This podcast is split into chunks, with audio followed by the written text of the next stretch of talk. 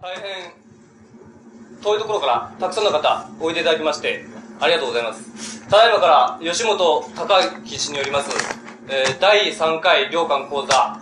えー、イントン社としての領館始めさせていただきます。はじめにあの主催者であります雑誌シュラー代表の太田の方からご挨拶申し上げます。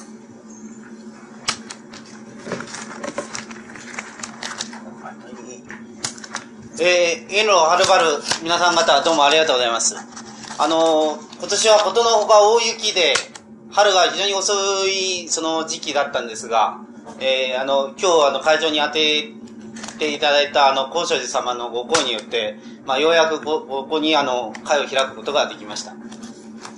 吉本さんのあの、講演はこれであの、3回目になります。まあ、第1回目はあの、良寛師の思想ということで、えー、長岡であの、やりまして、で、続いて、えー、総都市の領館ということをやりまして、で、今度が、あの、3度目になります。で、この3度目ということは、えー、今回をもちまして、領館論の一つの区切りという形で、まあ、あのー、吉本さんの方であのお話があると思っています。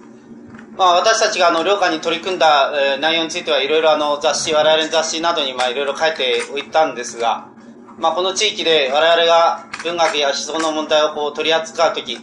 ず大きな存在として立ちふさがるのは常にあの、領館であるわけです。ところがその領館っていうものに対しては我々はどういうふうにその挑んでいっていいかわからないという、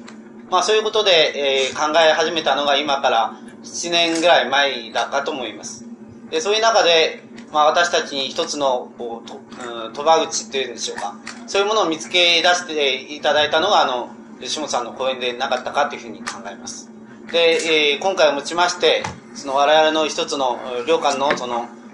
賭場口というものの最終的なその結論としまして、それから以降はまあ、えー、私たち同人の、まあ、おぼつかない足取りなんですが、自力でやはりやっていかなきゃならんなっていうふうに考えてますので、まあ、今回、あの、ひとしをこう、期待する、まあ、講演であるわけです。まあ、皆さん方の方も、あの、いろいろの立場、あるいは、あの、お考え方ら方から、あの、今日参集していただいたと思うわけですが、まあ、そういう主催者側の非常にあからさまな、あの、本音なんですが、あの、一つお汲み取りいただいて、講演を、あの、ご清聴お願いしたいと思います。よろしくお願いします。えっと、本日の日程について一言申し上げます。えー、これからご講演いただくわけですが、1時間半程度、えー、講演いただきまして、えー、その後、10分間休憩を取りまして、えー、その後、えー、1時間程度、あの、講演の内容について、質疑の時間を設けたいと思います。えー、長岡等に帰るバスの時間が4時20分、えー、5時30分、7時10分となっておりますので、えー、5時には、えー、質疑を組みまして、えー、本日の日程を5時までで終わりたいと、こういうことでございます。よろしくお願いいたします。それでは、お願いします。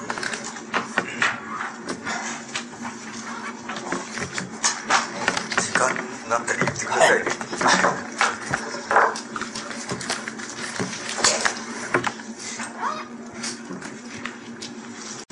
あ、吉本です。あのー、今、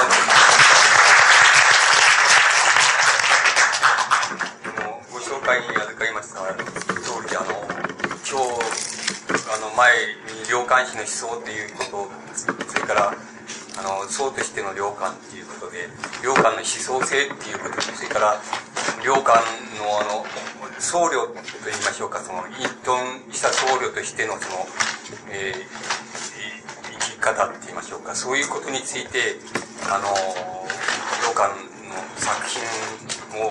返しながら、あの、お話ししてきたわけです。それで、あの、今日は、あの、イントン社としての領館っていうことで、結局あの、僕考えてみますと、前2回であの、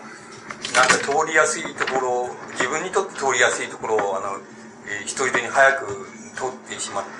一番自分にとっては、あの、この、なんて言いますか、理解しにくいって言いますか、あの、どういうふうに理解したらいいのかっていうのが分かりにくい、その、領館のその、まあ、あの、作品とか作品を介しての、まあ、なんて言いましょうか、その、内面性と言いましょうか、内面性の向上と言いましょうか、そういうことが、あの、最後に、えー、まあ、残ってしまったっていうことなんです。で、えー、最後に残って、あの、普通、あの、良寛っていうことで考えられているのはきっと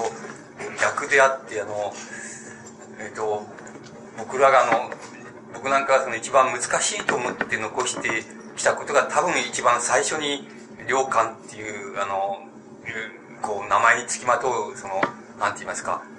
イメージなんだろうと思うんですけども、これは僕なんかにとっては逆であって、あの、一番難しい言いますか、一番わかりにくいと言いましょうか、あの、どういうふうに理解していいかわからないっていうような、あの、面も含めまして、その、最後に、あの、残ってしまったのが、あの、まあ、隠遁者としての良寛と言いましょうか。あの、まあ、良寛の詩で言いますと、その、参戦草木と言いましょうか、花鳥風月と言いましょうか、そういうものを、あの、に託して、その、自分の、この内面性を述べたっていう、そういう詩が一番最後に残り、またそういう詩に託されたその良寛っていうのが、一番最後に残って、えー、しまいましたけれども、そこのところを、あの、少し、その、なんとか、その、なん、なんて言いますか、入り込む、その内面性の中に入り込む、その糸口と言いましょうか、それをなんとかつけてみたいっていうことが、あの、ずっと、その、ずっとって言っても毎日のように考えてきたわけじゃありませんけれども、あの、全2回終わりましてから、えっ、ー、と、何年なりましょうか、2年でしょうか、あの、う2年半でしょうか、あの、その時、まあ、の、からずっと、この、頭の中で、時々、どういうふうに、こう、なんて言いますか、この、この、理解の手がかりっていうのをどういうところに持っていったらいいのかっていうのを、あの、考えてはやめ、考えてはやめしていきましたけれども、まあ、あの、今日、あの、なんとか、この、あの、一つのとっかかりみたいなものを、あの、もう皆さんのところですもつけて、それで、まあ僕自身にとっても、その一応、このあれでは終わりなんですけども、あの、そう簡単に、あの、終われる人ではないですから、あの、自分なりにまた、あの、司会者の言われた通り、自分なりにまたこれから、あの、領館について、あの、考え方っていうのを深められたなっていうふうに思っています。で、その最後の一番難しいと僕が考える、その難しい領館っていうものを、あの、どういうところで捕まえたらいいのかっていうことを、まず、その、なんて言いますか、枠組みみたいなものとして、あの、考えてみたわけです。そうすると、あの、全体の、その、隠遁者としての領館、あるいは隠遁師としての領館師言います。領館の師ですね。あの、師っていうようなものを、あの、どこで捕まえたらいいのかって言いますと、あの、やっぱりどうしてもあの、その、ヘーゲルが言うように、あの、いう言い方で言えば、その、東洋、あるいはアジアっていうのは、あの、アジアの原理っていうのは自然なんだっていう言い方を、その、していますけども、そういう言い方で言うのと同じように、あの、自然性、あるいは自然っていうのが、全体的なあの、領館の隠遁、隠遁者としての領館の、その、なんて言いますか、大きな枠組みを決めているっていうふうに考えれば一番いいのではないかっていうふうにあの考えました。そしてあの、えっ、ー、と、領館のその、ね、あの、隠遁史と言いましょうか、自然史と言いましょうか、そういうものを、あの、よく、あの、よ読んで、読み、あの、読んでいきますと、読み込んでいきますと、それは、あの、いくつかの、あの、なんて言いますか、あの、テーマと言いましょうか、主題と言いましょうか、時代の違い方、微妙な違い方にあの分けることができると思います。で、あの全体の枠組みを自然、あるいは自然性っていうふうに枠組みを取りますと、その枠組みの中であの、そこにちょっとその、図式的にあれしてきましたですけども、その中で全体の枠組みとしての自然っていうものの中で、あの、自然の中での自然、あるいは自然に対する自然性って言いましょうか。そういう表現が、あの、良寛の詩の中にあります。で、それを、まあ、一番、なんて言いますか、その底辺におきます。つまり、自然という原理の中の自然性っていうものが、あの、非常に根底的なところにあって、で、その、あの、まあ、なんて言いますでしょうか、比喩で言えば、その少し上のところに、その、自然性の中の生活って言いましょうか。そういうものが、あの、その、その上に想定されます。で、あの、自然性の中の自然というものと自然性の中の生活っていうのとは別にくっきりと境界がついてるわけでもありませんし、またくっきりと境界をつけられるわけでもありませんから、あの、それは重なり合うわけですけれども、あの、その上のところに自然性という原理の中の生活性って言いましょうか。そういう、あるいは生活思想と言いましょうか。そういうものを考えることができると思います。そして、またその少し、えー、上と言いましょうか、抽象性の高い度合いのところで、あるいは精神性の高い度合いの、あの、えー、関連性の高い度合いと言いましょうか、そういうところで、自然の中の倫理と言いましょうか、自然性の中の倫理っていう、あの、こう、枠組みっていうのを、あの、を考えることができると思います。で、またそれも、決してあの、生活性っていうことと、倫理性っていうこととは、あの、きっぱりとその境界があってこう分けられるっていうことは、あの、ではないのですけども、あの、境界があの重なるわけですけども、やはり、あの、やや生活性っていうことより、あの、抽象的なところで、あの、倫理性っていう、自然性の中の倫理性っていう、倫理っていうようなものを想定することができると思います。と、まだもう少し、その上にもっと、もう少し抽象性の高い、あるいは精神性の高いって言いましょうか。そういうところで、あの、自然っていう原理の中の宗教性っていうようなものが、あの、最後に考えられると思います。これもあの、宗教性っていうことと、領間の中での倫理性っていう、倫理っていうことと分けることができませんけれども、しかし、だから重なりますけれども、あの、その、もう少し抽象度の高いと言いましょうか、精神性の高いところで、あの、高いって言いましょうか、抽象性、あの、関連性の高いと言いましょうか、そういうところで、あの、自然っていう原理の中での、あの、宗教性っていうようなものを考えることができると思います。その、そういう、そのいくつかの、今言いました、あの、自然の中の自然性、あるいは自然の中の生活性、あるいは自然の中の倫理性、あるいは自然の中の宗教性っていうのは、そうい、うまあ、いくつかの、なんて言いますか、あの、区分けって言いますか、区、あの、区分、区分というものを考えに入れますと、大変あの、両間のその、なんて言いますか、隠遁性の、その思想の、なんて言いますか、構造と言いましょうか、その骨組みと言いましょうか、そういうものに、あの、分け入っていくのが、あの、非常に、あの、少し手がかりが得られるんじゃないかっていうふうに考えました。それで、あの、一応そういうふうに、あの、全体性、全体としてのその自然っていう原理ですけども、そういう中での、その、四つの枠組みっていう、あるいは枠組みと言いましょうか、区分けって言いましょうか、そういうものを考えて、そこで少し、あの、領間の隠遁性がどうなってるか、隠遁性の構造がどうなってるか、それから、それがあの、詩の表現の中でどういうふうに現れているのかっていうようなことを、あの、一つ一つ考えていったら、非常に、あの、考えやすいんじゃないかっていうふうに、そう思ってそういう分け方をしていました。で、こういう分け方の、まあ、なんて言いますか、その、まあ、が正当であるかどうかっていうことは、あの、あまり、あの、こう、問題でないので、ただ、どういうふうなとっかかりを取れば、その、領間の隠遁性の構造の中に、あるいは、領間のその、おまあ、その、自然、領間の中における自然っていう原理の中に、どうやったら、あの、こう、入っていくとっかかりが得られるかっていうことが重要なんで、あくまでも、とっかかりっていうことが重要で、とっかかりを介して、領間の非常に、あの、説明、いわく言い難い、まあ、一種の、まあ、心境でもありますし、境地でもあるわけですけども、そういう中に、あの、こ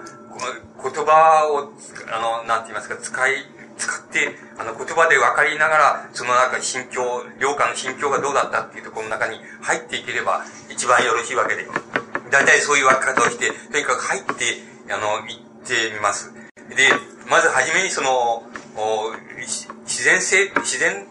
ていう、あの、自然っていう、その、まあ、良感を、なんて言いますか、生き方、それから、えー、詩の表現、それから、その、なんて言いますか、その、お、思想性、そういうもの全部を、あの、ひっくるめた大大きな枠組みとして、良感を、あの、規定しているのは、その、自然っていう原理なんで、あるいは自然という思想なんだって、その自然という思想の中での、あの、自然性っていうようなものがどういうふうに現れているかっていうことを、あの、まず第一に、あの、考えてみたいと思います。それで、あの、自然性の中で、あの、自然っていうようなものがどう、ものはどういう意味を持ちますかっていうと、それはあの、あの、自然が、あの、自分で、自分で自分を区別する、あるいは自分で自分を、あの、区分けするっていうところで、良感の自然性の中の自然、あるいは自然の中の自然性っていうようなものが、あの、そあの出てきてるっていうふうに考えればよろしいと思います。つまり、良感の中で、あの、自然性って自分を、の生き生き様って言いましょうか、生き様とか境地とか、それから詩の表現とか、そういう全、全体をその、自分を規定している自然っていう中で、良感がことさら自分の自然に対して、あの、自分、ことさら自分でそれを自然として区分けしようっていうふうに、あるいは自然として、あの、差別しよう、あるいは差異をつけようっていうふうに内面で考えたところで、まず自然の中の自然性っていうようなものが、あの、良感の中で表現となって出てきているっていうふうに考えます。で、それ、あの、それをまあ、例えば、ここに、あの、わかりやすいように、あの、詩の、まあ、一つの作品で、あの、の例をして、例で挙げてありますけども、例えばその、えー、まず、その、良寛の、どういう、どういうその、良寛の自然という原理の中で、生き様の原理の中で、自分がその自然っていうものをどういうふうに区分けしているか、あるいは自分がどういうふうに、あの、自然っていう差をつけてるか、自然に対して自然っていう差をつけてるかっていうことの、まあ、第一の要件っていうのは、あの、おまあ、ここには行動する自然っていうふうに、あの、言ってきましたけど、要するに、それは、つまり、日常の生活をしながら、あの、遭遇している自然っていうふうに考えてみれば一番わかりやすいと思います。例えばその、ここに作品を挙げておきましたけども、この、昼夜偶作っていうのを挙げ、挙げ、まあ、挙げておきましたけども、あれしてみますと、冷めてここに犬あたわず、杖を引いて、採取をいず、あの、芝の扉を出ていったと。陰中骨折になき、陰中っていうのは秋の虫だと思います。秋の虫が古い岩のところで鳴いているっていうことだと思います。石のところで鳴いてるっていうところ、ことだと思います。落ち葉、落葉、監視を実、あの、落ち葉がその、冬のあの枯れ枝のところから落ちてくる。それで、谷谷が深く、谷こうして谷が深く、そして水の音が遠くで聞こえると。また山が高くて月の色が、ああの、出てくると。で、自分はその、もう、なんて言いますか、あの、詩詩の言葉はその、おあの、口ずさんで久しくして、あの、そこにいると、あの、梅雨が自分の衣を潤したっていうふうに、あの、この、言う詩だと思います。そうすると、ここでは全くあの、自然そのものが歌われているわけですけども、それは自分、えー、どういうことを意味するかって言いますと、良感のあの、全体を、良感の全体の雰囲気を、あるいは全体の生き方の全部の枠を、あるいは良感の世界全部を、あの、否定しているその自然っていう中で、自分が、自分がその自然、選んだ自然って言いましょうか、あるいはその中でことさらその、なぜ選ばれるかって言いますと、そのことが自分になんて言いますか、引っかかってくるからって言いましょうか。あるいは自分に矛盾をきたすから、そういう自然を選ぶわけで、それで選んで表現するわけで、だからここで表現されたものは、言ってみれば、あの、その、自分の中で、あの、自分の中で自然という生き様が自分にもたらしたその、なんて言いますか、一種の違和感って言いましょうか、その、引っかか、心に引っかかってくるもの、あるいは心に触ってくるもの、それが、やっぱりこういう作品の中に現れてくるというふうに理解したいと思います。そうすると、あの、ここで、あの、領官が、えこの、なんて言いますか、夜中にその目が覚めてしまって、それで、杖をついて、その、お料理の外へ出て行ったと。そしたらば、その秋の虫が鳴いているし、落ち葉が、あの、木の枝から落ちてくる音が聞こ聞こえると。それで、またあの、他人が遠く、遠く深く、それで水の、あの、声がして山が、にがついてかっていうと、で、自分はその、何か口ずさみ、さんでその、外に、あの、夜、夜中にその出て、あの、じっと口ずさんでると、で、時久しく経つと、から、梅雨が自分の、あの、衣をその、濡らしているっていう、そういう、あの、いわば、その光景が、良感が、現にその、なんて言いますか、その、現にその、どういう、どういうありさまでその自然っていうものに、あの、こう、相対しているかっていうありさまがその、彷彿とするわけですけども、それは、あの、なぜそういうふうになるかっていうと、両、これは、つまり、あの、これをその、良感がその、なんて言いますか、あの、自然が好きだから、あの、そういう自然の詩を作ったんだ、というふうに理解したり、良感が、まあ、つまり、花鳥風月に対してその、ね対してその自分の心境っていうようなものをその、あの、表そうとしたから、こういう詩ができたんだっていうふうに理解し、そういうふう理解の仕方を取らないで、あの、良感を全体として、その、なんて言いますか、全体の雰囲気として、良感の生き様から、その、うんその気分から、それから、その詩の表現から、その全てをその包んでいるその自然っていう自然性って言いましょうか、自然って言いましょうか、そういうものの中から、あの自分がその自然としてその、なん、なんて言いましょうか、自分に触ってきたもの、あるいは自分に、あの、矛盾してきたもの、あるいは自分に違和感をもたらしたもの、あるいは自分に、あの、これを、まあ、そういうことを使えば、その、自分に差異をつけるものっていうのその差別をつけるものとして、あの、差別け、差別をつける自然として自分の中に浮かび上がってきたもの、それを表現したものが、あの、今言いました、要するに、あの、この、あの、今言いましたような詩が、そういう表現だっていうふうに理解するのが、まあ、多分、あの、いいのじゃないかっていうふうに思います。で、あの、そうしますと、そうしますと、ここで、あの、この、この詩を、あの、よく、あの、読みますと、あの、良寛が夜中に、例えば、その、夜中に暗いところにあれして、外に出て、あの、それで、杖をついて外に出て、その、あの、なんか、その、牛の声とか落ち葉の音とか、それから谷の水音とか、そういうのに耳を傾けながら、あの、何か口ずさんで、その、じっとしているっていう、そういう、そして、こう、衣が露に濡れてしまうっていうのは、そういうところの光景っていうのが彷彿するわけですけども、それは、あの、別に境地で、だとか、あの、なんて言いますか、そういう心境だとか、あるいは、その、そういうふうに自然を愛してるから、あの、谷の水の音を愛してるからとか、虫の声を愛してるからそうしてるというよりも、何か、あの、自分の中に触ってくる、あるいは自分の中に違和感をもたらしてくる、そういう自然っていうようなもの、ものを自分が、あの、詩の表現として取り出しているっていうふうに理解されると、そうすると、あの、良感が、あの、現に自分が、あの、なんて言いますか、夜中に起き出して、それで外へ出てっていう、その、そういう行為をする中で、その、自然に対面している対面の仕方、あるいは自然と、なんて言いますか、矛盾してると言いましょうか、あるいは自然と、その、自分とのその差異と言いましょうか、対立と言いましょうか、そういうものにじっと自分があの、身を置いてる、そういう良感っていうようなものが、あの、浮かんでくるんじゃないかっていうふうに思います。多分、あの、この、あの、こういう理解の仕方をした方がいいのではないかっていうふうに思います。で、あの、自然というものは、あの、なんて言いますか、言ってみればこういう言い方をしますと、自然っていうものは、あの、これ、こういう考えしかないわけです。つまり、自然っていうのは、あの、これ、あの、外の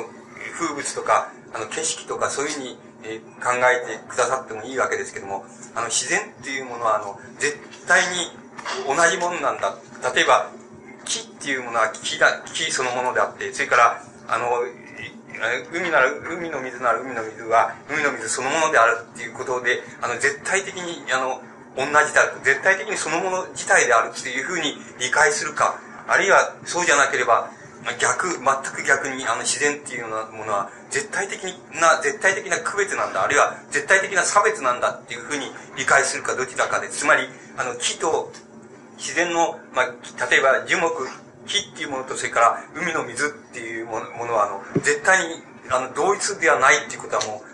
誰がどのように理解しようと、誰がどこから眺めようと、あるいはどういう考えの人がそれを見ようと、それは絶対区別があるものです。ですから、あの、自然っていうものを全体として、あの、考え、理解する場合には、これは絶対的にあの同じものなんだ。つまり、海は必ず海なんで、それで樹木は必ず樹木なんだと。自然の中では必ずそうなんだ。つまり、全体性として自然が全部同じで、つまり自分に同じものなんだと。自分に同じもの、絶対に同じものを、例えば逆に自然って言うんだっていうふうに理解されるか、あるいは逆にその自然っていうのは絶対的に区別するものなんだ、されてるものなんだ。つまり、あの、海と、あの、なんて言いますか、樹木とは絶対にこれが同じにはならないんだ。あの、海が樹木になってみたり、樹木が海になってみたりすることはできないんだ。で、人間ならばそういうことはあり得るわけですけども、つまり自分が他者になってみたり、他者が自分になってみたりってことがあり得るわけですし、また自分の心を他者の中に置いてみたり、他人の中に置いてみたり、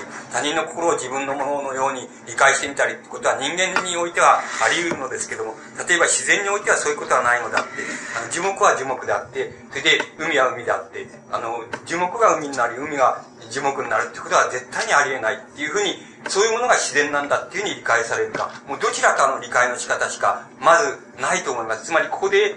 僕があの言いたいことはそういうことであって、良寛のその、なんて言いますか、自然の中の自然、あるいは自然英って言いましょうか、三線草木を歌って、そのものを歌っているあの、死っていうものはどういうふうに理解したらいいかっていうと、その、絶対的に自自分を区別するもの、あるいは絶対的に自分の中に区別として起こったものが、あの、良寛の死の、死としてはあの自然英と言いましょうか、花鳥風月英と言いましょうか、その三線草木英って言いましょうか、そういうものがそうであって、そういうふうに理解するのが、あの、まあ、妥当な理解の仕方じゃないかっていうふうに思います。そうでなければ、もう一つの理解の仕方があるので、それはあの、領下の中の自然英っていうのは、あの、絶対に自然、自然の風物って言いましょうか、景観、景色と言いましょうか、自然の景色を、いわば、媒介にして、あの、自分が自分に区別をつけようとしている。つまり、あの、自分っていうものをことさら意識しようとしてるとか、あの、自分と自分が違うところを、あの、自然を媒介にして表現しようとしてあの、自然の景色を媒介にして、自分と、自分とが違うところを表現しようとしてるっていうふうに理解されていくとよろしいんじゃないかっていうふうに思います。あの、そうすると少し、あの、なんて言いますか、あの、漠然と、僕らがその、なんて言いますかね、この良寛の、あの、これは、その、な研ぎ澄まされたその心境をあの読んだものだとか、良寛がどんなに自然を愛してたかっていう、あの、言ったかっていうことをあの読んだものだとかっていうふうに漠然とそういうふうに理解しているものの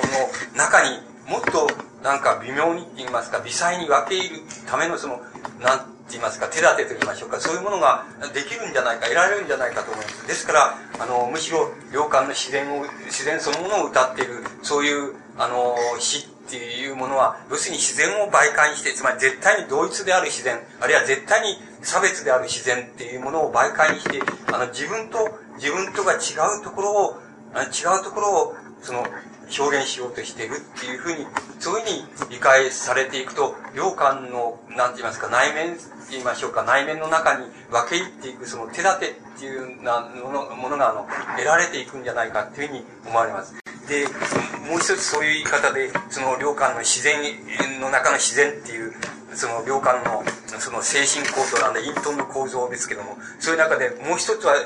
あれしていますと、その自然が、先ほど今言いましたように、あの、自然があの、自分と自分と差別しようとしているっていうところ、あるいは、あの、海は、あの、海は絶対に海であって、それで、誰が見ても、どういう考えの人が見ても海であって、それで、樹木はどんな人が見ても、どんな風に存在しても、海ではないんで、樹木であってっていう、絶対的に、あの、自然が、あの、自分自身を区別、自然が自然自身を区別している。そういう区別に対して、あの、今度は自分があの、その区別に対してどういう場所を占めようとしたかっていうふうなことがもう一つあります。で、それは、は、やっぱり例を一つ挙げておきましたけど、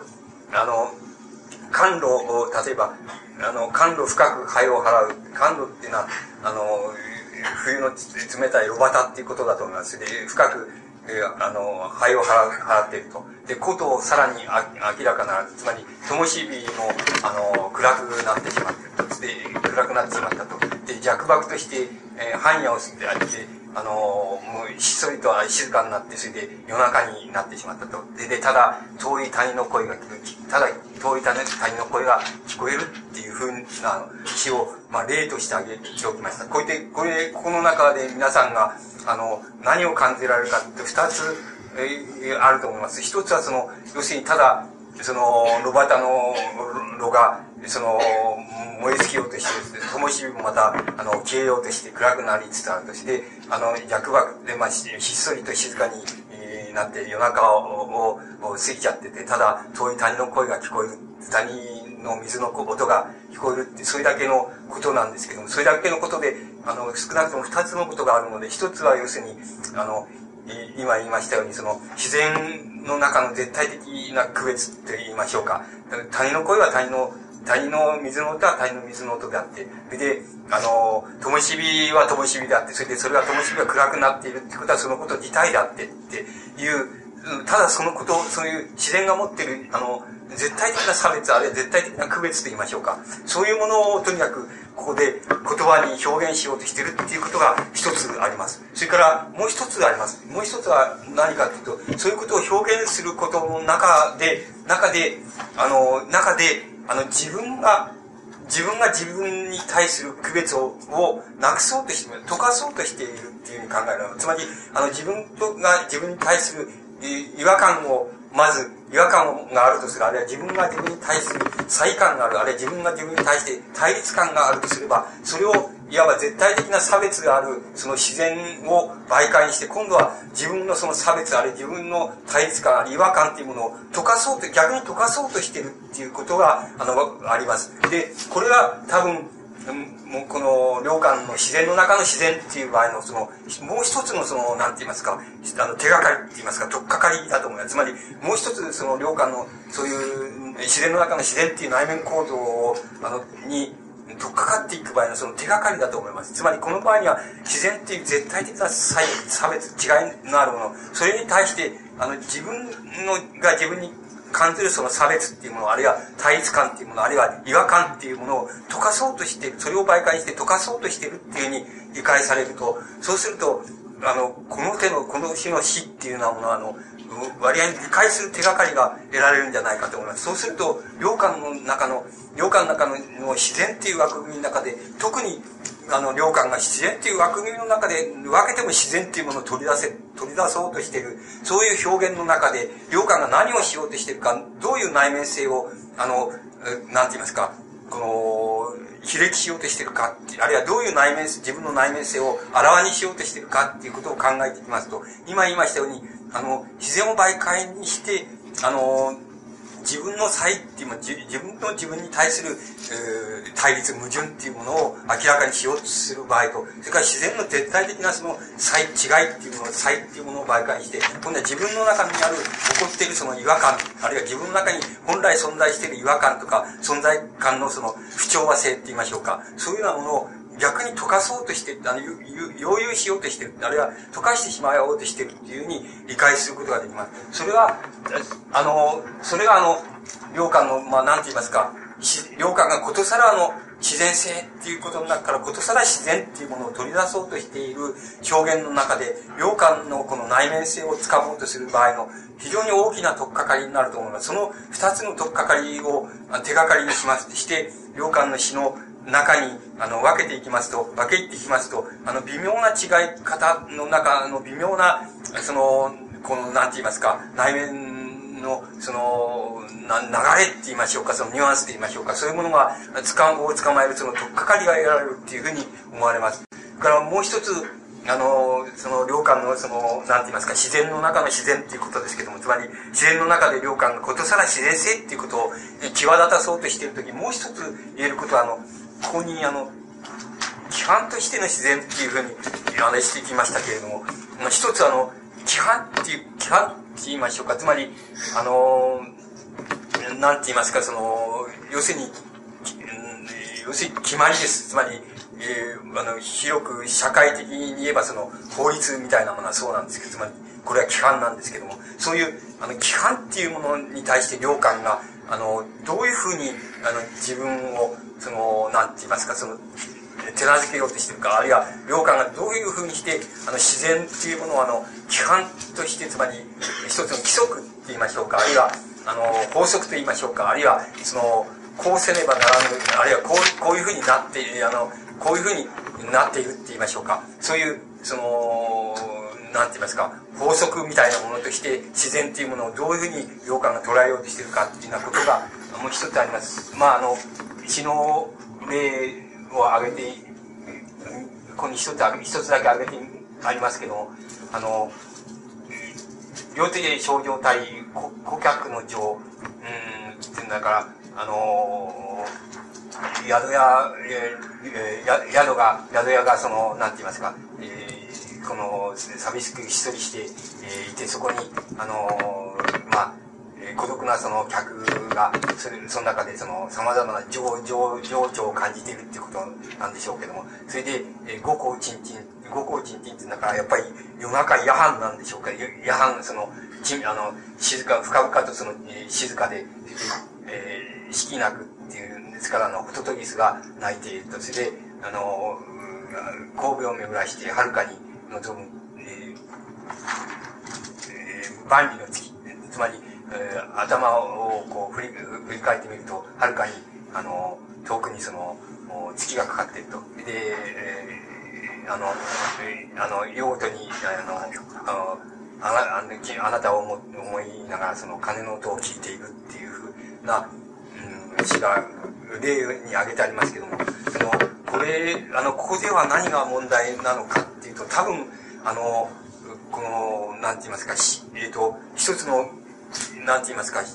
ここではまあ、あの、ここでの現れ方はその表面的にはあの、死の規則なんですけども、死の規則なんですけども、死の規則っていうことの中で、あるいは全体性の枠組みとしてのその自然っていうものを規則っていうふうに考えた場合、あるいは規範として考えた場合、考えた場合に、その枠組みを規範として考えた場合に、あの、領間の中で自然っていうようなものはどういうふうに存在するか、どういうふうになっているのかっていうことが表されていると思います。つまり、ここでは大切な、領下にとって大切なのは、あの、自然という枠組みを、あの、規則として、つまり、規範として見るっていう考え方です。つまり、規範として、あの、自然っていうようなものを見た場合に、見るっていうことが、まずここでは領下にとって一番重要なことなんであって、この種のあの、死っていうものも、あの、領間の詩の中で、ある自然絵の中で、あの、かなりな数あのあります。で、このかなりな数の自然絵の中では、領間にとって大切なのは、自己の内面の流れでもなければ、またあの、うん、なんて言いますか、自分の内面性から見た場合に、あの、自然というものがどういうふうに、あの、存在しているかっていうことでもなくて、あの、自然というものは、あの、一つの、規則あるいは、あの、なんて言いますか、決まりって言いましょうか、法則と言いましょうか、そういうものとして自然っていうものはどういうふうに自分にとってあるのかっていうことが、領海にとっては非常に重要なことにななってると思います。つまり、あの、これは、あの、多分、あの、なんて言いますでしょうか、あの、領館が持ってるあの、つまり、なんて言いますか、その、まあ、その死の歴史で言っても、また、領館が影響を受けた、あの、こう、たくさんの同時代の、同時代って言いますか、同時代にルフされた、出たあの詩っていうのはあるわけですけど、例えば、その、うん、まあ、えー、その、まあ、そのアンソロジー的に言えば、その、えー、その、義士、えー、まあ、義の時代の詩とか、それから、その、唐の時代の詩とか、それから、まあ、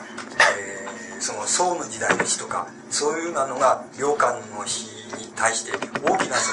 の、影響を与えていると思います。それで影響を与えて思いますが、その影響の中で、その、領官が自在な意味合いで、その、得ている影響じゃなくて、一つの規範として、詩の規範として、あるいは言葉の規範として、あの、受けている影響っていうようなものは、多分この中で、この種の詩のな詩を読むと、詩を見ると一番よく、あの、はっきり出てくるんじゃないかっていうふうに思います。また、あの、良寛が、あの、なんて言いますか、個人の、まあ、詩として一番あの、影響を受けてるのは、寒山の詩だと思いますけども、あの、寒山の詩だと思いますけど、寒山の詩の影響の受け方っていうのは、のはあの、寒山自体の生き方がそんなに規範的じゃない、ないですから、あんまりこの規範としての影響は、あんまり寒山の日から受けていないと思います。ですから、この手の日っていうようなものは、多分その、えっ、ー、と、詩の影響としてみれば、その、そういう義の死、義の時代の死とか、あるいは、その、唐の時代の死とか、それから宋の時代の死とか、そういう時代の詩っていうようなものからの影響の受け方っていうようなものは非常によく出ているんじゃない、出てくるのはこういうところではないかなっていうようなふうに思われます。だから、あの、それはなぜかって言いますと、その、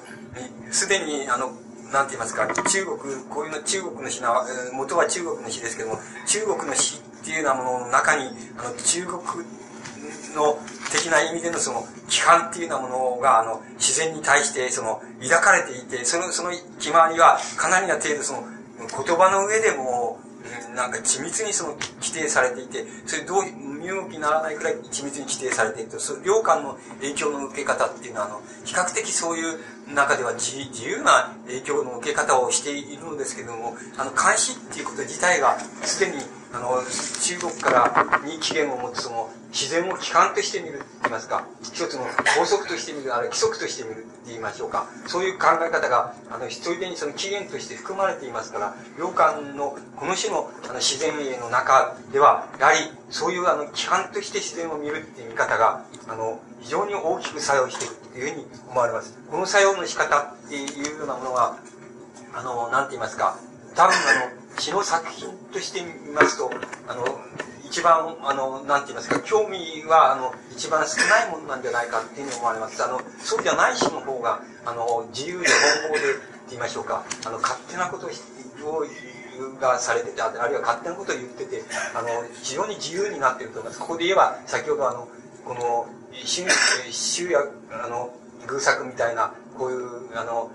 眠れなくて外にこう、杖をついて出てったっていう、出てきたら、その、まあ、虫の声が聞こえたとか、落ち葉の音が聞こえたってこういうような、あるいは自分の袖に、あの、つゆで濡れてしまったって、こういう、あの、本当に具体的に、あの、自分がそういう行為をしたっていうことを前提としなければ、到底できないっていう、そういう詩の中の方が、良感らしい、あるいは、良感らしい自在さっていうようなものが、よく出てんだと思います。けれども、あの、良寛のその自然を読んだあの作品の中に、あるいは良寛が自然の中で自然をことさら際立たせようとした、そういう中で、あの、そういう隠遁生活の中で、あの、隠遁っていうことが一つの、なんて言いますか、あの、規範であったと、つまり、法則であった、あるいは規則であったと、あるいは、その、僧侶として、あの、まあ、なんて言いますか、あるいは、世を捨てる、捨てた人として、当然、その、まあ、あり得べきその生活の形であった、あるいは法則であったっていう意味合いで言えば、あのこういう詩は、あの、やはりそれなりに大変重要な意味を持っていて、あの、こういう規範が、あの、ある意味ではその、領間の、なんて言いますか、長い、つまり、生涯の隠遁生活っていうようなものを、あの、もののあの、繰り返しっていうようなものを、あの、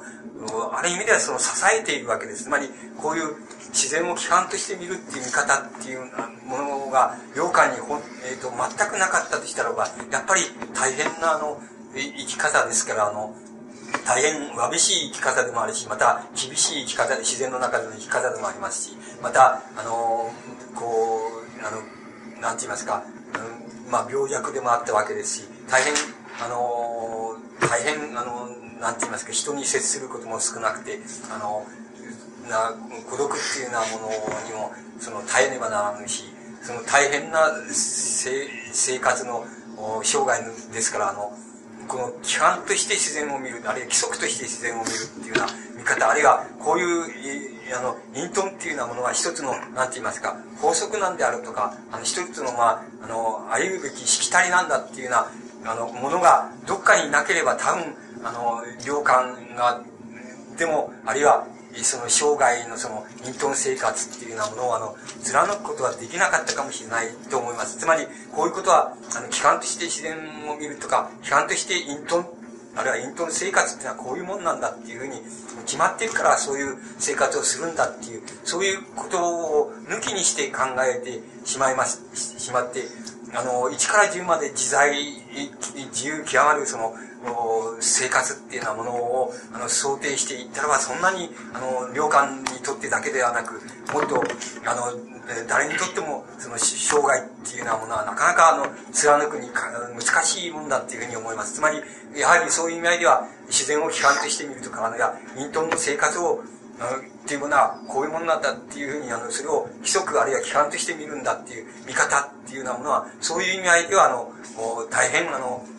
重要なことの一つになると思います。また、良寛の詩の中で、あの、面白みって言いましょうか、そういうものから見たら、あるいはその、面白みっていうのは少ないかもしれないんですけども、こういう種類の良寛の詩っていうようなものも、の、あの、重要さ、あるいは存在の理由っていうようなものは、おのずからその別なところにあって、こういうものが、あの、なんて言いますか、あの、領館を支えるところを、あの、領館のその、繰り返し、生活の反復と言いましょうか、隠遁生活の反復繰り返しっていうようなものを支える場合の大きな力になっていたっていうふうに思われます。それから、うん、その、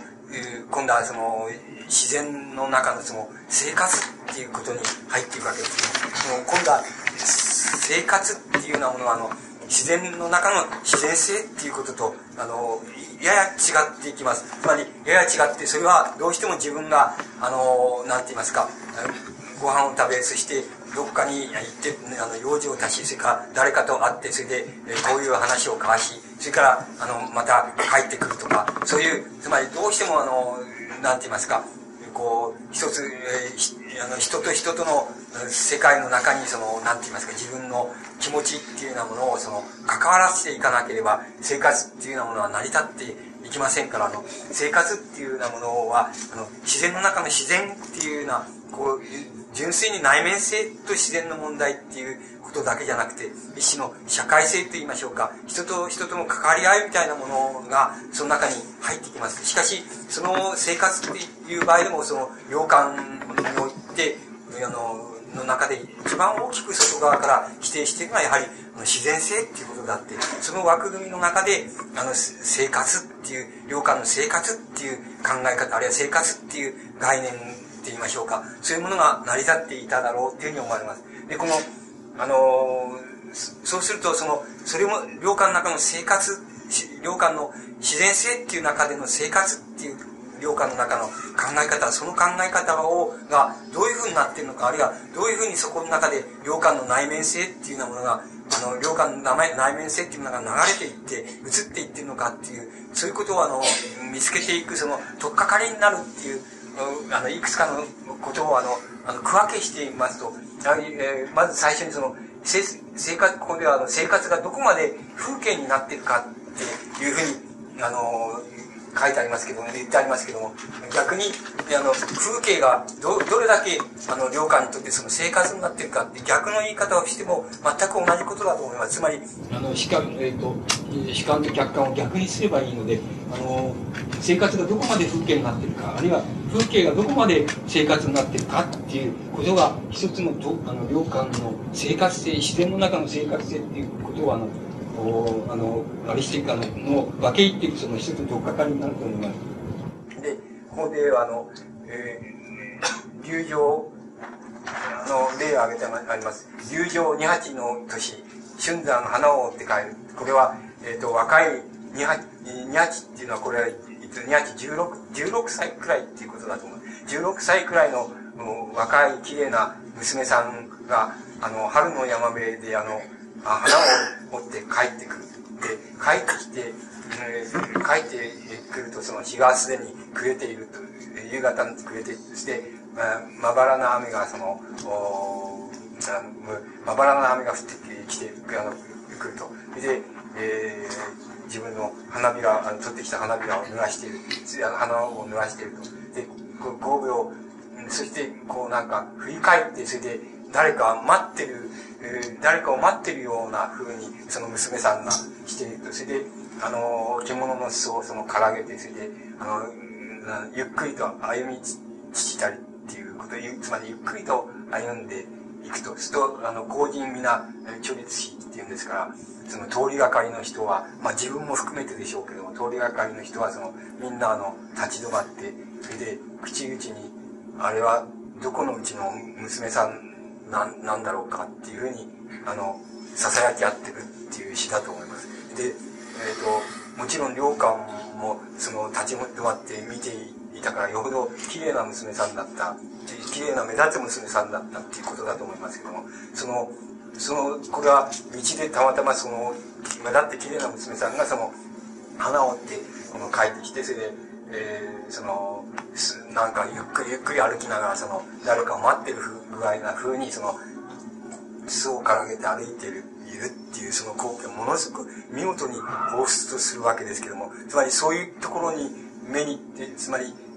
目に留めているところであの良寛の生活っていうようなものを思い浮かべてくださればいいわけであの領館の生活っていうことを思い浮かべてくださらなくてもあの例えば自分があのそういうこの自然の中の風景の中で、あの、娘さんが花を持って僕からやってきて、綺麗な娘さんだった。それで、あの、その、なんか、誰か待ってるみたいに、ゆっくりゆっくりしながら歩いて、その室をから出て歩いているっていうのを見た場合の自分のなんか気持ちっていうようなものが、どういうもんであるかっていうふうな、あの、理解の仕方でも、あの、いいと思いますけども、そうしますと、洋館のあの、生活性っていうようなものが非常に、あの、はっきりと思い浮かべられるっていうふうに思いますし、これはいい詩だと思います。非常に、あの、こういう、こういう詩は、あの、えっと、あの、なんて言いますか、つまり、中国の詩でも、つまり、あの、あれなんですよ、つまり、宋、宋、宋の時代の詩、詩くらいにならないと、こういうリアルなって言いましょうかね、非常にリアルで、そして、しかも何気ない、あの、風景を歌うっていうことは、あの、宋の時代の詩にならないとなかなか中国でもできないわけです。それで、だから、多分あの、良寛自身のその、大変な力量のある人ですから、あの、良寛自身の非常に奔放で自由なその、あの、詩の作り方が、これだけリアルにその、な作品を生んでいるわけですけれども、つまり、当たる限りその規範を抜きに、こう、脱脱却してってますか、規範を壊して、監視はこうあるんだとか、中国の詩はこうなってんだから、こう作らなくちゃいけないとかっていう、それをどんどん壊していって、非常に奔放に作っているっていう面もあるわけですけども、しかし、もし影響なんていうことでしたらば、あの、壮大の詩になりますと、中国の優れた詩人の詩で、で、やっぱりこういう、さりげない風景、何気ない風景、つまり、あの、なんて言いますか、名所旧跡を、あの、歌ったり、あの、歌ったり、あの、読んだり、あるいはその、大変なその、見事な風風景を山水画にこう描かれるような、そういう風景だけを詩に作るみたいなことをやめにして、それで、ごく何気ない風景っていうようなものを、あの、詩に作れるようになったのは、あの、中国も宋代に入ってからですから、まあ、大体その、なんて言いますかね、？10。11。2世紀以降でしょうか。それじゃなければ、あの、こういう詩が作れなか作れるようになってないわけです。だから、あの、良寛は多分その、壮大の詩を、あの、大変、よく読んでいて、それで、あの、影響も随分受けただろうっていうふうに思われます。で、もし影響っていうことを考えないならば、あの、自然の中で、あの、良寛の生活がどういうふうにあったかっていうことは、あの、あるいは、良寛の生活の中で自然っていうようなものが、どういうふうにさりげない、さりげない自然っていうようなところまで、あの、身近に、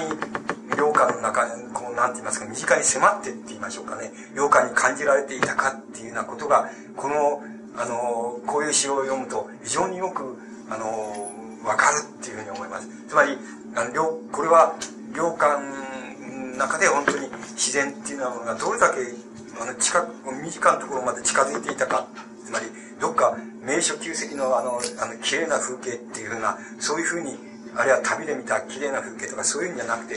あのあのそこら辺のどこにでもあのあるようなそういう風景っていうようなことに目を留められるっていうことは洋館の中でその自然っていうのはどのくらいその身近に迫っていたかっていうそういうことが非常にわかる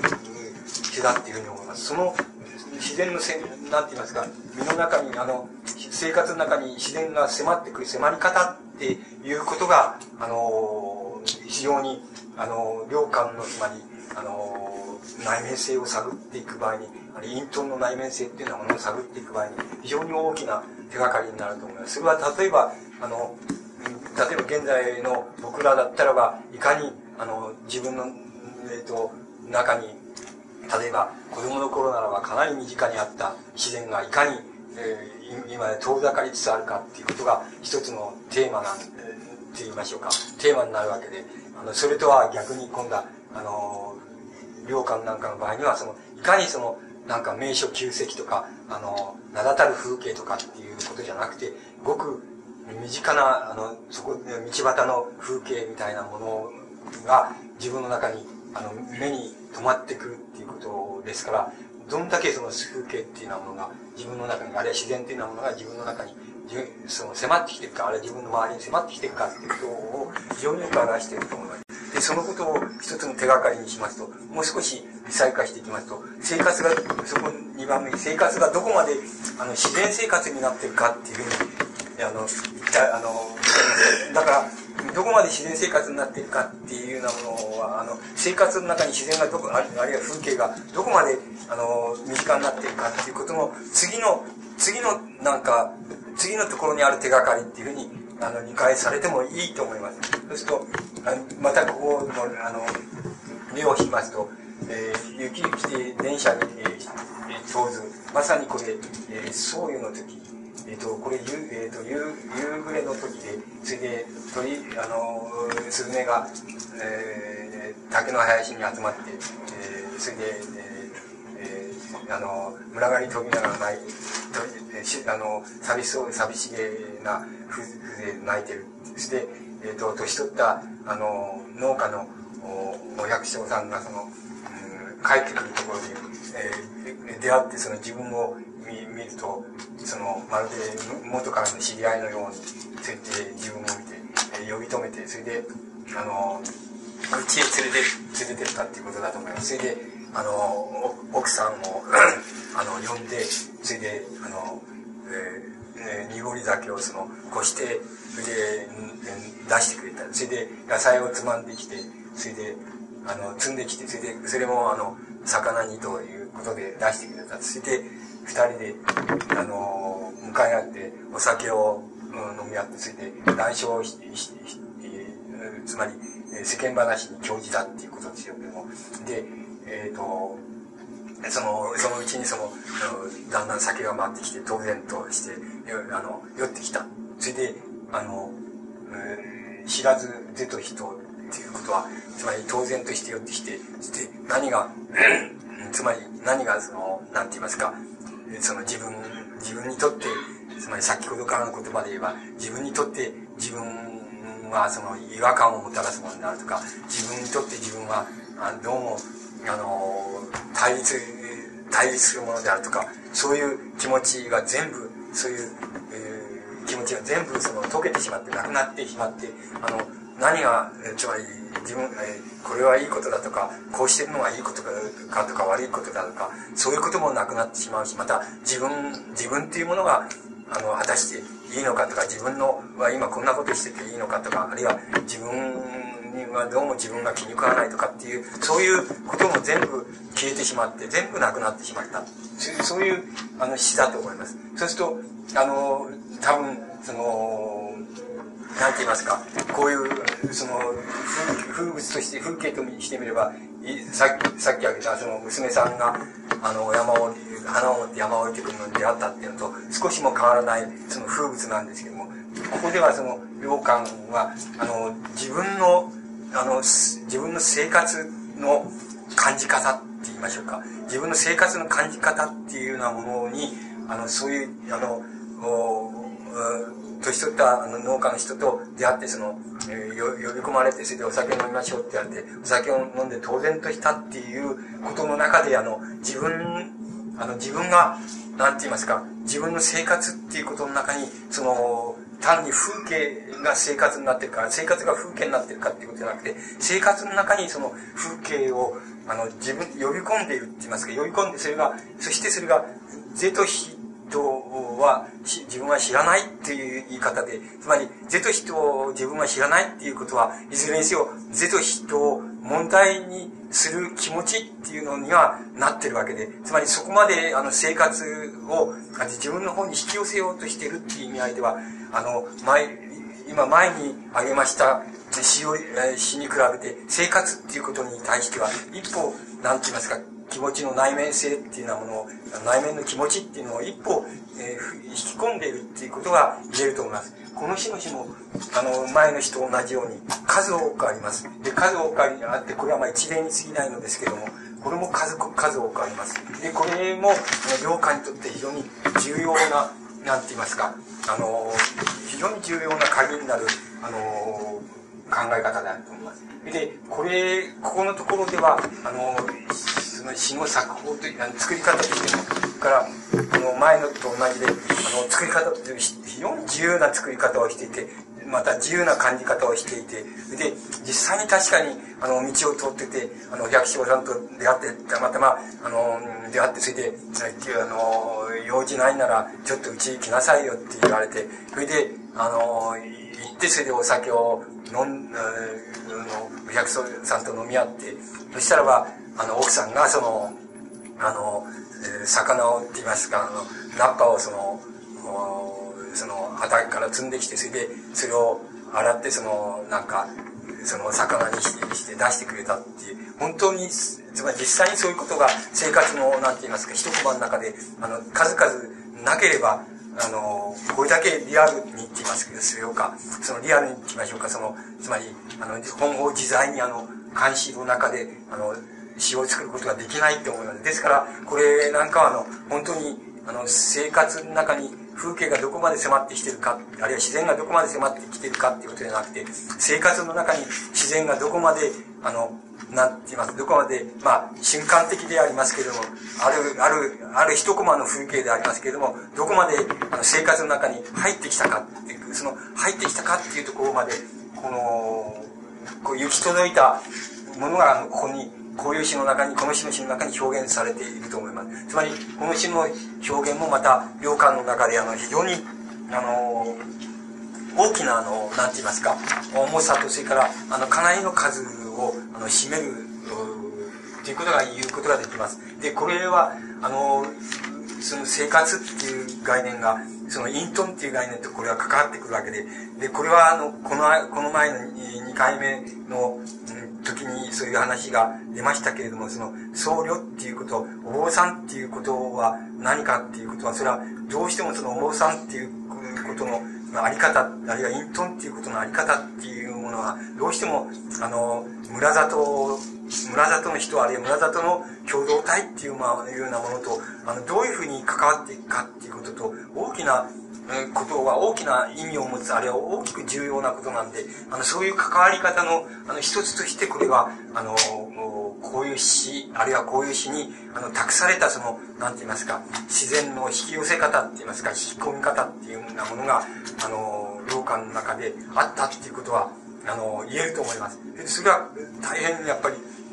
良館の中で、あの、重要な、あの、部分を占めていると思います。で、もう少し今度はまた、あの、なんて言いますか、自然の中の生活っていうものが、良館にとってどういうものだったかっていうことをもう少し、あの、もう少し微細に、あの、あの、分けていってみます。すると、あの、まあ、ここに例が挙げて、挙げてありますと、一号万木のうち、仙山、妖愛、ある妖体の間、秋に先にいて、は、まさにうち、雨降らずして湯が常に暮らし、えー、かご、えっ、ー、と、かごを持ってその、キクラゲをと取りに行って、それから瓶を持って、それで、あのー、岩清水を汲み、えー、汲みに行ったと。それで、あ、こんな、あの、こんな、なんて言いますか、その、いや、あの、人里離れたその、あの、山ん中って言いましょうか。山ん中な、ま、ま、迷、道に迷った迷い子が、迷い子になった人が、たまたまやってくるんじゃなきゃ、あの、誰も来るもんな、来るものはいないんだっていう、そういう意思です。で、これも、あの、相当、なんて言いますか、あの、なん、この、人としてのその、規範って言いましょうか、規則っていうようなものは相当、あの、破っていますから、多分これは実際に自分が、その、日常のように体験しているあの体験のに基づいて作られた詩だと思います。だから、あのこう、なんて言いますか、あのカゴを持って、その、なんか、えー、その、キクラゲを、その、取りに出かけていって、行ったっていう、その時の、あのまあ、ことを読んだんだと思います。そうすると、ここでは、あの、確かに、あの、こういうのは、あの、領下のその隠遁生活の、生活の一部、一部分なり、日常生活の一部分なんですけども、ここでは、あの、人と、人との関係って言いますでしょうか、あの、自分と村里との関係という意味合いでの生活は、少しもこの中には、あの、入り込んでこないわけです。この中に入り込んでるのは、こんな、入り込んでるのは、あの、自然と自分の生活との関わりだけなわけです。つまり、自分と自然とが、あの、どういうふうに直接、あの、直、この場合には直接ですけども、直接接触しているか、あるいは直接あの、この、なんて言いますか、区別されてるか、つまり、自分が自分であの、自然というものをどれだけ区別してるか、あるいは自分と違うものと認識、考えてるか。っていうことがよくあの表現されていて、その中間に例えば他の人がいる、つまりここで言えば、あの、年取ったあの、農家のおじいさんがいるとか、向こうで言えば娘さんが、あの、花を持った娘さんがいるとかいうように、あの、中間にあの人間の関係があって、あの、生活が成り立ってるっていう、そそういう生活ではなくて、ここでは直接に自分のイントン生活の日常の、その、なんて言いますか、日常のありさまっていうようなものが、直接何の媒介もなしに、要するに、あの、自然そのものと直に、あの、接触して、直にそ、そこから、あの、もあの、うん、まあ、キクラキクラゲを取りに行ったり、飲む水を、あの、汲みに、汲んだりしてるっていう、そういう、実際にその自然自体との接触の仕方っていうようなものを述べていて、これが多分、あの、イントン生活っていうようなものが、その、持つの核心にある、その、一番重要な部分で、また、一番人から見ると、つまり、村里の生活から見ると、一番、なんて言いますか、あの、わかりにくいところの生活だと思います。つまり、あの、村里も生活でももちろん、キクラゲを取りに行ったり、あの、水を汲みに行ったりすることはあるわけですけども、それは、あの、人と人との接触があったり、えー、あったり、それから何かを買いに行ってとか、そういう生活の一コマとしては、そういうものがあるわけですけども、あの、この場合ではそうじゃなくて、あの、イントン生活の、なんて言いますか、非常に革新の部分って言いますか、中心の部分で、あの、中心の部分でやっぱり自然とどういうふうに直に対面してるかっていう問題がここに描かれていると思います。これは、このところ行きますと、多分、あの、良寛が、あの、個人として、つまり、個人の詩人として、あれ、詩として言えば、一番影響を受けてる、この、寒山詩って言います。寒山の詩の、詩の、あの、なんて言いますか、世界に大変近くありますし、また、大変大きな、あの、影響を、あの、受けていると思います、この詩の詩は。で、これが多分、あの、イントン、あの、イントンっていうことの核心にある、あの、生活の仕方なんです。ただ、ここでは、あの、イントンの核心にある生活自体をその、読んでいるのだって、その生活に対する、また内面性って言いましょうか、自分の内面の流れ方っていうようなものを、本当は象徴はされていますけど、それを読もうとしているわけではありません。ただ、生活、イントン生活の核心にあるもの、そのものを、ここでは読もうとしているっていうふうに、あの、言うことができます。そそうだとしたらば、もう少しだけ、この問題はもう少しだけ内側にって言いましょうか。もう少しだけ内側のところまで入っていくことができると思います。では、あの、良寛の、なんか詩の表現で今から、この、辿ってみますと、あの、もう一つは、生活がどこまで生活の否定になってるかっていうふうに、ここに言ってありますけど、どう言ってもいいわけです。あの、自然生活がどこまで生活の否定になってるかって言ってもいいわけですし、自然生活がどこまで自然生活の否定、否定になってるかっていうふうに言ってもよろしいですし、またあの、自分が、自分が生きていることが自分にとってどれだけ自分の否定になってるかっていうような言い方をしても、まあ結構いいだろうというふうに思います。で、ただ、それが、あの、自分が、自分が生きていることあるいは自分が存在していることが自分のどれだけ否定になってるかっていうことも、あの、直接の否定じゃなくて、あの、自然を、あの、生活あの、生活を媒介にして、あの、自分の存在が、あるいは自分がどれだけ自分の否定になってるか、あの自分がどうどれだけ自分を否定することとして生きているか、生活しているかっていうことだと思います。で、ことに、それは、良寛の場合、イントン生活のもう一つ内側にある、ももう一つ内側って言いましょうか、奥って言いましょうか、奥にある一種のその、なんて言いますか、精神状態ですから、それは、あの、その奥にあるっていうふうに、またこの、え、こうなんて言いますか、生活と自然との直接の対面っていうことのもっと奥にあるっていうふうに返しないと、あの、仕方がないので、もう一つ奥に、あの、奥にそれがあるっていうふうに返せる、返せると、あの、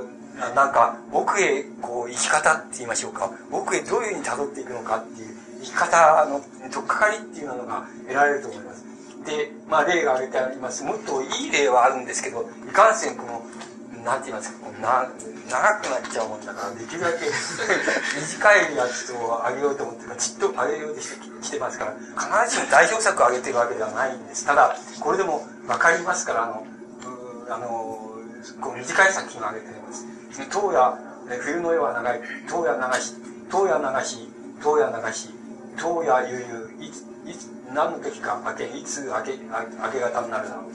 と。灯火に炎がなく、炉に炭炭が、炭も、炭もないと。ただ、枕、枕のところで、夜の雨の音を聞いているっていう、あの、詩な、詩です。そうすると、あの、そうすると、な、何が、何が問題なのかっていう、この、この詩の場合何が問題なのかっていう場合に、まあ、どうなんでしょう。つまり、詩の表現の仕方から入入って理解する仕方っていうのはあるでしょうけど、そんなことよりも、これ、一人ぼっちでなんかや、なんて言いますか、山の奥かなんかに自分がとにかく住んでいるいるっていうことを、それで真冬で、もちろん誰も人なんか訪ねても来ないし、誰もいるわけはない。そこにたった一人で声をかけして、あの、住んでいるっていう自分をそう想像した方が分かりがいいと思います。そうそうすると、それはちょっと耐え難い、耐え難い、つまり生活だっていうことが分かります。まあ、1日2日ならいいんですけども、これ一生やるんですから、耐え難い生活なわけ。つまり耐え難い状態の自分っていうようなものを、をが歌われているわけ、の状態が歌われているわけです。そうすると、あの、もしその耐え難い自分の状態が耐え難いというふうな、ふうに肯定されているとすれば、それは別に詩なんかに作らなくたっていいわけですよ。つまり詩、詩に作るっていうことは何かっていうと、そういう耐え難いところの自分の生活っていうようなものを、ものを、あの、自分の意思でもって、あるいは隠遁生活の本質として良寛は選んでいるわけでありますし、また、青春時代、つとにその、自分はそういうことを覚悟の上で、生涯、それを貫くことを覚悟の上で出家してるわけですから、あの、それは、あの、もちろん自分が選ん意思でもって選んでいる、わびしさって言いますか、その孤独さであって、それはどうしようもないわけですけども、しかしどうしようもない自分っていうのはものを、またもう一度、その自分のそういう生き方っていうのものをもう一度自分が、こう自分に対して否定するっていうようなものがあるから、こういう表現っていうようなものが出てくるというふうに考えた方がよろしいと思うんです。つまりこれは、えー、つまり冬のような孤独な生活の心境をその述べているんだっていうふうに理解されないで、そうじゃない、そうじゃないんだって、あの自分の意思でもって自ら選んだその山中の孤独な、なんて言いますか、誰もいない、その、それで寒くて、それで、あの、灯火も、その、消えちゃった。で、まあ、あの、炉端に炭もなくなっちゃったって、なぜその、つまり、そういう時になぜ俺は、つまり、つまり、なぜ俺はこういうことをせんならんだ？って、つまり、なぜこんなことして何になるんだって、誰もそれを認めてくれるわけでもないし、また認められるためにやってるわけでもないんですし、こんなことしたからといって何も別にどうってことはないわけですから、つまり、どうってことないわけですから、つまり、あの、一番良くて自分が死んじゃうっていうだけですから、あの、あの、つまり、どうってことないわけです。ですですけども、意識してこれは選んだもの、それが僧侶っていうことですから、僧っていう坊、坊さんっていうことはそういうことですから、自分が選んだ、青春時代に選んだ生き方なんで、そういう状態に生き方を選んで、その通りになっているわけで、その通りになっていたら不服はないだろうっていうことなんで、確かに不服はないわけだでしょうけれども、またあの、不服がない中で、もう一度それを自分でもって、もう一度否定する。なぜ自分はこういう生き方を、あるいはこういう生活をなぜしてんだろうと、何になるんだろうとか、何のためなんだろうっていう風は、には言わなかったでしょうけども、僕がその俗っぽく理解すればそうだと思います。つまり、俗っぽく理解すれば、あの、そういう自分に対する否定、自分の生活、選んだ生活に対する否定の意思が起こった時に、こういう作品ができてきてるのであって、決して肯定的な自分の生活、隠遁生活を肯定する心境を歌ったのが、これ、この作品、こういう作品じゃないのであって、そうでなくて、自分の選んだそういう生き方っていうようなもの、に疑いを生じたっていうのはおかしな言い方ですけども、まあ今流のその毒っぽい言葉を使えば、それをもう一度、あの、否定したいって言いましょうか。これはおかしいとか、なんだろうこれはっていう、何なんだろうとか、なんだろうこれはっていうふうに思っ、そういうようなところで、あの、作られてる詩っていうふうに理解されると、なんかまたもう一つ、良寛の隠遁生活のもう一つ中側に、こう、入っていく、どっかかりの手がかりと言いましょうか。それが得られるんじゃないかっていうふうに思われます。それ、こういう、あの、こういう理解の仕方っていうのは、まあ、どういう理解の仕方もそうなんですけど、つまり、これは、あの、リントン生活の寂しい心境を歌ったもんだっていうような理解の仕方をしてもそう同じことですけども、そんな理解の仕方っていうのは、あの、なんて言いますか、それに固執しますと、あの、固執しますとなんか途端に良寛のその、その時の内面状態から途端に逸れてしまうっていうようなことが出てきますから、その固定してはいけないわけなんですけども、ただ、これは決してあの肯定自分の隠遁性選んだ自分の隠遁生活っていうようなものを肯定してその心境のこう弱漠さあるいは、えー、その深さっていうものが描かれてんだあれは歌われてんだっていうふうに理解されないでそのそのむしろその逆であって自分の隠遁生活に対する否定性っていうようなものが出てきた時にこういう作品が出てくるっていうあの生まれたんだっていうふうに理解された方が僕はいいと思います。つまりその方があのその理解にかかってると思います。そうそうしますと一瞬でありますけれども一瞬ですけれどもなんか良寛のその何て言いますか心境って言いますか、良寛のその精神状態っていうのが一瞬こうなんとなくつかめたっていう感じがしてくる気がするんです。少なくとも僕はそういう気がこうするんです。なんです。だけども、もう次の瞬間にはもうダメなんですよ。つまり次の瞬間にはもうなんか当た当たり前のつまんねえ知らないかって言われて、で、冬のようはなくて、それで、それで、いつ開けるんだろうって言って、それで、灯火が炎がなくなった、炉端に炭が、炉に炭がなくなったって、で、枕のところに、まあ、手を置いて、その、雨の声を聞いてたって、音を聞いてたって、何が面白いんだって、つまんない詩じゃないか、つまりありきたのになって言います、月並みな詩じゃないかっていうふうに、もう次の瞬間にはそうなっちゃうんですよ。あの、そう思えちゃうんですよ。だけども、あるある瞬間に、ふっと自分、自分が、例えば俺だったら、俺がそういうところにいたい、かこう感じて、こういった時にどうなんだろうなっていうふうなところから入っていきますと、ある瞬間に、これだってつまりこういうんだってそれは否定性だっていうふうに否定性だって決してこれを肯定してんじゃないっていう自分に疑いを生じたって言いますかね。あるなんかこうこれはおかしいこのこういう生活っておかしいって言いますかなんか何のためだっていうふうになった時にあのこういうそういう時のあれを俺は作作ったもんだっていうふうにな理解がある瞬間ですけども非常にリアルに思えてくるわけです。でだからその瞬間をその、の気持ちで言えば、そういう読み方が正しいだろうっていうふうに思います。で、また次の瞬間になってしまうと、非常に月並みな、あんまりいい詩じゃないなっていうふうに思えちゃうわけです。そうするともう、その時にはもう言葉が死んで見えるわけですよ。全部あの、特に時代が隔てていますし、それから漢詩でしょう。だから、あの、日本語の詩じゃないでしょう。だから、あの、もう非常に死んで見えるんですよ。死んだ言葉に見えるんですよ。で、あの、もう、その、ある瞬間のその、なんて言いますか、この、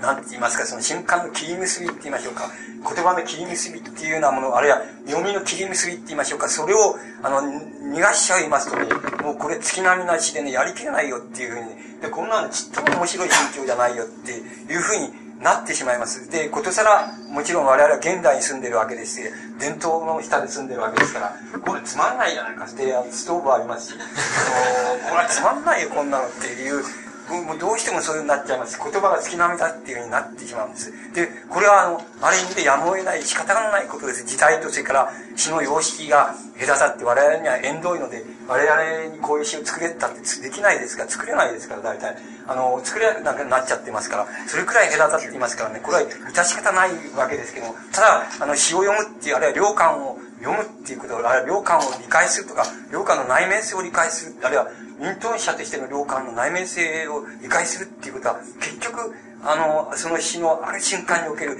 これはこうこうだって、これに違いないっていう、このとこだっていうことが、わっと、あの、わっと分かったような感じになった時に、その時に良感の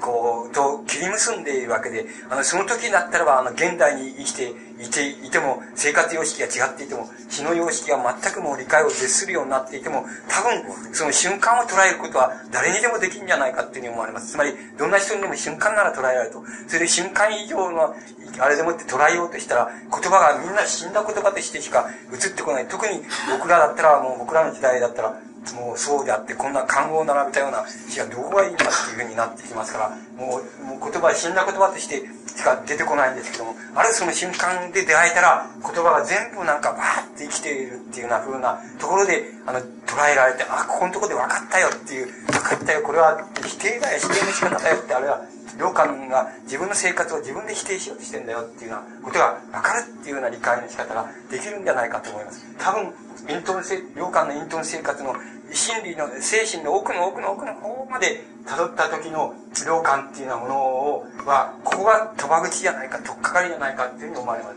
その中で、それからだんだん言ってきますけども、今度は、その、もう少し注意する。あの、え僕は大丈夫ですけど。皆さん、じゃあちょっと、休憩しますか。あの、途中で申し訳ありませんが、あの、講演が、あの、長く、なると思いますので、あの、ここで、えー、10分間休憩を取らせてもらいます。えー、トイレはあの、そちらの廊下の突き当たり左ですのでご利用ください。えー、えー、35分にか再開いたします。させていただきます。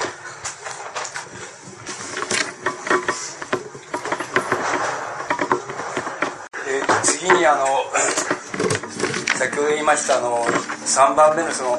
自然という原理の中中でその良寛のその倫理っていう良寛の持ってる倫理って言いましょうか。倫理性って言いましょうか。そういうものがどういうふうになってるかということですけどそれをまあ少しだけ微細にって言いますか微妙にそのあのこう節目って言いますか折り目をつけてあの言いますとまず一番目にあの出家隠遁の倫理がどこまで自然の側にあるかっていう言い方をしてありますけどもあの自分が出家隠遁してるっていうことがことの意味があの意味がどれだけあの自然っていうことの中にあるいは自然というものの中に引き寄せられているかっていうその度合いということの意味に理解してくださればいいと思います。たあの例を挙げてあります。この番号っていうのはこれは東光さんの伝習の番号です、えー、これはあのここにあこの詩はいい詩だと思います。あの豆腐銃を吹き、えー、やらい帽子にすぐ、えー、主人枕を高くして眠る水くんど知らん浮世の地青山たちまちすでに明けぼの、えー、春金春の鳥その枝にな枝になく我もまた我が要領自死ひょうひょう伊豆国かゆかんと欲すえっ、ー、と野の水が遠い村村を浸し、えー、美しい花が山のなんてますか中腹ですか。中腹に、えー、日に輝いている。牛を引いてどこかの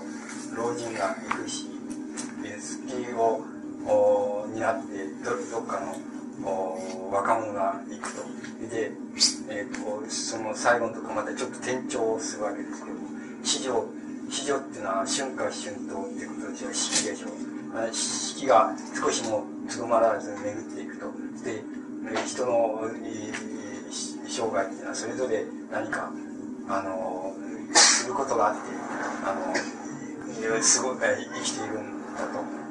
だからあの自分が何をする人間なんでつまり何何をして生きてるんだろう？なあるいは何をするために生きてるんだろうか、たただその長いあの生涯つまり長い年月の間あの五円の扉を守ったらふるさとに隠遁して陰性しているだけだっていうふうに言ってるんだと思います。そうするとあのこの何て言いますかこの東野流しっていうところのまあ、なんて言いますか、隠遁生活の生活の中で、えっ、ー、と、先ほどその、生活がどこまで生活の否定になっているかっていうふうに申し上げましたけれども、その生活がどこまで否定になっているかっていうことを、いわば、あの、表にあらわにしたものが、やっぱり、あの、この、今読みました新中の、あの、倫理になって出てきていると思います。つまり、あの、ここでは要するに、あの否定性っていうことは自分の隠遁している生活の否定性っていうことは、ただ自分の内面の中に帰っていくだけで、あるいは内面の中に帰っていくから、こういう表現が出てきたっていうことなんですけども、これがもう少し、あの、外側に、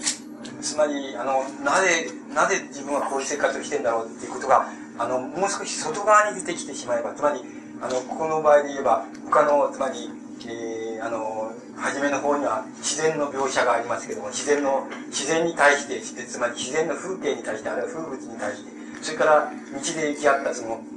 なんて言いますか、牛を引いてるご老人に対して、あるいはその、おどっかの家の子供た子供に対して、つまりそういうものに対して、あの自分、そういうものを感情に入れた上で、つまりそういう村里の人の生活って言いますでしょうか、生き方って言いましょうか、生涯って言いましょうか、そういうものを感情に入れた上で、あの自分のその生活の否定性っていうようなものを表に出していった時に、いわば、あの、領館の中における倫理って言いましょうか、あの、倫理が現れてくるっていうふうに思われます。その倫理の言葉は、例えば、終わりで言えば、その、うん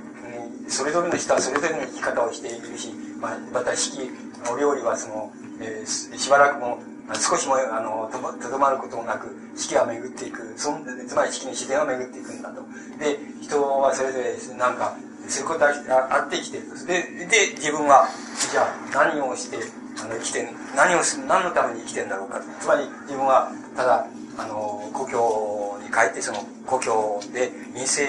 隠遁の生活を守っているって言いましょうか。隠遁のあののおこを守ってるっていうか隠遁のこの小屋を騒動を草屋をその守っているっていうそれだけだとつまりそれだけのことをしているだけだっていうふうな言い方になっていると思いますつまりあのこれはあの決してあの何て言いますかつまり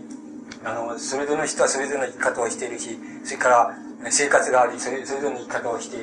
何か意味ありげなことあるいは何か役に立ちそうなことあるいは、えー、やこのえ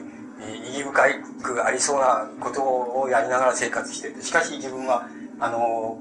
自然もまたそれぞれとど、まることなく巡ってあのいると。そんなのに自分はあの何をしてんだろうか。つまり自分はあのイントのこの小屋を守ってそこでその生活してそこでいるだけだそこでいるだけなんだっていうことを言ってると思います。つまり、その場合に、あの、スコールなんて言いましょうか、あの、つまり、あの、自分、つまり人、他者ってものは、他者も自然もその意味あり、意味ありげな、あの、生き方、あるいは意味ありげな流れ方をしてるけれども、自分は、あの、少しもその、意味、意味があるようなことをしてないっていう言い方でもって、あの、自分のその、なんて言いますか、イントンっていうことの、まあ、場所って言いましょうか、意味と言いましょうか、そういうものに対して、あの、なんて言いますか、少し探りを入れてるって言いますか、自分の気持ちに探りを入れているっていうことになると思います。あの、これ、つまり、あの、僧侶とか隠遁っていうことは、いわばその、あの、世を捨てることですから、あの、別に、あの、いいことをするわけでもなし、役に立つことをするわけでもないわけですし、また特にこの、あの、総動禅っていうのはそうですから、考え方がそうですから、つまり何か別に役に、人の役に立つことをするとか、しないとかっていうことが問題なんじゃなくて、その、まあ、良寛流の、言い方をすれば、その、古物、古物のご、あったが、つまり古い、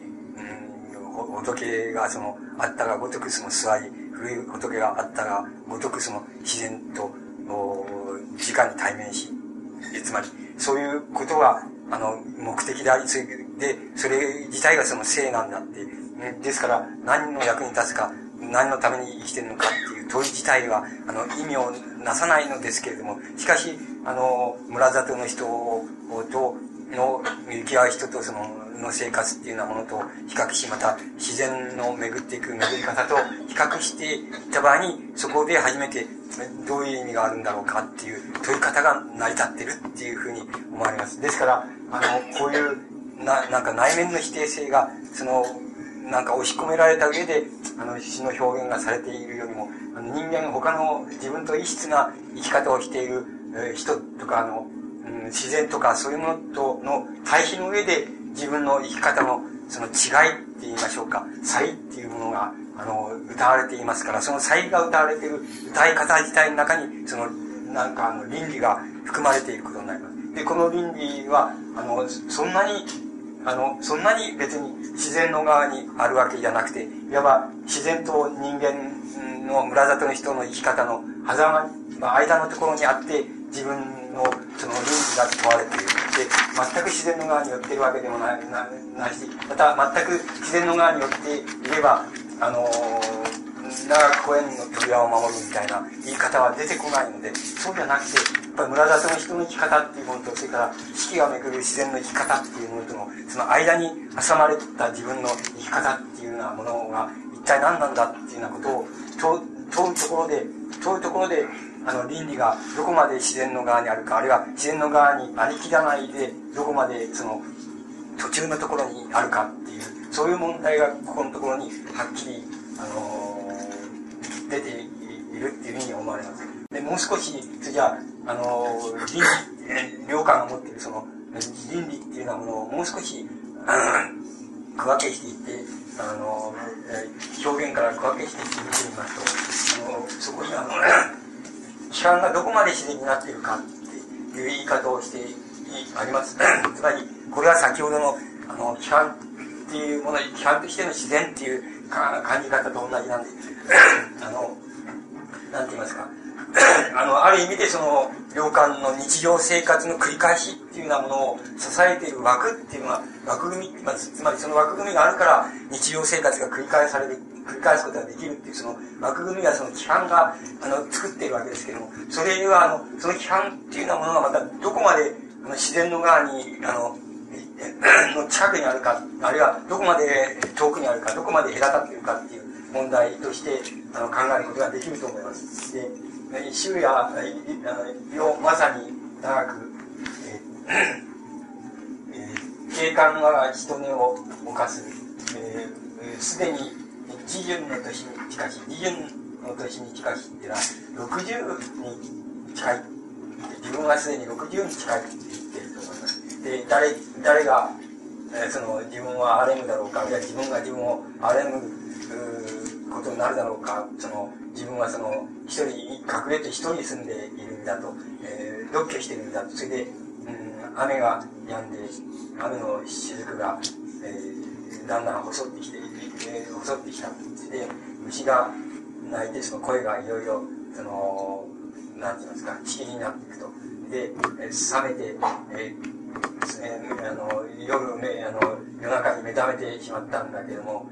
寝ることができなくできなくて、枕枕のところでそのなんて言いますか、うん、その枕を傾けてってんか枕のところで起きたまんまと言いましょうかその、うん、枕によってその考え込んだまんまあの、うん、朝になってしまったっていうことだと思います。先ほどの詩と同じで、あの、えっと、領館の中で、あの、かなりな数あると思いますけども、しかしこの詩は、あの、割に、あの、フォルムが決まっている詩です。つまり、領館の詩としてみれば、あの、なんて言いますか、あの、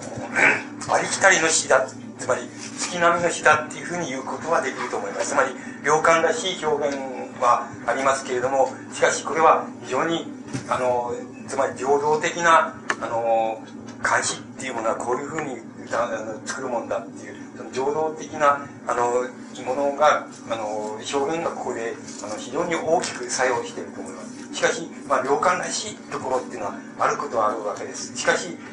そんなにあの、珍しい、あの、なんて言いますか、自由奔放なっていう、あの、表現ではないと思います。だから、あの、よく、こう、監視の中にある、あの、信憑性とか、あの、こう、境地とか、そういうようなものと大変、あの、よくそういうものが守られた、あの、詩だっていうふうに思います。しかし、そういう守られた詩の中で、あの、どこまでやっぱり自然の側に自分が近づいていけいけてるのかっていうことは、あの、いうことが問題なんで、そうすると、やっぱり、あの、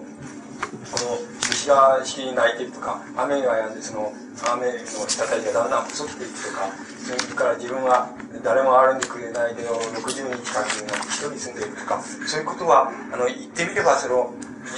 あの、ありきたりなって言いましょうか、あの、監視の表現の中では、ありきたりな表現であるし、ありきたりな心境の、まあ、表現、そういう意味ではもう、あの、一つ、あの、詩の表現とか、それから、その、心境の表現とか、そういうようなものは、こういうふうに、あの、読まれるべきなんだっていう、そういう批判からそんなに遠くない詩だと思いますし、またそれが非常に重要なものとして、あの、この詩の枠組みを決めていると思います。しかし、その中で、あの、眠れないまんまで、あの、雨の音を聞きながら、その、夜明けになってしまったっていうところで、あの、良寛の、なんて言いますか、この、その、なんて言いますか、その生活の中に、つまり、隠遁生活の中にあるありきたり性って言いましょうか。隠遁生活、ありきたりの隠遁隠遁生活とちっても違わないっていう、そういうありきたり性っていうような、良感のありきたり性っていうようなものが、あの、どれだけ、どれだけ自然のところに近づいて、自然のところに近くにあるのか、近づいてるのかっていうことが、あの、この詩の眼目だと思います。つまり、あの、自然のところに全く近づいていってしまうとか、全く同化していってしまえば、あの、ありきたり性っていうようなものも消えてしまうわけです。それからまた、ありきたり性だけっていうようなことになってくれば、それは村里の人もその、ごく日常の生活っていうのが一番ありきたりの生活っていうふうに考えれば、領間のこういう隠遁生活のありきたり、生活のありきたり性っていうのは、その中間のところにあるわけで、その中間のところにありながら、どこまで領間のありきたり性っていうのが、自然の近くにあるか、どこまであるのかっていうようなことが、あの、ことを、この詩の中で、この詩からその、なんて言いますか、あの、浮かび上がらせるあれ見つけ出すことができたら、多分、この詩をあの読んだことになるんじゃないかっていうふうに思います。つまり、この詩ってのは何なんだって言ったら、あの、やっぱり、そういう批判的な、あるいはありきたりな自分の隠遁生活性のありきたりな心境っていうようなものを、あの、表現しながら、それがでもどこまであの自然の近くのところまで行けてるか、あるいは行ってるかっていうようなことがここで見つけられたら、それが、あの、そこのところが、あの、思い浮かべられたら、やっぱりこの詩を読んだことになるのではないかっていうふうに思われます。で、あの、一行一行辿ってみればよくわかるので、例えば、秋のようで夜が、えー、とても長いっていうのはもうもうありきたりであるし、またありきたりの表現であるし、ありきたりの自然、秋の自然の自然ですから、何もそういう意味合いが、あの、その、まあ、規範そのもの、つまりありきたり性そのものであるって言えば言えるわけですから、その次の、お三名さんがその自分の人目を犯しているっていうのも、決してその物珍しい表現でも何でもないと思います。漢詩の中では割にある表現でありますし、また漢字としてもそうだと思います。からその3番目、自分はすでに、あの、自由だから身に従うの年だから、まあ60に近い、えー、近いんだ、えー、あの、近いんだと。で、だけどもその、こういう、えー、一人住まいの隠遁生活をしているのを誰が憐れんでくれるだろうか、あれが憐れむだろうかっていうのも、これも、あの、ありきたりの心境の表現であるし、また、あの、こう、言語的に、つまり詩の表現として言っても、これは漢詩の中でよくある表現ですから、そんなに別にありきたりから出しているっていうこともないと思うんだ。そうすると、あの、その次の雨やんで、えー、滴りが、滴、滴りようやく細いっていうのも、そんなに そんなに、あの、別段、格別なことはない表現です。ただ、あの、これは、この、この、良感っていうのはみんながいい、いいんじゃないでしょうかね。いいか悪いか、どっちかでいいか悪いかって言ったら、あれになっちゃうけど、非常にいいか非常に悪いか、どっちかな気がしますけどね。あの、よくこの、雨の音とか、ものすごくあるんですね。あの、こう、あの、気にしてとかって、あの、あの、よく耳についてるところがあって、あの、そうすると、これ、この表現もありきたりなんですけど、このね、あの、雨が止んで、その滴りがようやく襲ってくるっていうのは、かなりな、これは、あの、ありきたりではない近づき方のような気がします。この中で言えば、あの、かなりありきたりではない近づき方のような気がします。つまり自然に対する近づき方のような気がします。からこれだから、これはさかなりな、あれだと思う。その次の虫鳴いて声、えー、いよいよ仕切りないっていうのは、これはもう歩きたりそのものだって。あの、まあ、眠れなくて、まあ、あの、目が覚めちゃって、それで枕、枕のところに寄りながらその、病を明かしてしまったっていうのも多分ありきたりだと思います。つまり、あの、ありきたりな詩の表現であるし、それほど、あの、珍しい、あの、心境の表現ではないと思います。ですから、あの、多分、この中で、あの、その、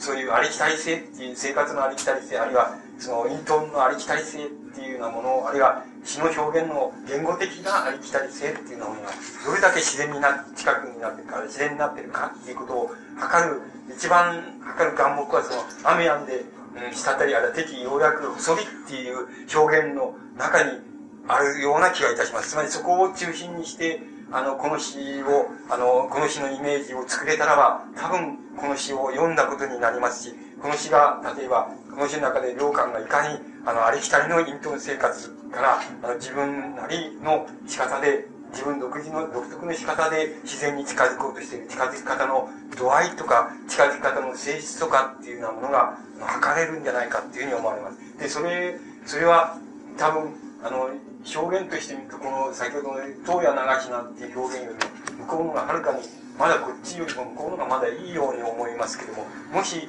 そうじゃなくて、目が覚めたような意味合いで、こちらの詩が、まあ一瞬その、その、一瞬素晴らしく読める瞬間が、この思い浮かぶとすれば、こちらの方がはるかに、あの、自然に近くにいるよういる、あの、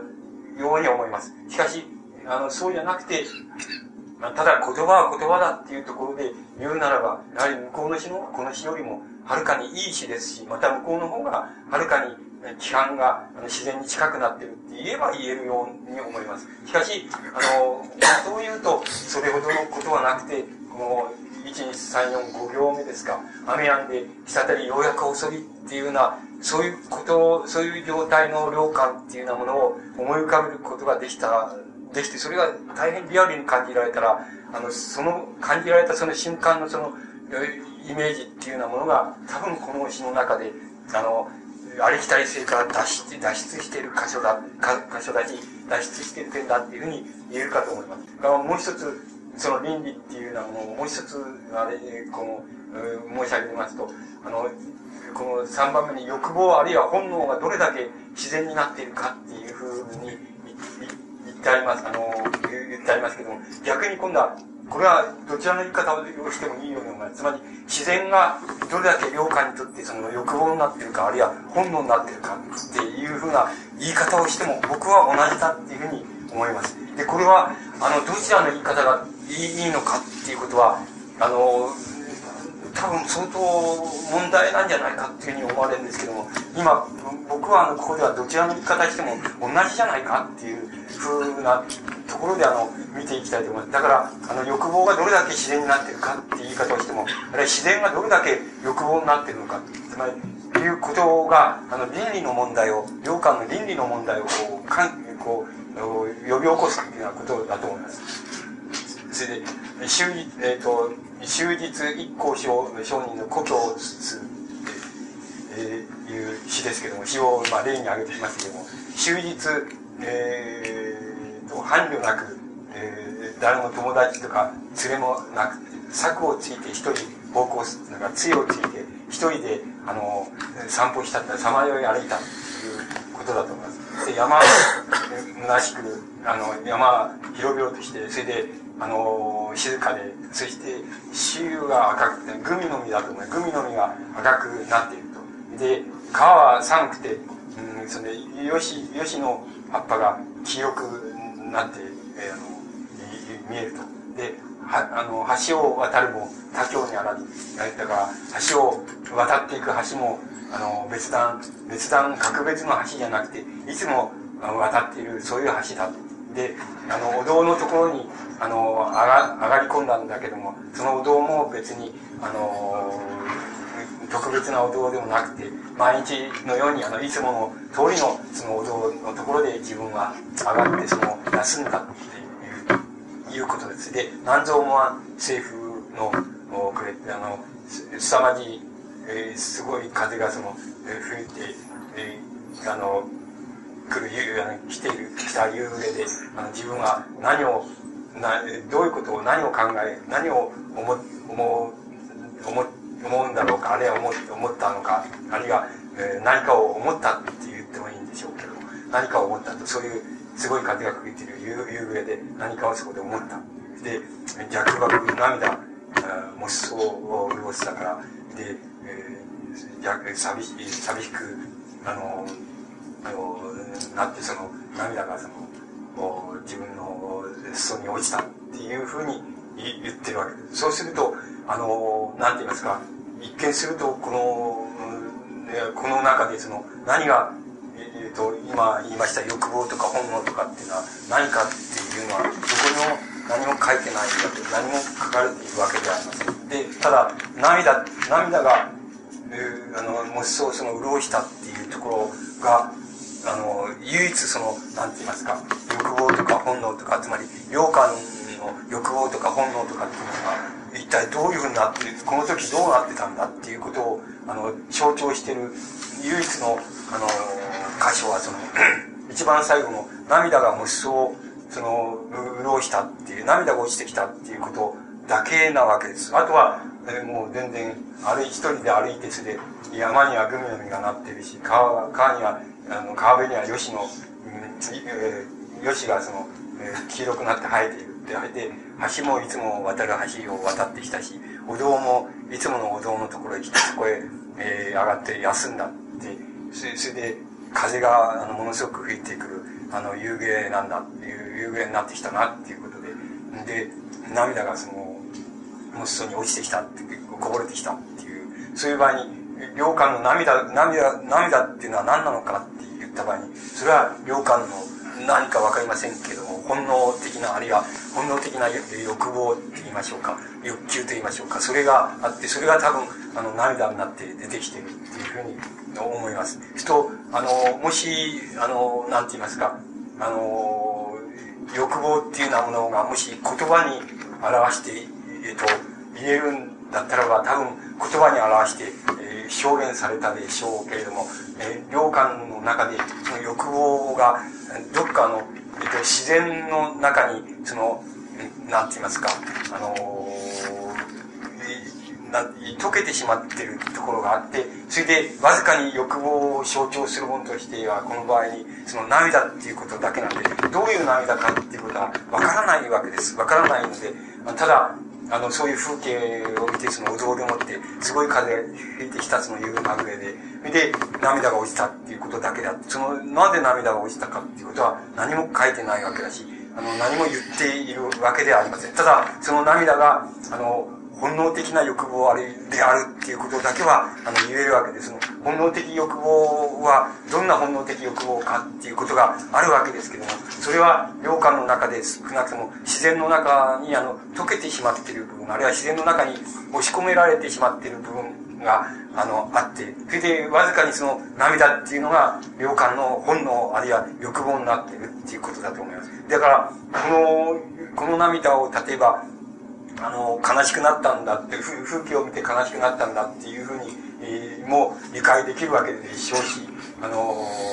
こう、一向承人の故郷数ですから、一向承人のことを思い浮かべて涙をこうしたっていうふうにも理解できるわけでしょうし、また、あの自分の、なんて言いますか、その、境、境外って言いますか、隠遁生活そのものをその、顧みて、あの、思い出して、涙、それが涙になって出てきたっていうふうに、あのも言えるわけでしょうし、また、そういう何のためじゃなくけど、なんとなく心細くなって涙が出てきたっていうふうにも解釈できるわけでしょうけれども、あの、そういう解釈が、あの、解釈の多様性っていうことが、あの、重要であるというよりも、あの、このところで、あの、やっぱり、あの、欲望とか本能っていうようなものが、あの、良感の中で、どれだけあの、自然に溶けてしまってるか、あるいは自然の中にあの、こう、あの、なんて言いますか、同一化してしまっているか、ということが、あの、重要なことのように思います。それだから、あの、そこのところで、わずかに、あの、涙っていう、最後の行の涙っていうことだけが、あの、その前の様々なその自然の風物、その中を歩いていく自分とか、お堂のところで、風の音を聞いている、あの、自分とか、そういうものと、そういう人が、ことの描写っていうものと、あの、まあ一種涙っていうことだけが、それと、まあなんて言いますか、一質であり、またそれと対立しているわけですし、その涙のところの、のところで、その本能っていうものが、どれだけ、あの、良感の中で自然の中に入ってしまっているのか、あるいは入ってないのかっていうことを表す、その、度合いっていうようなものが、あの、決まるっていうことになると思います。あの、涙っていうのは、あの、えっと、なかなかあの、つまり、あの、日本、つまり、日本って難しい、日本人ってのは難しいですよ。あの、つまり、涙と自然との同一性って言いましょうか。そういうことは大変同一性とか違いとかっていうのは大変日本人の場合には難しいような気がします。あの、えっ、ー、と、例えば中国の詩だったら、僕はそんなに詳しくはないでし、よく知らないんですけどね、中国詩だったら、あの、人と別れる、誰それと、うんと、別離の涙だとかね、要するに何か具体的なことがあって涙っていうふうになると思います。こういうふうに、あの、どこまで自然の中に何か欲望が隠されているかとか、あるいはど、どこまで、その、あの、倫理が隠されているかっていうような意味合いの涙とか、あるいはただ涙が出ちゃったっていう涙。だから、それはあの、なんて言いますか、改めて言葉でその理解しなければ、あるいは解釈しなければ、あるいは言葉でそれをちゃんと、あの、表現してみなければ、その涙が何であるかっていうことは、ちょっと、あの、後からじゃないと言えないっていうような涙っていうのは、日本の場合に多い、ありますから、あの、大変難しいような気がします。つまり、あの例えばその、あれみたいな、あの、えー、その、まあ、この「源氏物語」とかああいうようなその物語作品を見てもそうですけどもあのもう登場人物たちっていうのはやたらによく泣くんですよね。あの、何かって泣くわけです。そういうか、風の時じゃなくて、月、月を見てれば泣くっていう。すと、それは一体何なんだっていう、いうことは大変難しいような気がします。しかし、これは、あの、ちょっと、やっぱり、異常なほどな、自然って言いますか、ただ、要するに花を見てたら泣くとか、虫の声聞いたら泣くとか、月を見てたら泣くとかっていう、あの、やったらにそういうふうに、あの、そういう物語作品みたいなのの中でも、あの、あるいは歌の中でも、あの、日本の歌の中でもよく出てきます。で、これは大変得意なような気がします。つまり、あの、かなりな程度あの、なんて言いますか、あの、その、虫の声とか、月の光とか、四季の、えー、季節の移り変わりとか、風の音とか、風の冷たさとか、そういうようなものを、かなりあの、こう、なんて言いますか、えっ、ー、と、こ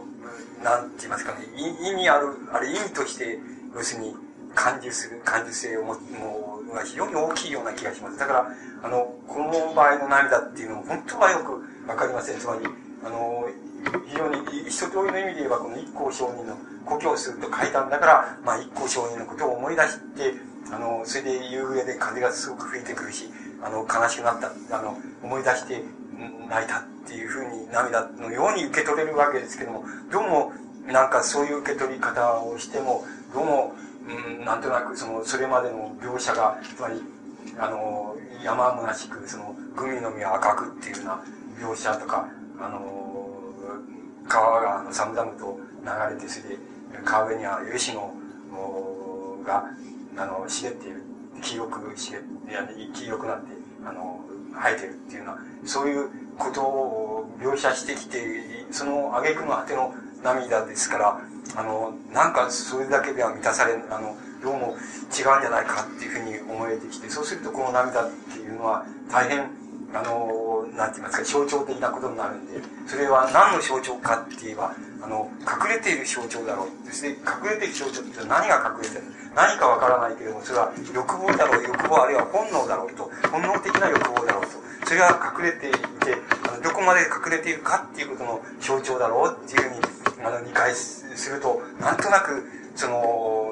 座りがいいような気がします。つまり、それでその涙っていうことの中に、例えば、がなければ、これは自然描写になってしまう、詩になってしまうわけですけども、その涙っていうところで、かろうじて、つまり、良寛のその、なん、なんて言いますか、その、倫理といいましょうか、自然の中の倫理、それから自然に対してどれだけ近づいているか、あるいは近づき得て、最後のところで近づき得ていないかっていうことの、あの、倫理性っていうようなものが、洋館の中で初めて出てくるっていうふうに、あの、言うことができそうに思います。で、その次に、まあ、良館、つまり、良館の、なんて言いますか、この宗教家としての良寛としては、まあ、最後の問題になるわけでしょうけども、それを、自然の中の宗教性っていうことが、あの、良寛の中の宗教性っていうことが、あの、最後に一番抽象的な問題として、つまり、あの、一番なんか、つまり、隠遁者あるいは僧侶としての、まあ、あの、特に、あの、前奏って言いましょうか、僧道、禅のその僧侶としてのその僧侶あるいはそれに近い隠遁生活者としての洋館の宗教性、宗教というよりも宗教性なんだと思いますけども、それが、あの、最後に一番抽象的な、あるいは一番精神的な問題として、最後に、残ってくると思います。で、それは、申し上げています。それは、まあ、大雑把なことで二つにしてしまえばいいわけで、あの、一つは、あの、村落社会とのあの違い方っていうようなことは、これは前に、に確か2回目の時に、あの、僧としての良感っていうことで、あの、結局僧としての存在っていうことは何かっていうことは大変、あの、僧侶っていうことにとっては重要なことで、それは村里との、あの、村里の共同体とどういう場所で関わるかっていうことにかかってくるっていう、あの、お話をしたと思いますけど、その問題だと思います。それは、あの、それを先に申し上げてしまいますと、あの、この例を挙げてますと、春季、ややあるいはようようやく、えー、和調、つまり和やかになったと、尺を鳴らして、その、登場に、つまり東の方の町に出ていったと、青々とした柳が、あそのあ、道の傍らに、えー、その、生えてると。で、池の上には木草がふわふわと浮いてると。で、あの、鉢、つまり宅発の鉢ですけども、宅発の鉢の中にはいろんな人の力もらったお米とかご飯とかが、えー、あの、一般に、ああの、ああの入ってると。で、あの、心に投げ打つ万丈の絵つ、つまり自分はもう、君、えー、つまり君主王様のようなその、えー、栄光っていうようなものみたいなものはもう現世の栄光っていうようなものは自分はもうとうにあのな心に投げ打ってしまったそれで鉱物の後を追放して昔の古い仏、え、のあるいは、うん、あの商人たちのその後をしたってであの次々にその職をあの職をその高発して職をこうこうてあの行くんだっていうふうに言っています。つまりこの言い方はつまり全くあの村里の社会に対して自分はあの僧侶としてどういうところで関わっていくのかいるのかっていうことをの心境を、まあ、あの表現していると思います。つまりこれはあのそんな、まあ、村里の社会とあの僧としての自分あるいはあの自己自身というようなものとの違いっていうものあの違いっていうものを非常に明晰に明瞭に取り出しているっていうそういう詩だと思います。つまりあの村里の社会っていうものに対して自分の違いっていうものそれとどこが違うかっていうことを明瞭にあの取り出していると思います。でその違いっていうことはあのどこでそれじゃ何て言いますかどこで脈絡がつくのかって言ったらばあの食を買うていくって言いますか宅発に行ってあの食べ物を買うっていうことあのそのことであの村落社会と自分はつながっているんだしまたそれでつながる以外のつながり方はないんだっていうこともまたあの言ってると思います。つまりあのお坊さんですからそこでつながるのだってまたあのそれでそこでつながることが非常に重要な意味を持つっていうことにあのなると思います。そのことをあの、え、良寛はあの表現していると思います。しかももう一つの問題があります。それは、良寛の、なんて言いますか、宗教、あるいは宗教性としては、その、最後の問題なんだって、最後の問題って言いましょうか、宗教の問題なんだって、その良寛の宗教の問題は、つまり、一般的に仏教の問題でもあります。つまり、仏教とは何かっていう問題でもありますし、もっと広く言えば、あの、東洋における宗教っていうようなものは、あの、東洋の宗教っていうようなものは何かっていう問題になると思いますし、また、もっと、もっと範囲をその漠然として、あの、ししまえば、東洋の社会、あるいは東洋の世界とは何なのかという問題と同じことになると思います。そうすると、あの、それは、あの、何かって言いますと、それは、あの、要するに自分の存在っていういうものと、あるいは一般的に言えば人間の存在っていうものとあの、自然、天然自然の自然ですけども、自然っていうものとの、あの、差異、違いですね。あの、区別、あるいは対立、違いっていうようなものをどこまで消せるかっていうことだと思います。あの、全部消すのが、あの、えっ、ー、と、東洋、この、特に仏教、特に、あの、この、なんて言いますか、総道禅、つまり禅におけるその、直接の、つまり、なんて言いますか、直接の目的って言いますか、直接の競技だと思います。つまり、あの、禅の本質、禅宗あるいは禅の本質っていうのは、要するに、自然との、自然と人間存在、あるいは自己存在との差異を、あの違いっていうのを消してしまうっていうことだと思います。ちあの違いを消してしまう、全く消してしまえばいいわけで、つまり消して消してしまうのが理想状態なんだって、その差異を消してしまうっていうことが、あの、禅の直接的な目的、あるいは禅の直接的な競技だと思います。つまり、思想性だとか、あの、あるいは理念だと思います。で、もちろん大内小内仏教の、あの、理念っていうものは、あの、究極的にはその自然との存在、あの、人間存在との違いを消してしまうことです。つまり、それが理想の、あの、なんて言いますか、あの、仏教みたいな東洋における宗教の、あの、最終の目的、大なり小なり目的に、まあ、そうで。そこへ、まあ、どうやって到達するかっていうような問題で、まあ、それぞれの考え方とか、それぞれの生き方っていうようなものが違ってくるんでしょうけれども、いずれにせよ究極的な目的はそういうことになります。そうすると、良寛に、まあ、とっても、あの、前者としての良寛にとっても、また、それが最終の目的になっていて、それは、あの、どう、いかにしてその自然との違いっていうようなものを、自然と自分との差異っていうようなもの、違いっていうようなものを消してしまうか、あるいは、あの、あの、もう、同化してしまうかっていう問題になってくると思います。そこは、まあ、宗教性としても最後の到達点であると思います。また、あの、良寛が、最後に目的としたところでありますし、消費、そこでの、あの、消去の仕方っています、自然との才の消去って言いましょうか。それの仕方っていうようなものがうまくいかないっていうようなことが、ことの問題が、あの、涙になったり、その、様々な問題になって、うん、良寛の表現の中に出てくるのだと思います。で、えー、この詩は、あの、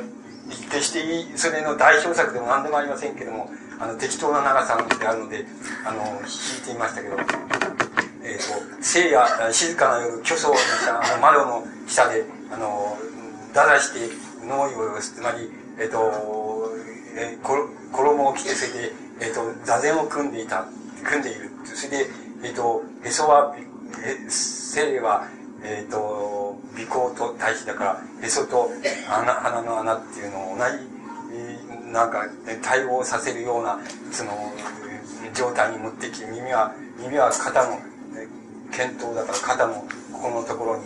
この、垂れているような感じに自分を持っていくっていうことでしょう。そういうにして、座禅を組んでいると、その窓がしらみ始めて、それで月があ初めて出てきた。で、えー、まあ、いや、しらみ始めてたら夜が明けることになっちゃうから、そうじゃなくて、窓がしらんで、月の光でしらんできて、月が初めて出てきたと。で、雨がまたありますね。雨が止んで、あの、滴りがいよいよ、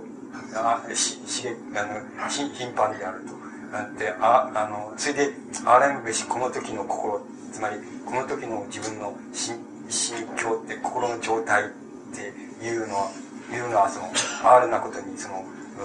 非常に、えー、その、サビ、サビ、両々として、サビサビとして、それで、ただ、自分が知っているだけなんだっていうふうに言っています。で、ここで、あ、の、詩、あの、詩ですから、ああの、最後の2行ですけど、あれのしこの時の心、両々ただ自ら死ぬのみっていう、この2つの行っていうのは、詩だからこういうふうに、いわばあの、表現がありますけれども、もう本当に、だだしてっていうところで言えばもう、その前までで終わりなわけです。つまり、前までで、あの、その、自然との差を死を消すっていうこと、自然と自分との違いを消すっていうことの消し方が、あの、どの程度に消されているか、あるいは消されてないかっていう問題は、あの、この、その、終わりの2行の前までで、あの、それで、あの、表現が尽きて、尽きるわけで、あとの2つ、2行っていうものは、それを改めてその、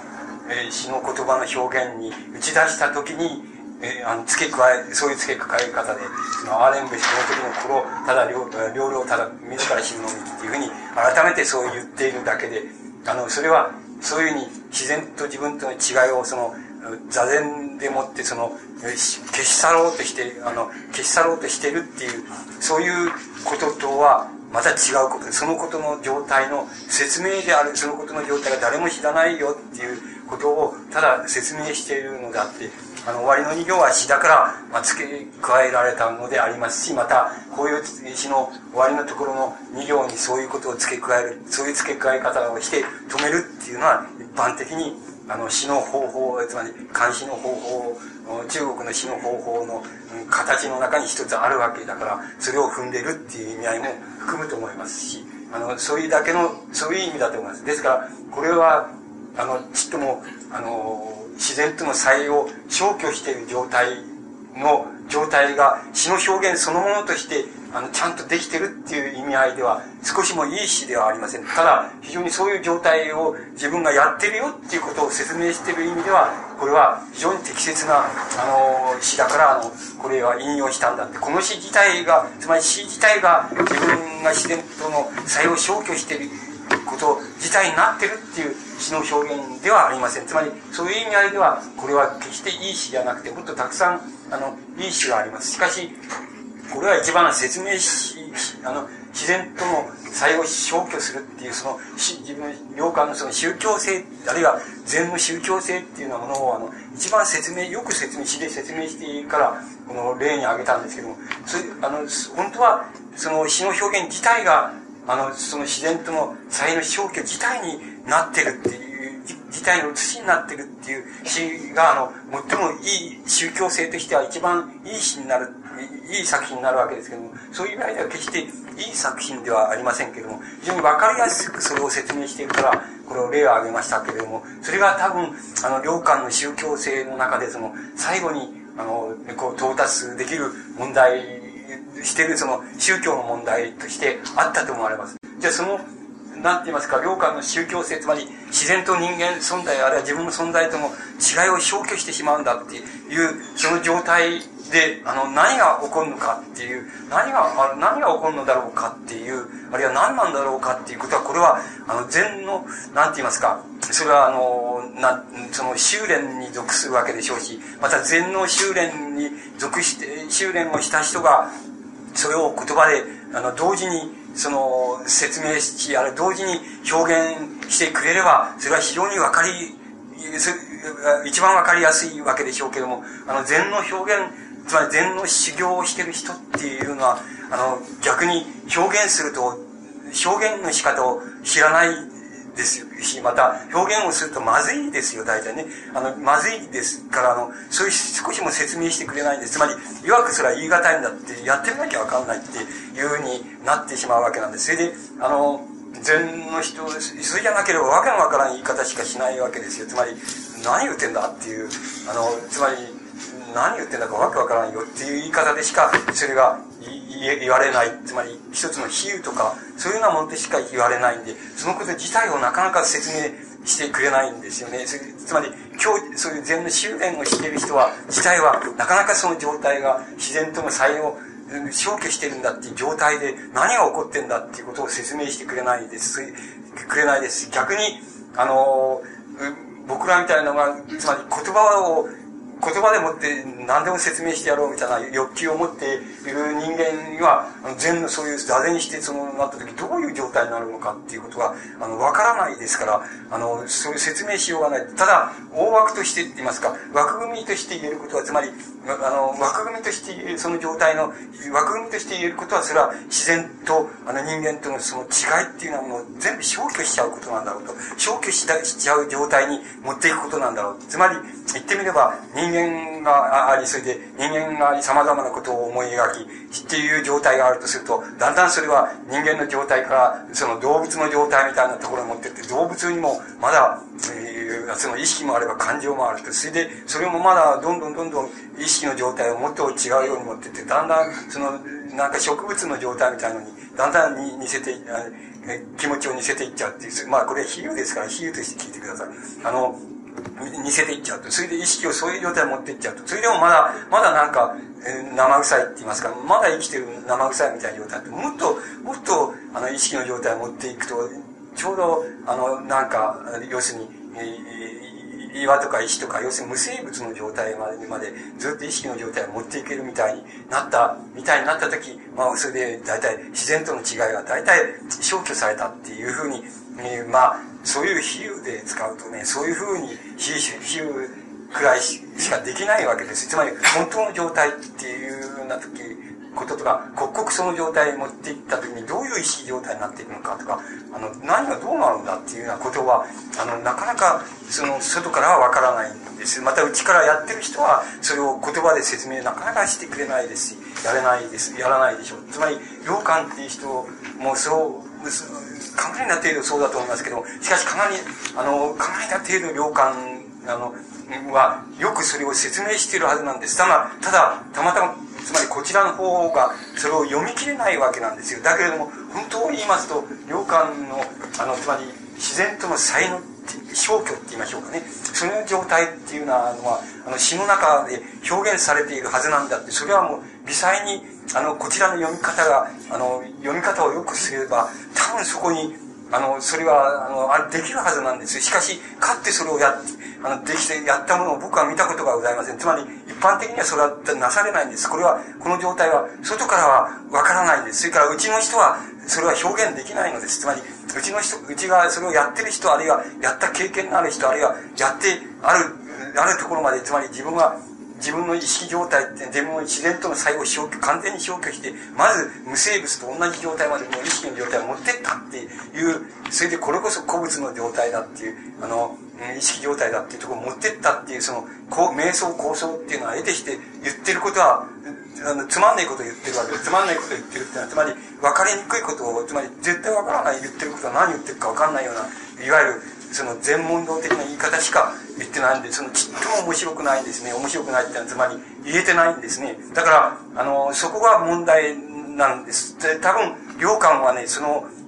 両方のあれがあるわけだから、その、両方の、この、何て言いますか、あれを持ってるわけですから、これを、この状態は、かなりな程度、つまり、この、なんて言いますか、この良寛の作品、表現された作品との中を、あの、非常に微細に分けていっていきますと、その状態が、あの、をちゃんと掴めるっていう、掴んで、言葉に表現できるっていうような、言葉でちゃんと掴んで、こういう状態なんだっていうことはちゃんと言えるっていうところまで持っていけるはずなんですけども、残念ですけども、僕らの、あの、読みがないから、それが、あの、できないんで、あの、読みがなくてそれができないっていうことと、また、仏教の本質的な、その、なんて言いますか、自然との才の消去って言いましょうか、そのことの、本当の状態っていうのは実感的に持ってないから、それができないっていうことと、両方相まって、その、そこまでいけないわけです。だから、あの、今日申し上げましたことは、その、わずかに、なんて言いますか、その、行くっていうところの、とっか、いくつかのとっかかりを申し上げているだけで、あの、皆さんがもっともっと読み込んでいかれると、それは、あの、大体自然との、あの、最後消去する、つまり、領下の宗教性っていうのは一体、こういう状態なんだっていうことを、あの、非常に微細に、あの、それをあの見つけ出して、それを言葉にすることができるはずです。しかし、僕らは残念なことに、そういうものにお目にかかったことはありませんし、それは全くこれから、つまり、これから皆さんがその様々な方法っていうようなものをこう、模索されながらそこへ行くっていうより、しょうがないんじゃないかっていうふうに思われます。それは、わずかに、なんて言いますか、その糸口みたいなものをどっかでこう、とっかかりがあれば、こう、掴んでいくみたいなことをして、ここで、なんて言いますか、こう、少しのとっかかりっていうようなものをやってありますけど、もっと、もっとどんどん入っていって、その微細に入っていって、本当にその、あの、言葉にしていかなければ誰もする人がいないんですよ。本当に、あの、日本でもきっと今でも瞑想知識っていうのはたくさんいるわけでしょうけども、そういう人たちは言葉に表現するのはバカバカしいと思う思ったり、あの、それはつまんないことだと思うわけでしょうし、またそんなものは、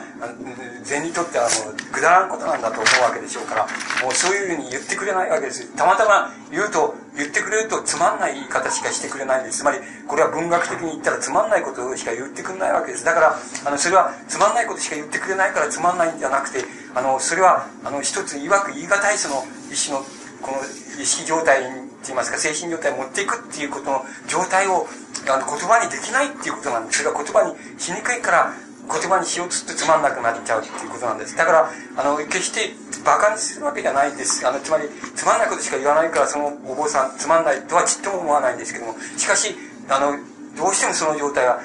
やってる人からはそうなっちゃいますし、それから外から、つまり、ペラペラペラペラつまんないことを言ったり書いたりする僕らみたいなやつは、その逆に今度はその状態がわからない、本当にわからないんです。そうすると、たまたま洋館のようにその、両方を、つまり、兼ね備えたような人がいた人の表現っていうのはもう本当の意味でよくよく読み込めたら多分それは完全にそれが分かるっていうところにいけるはずなんです。その微妙にそこを辿っていくとそれがいけるはずなんです。それでただ僕らにその読みがあの一足足にそれができないっていうことでそれがいけない状態だと思います。ですから僕はあの今日申し上げていることはわずかにその一つ何か手がかりをっていうことでいくつかの手が、こう、第一的な手がかりって言いましょうか。浅い手がかりをこう、いくつかこう、羅列してるっていう意味合いしか本当はないと思います。本当はいけないので、あの、もっと本当に言い切れないといけないんですけども、そこまではなかなかたどれないっていうのが、あの、現状だと思います。で、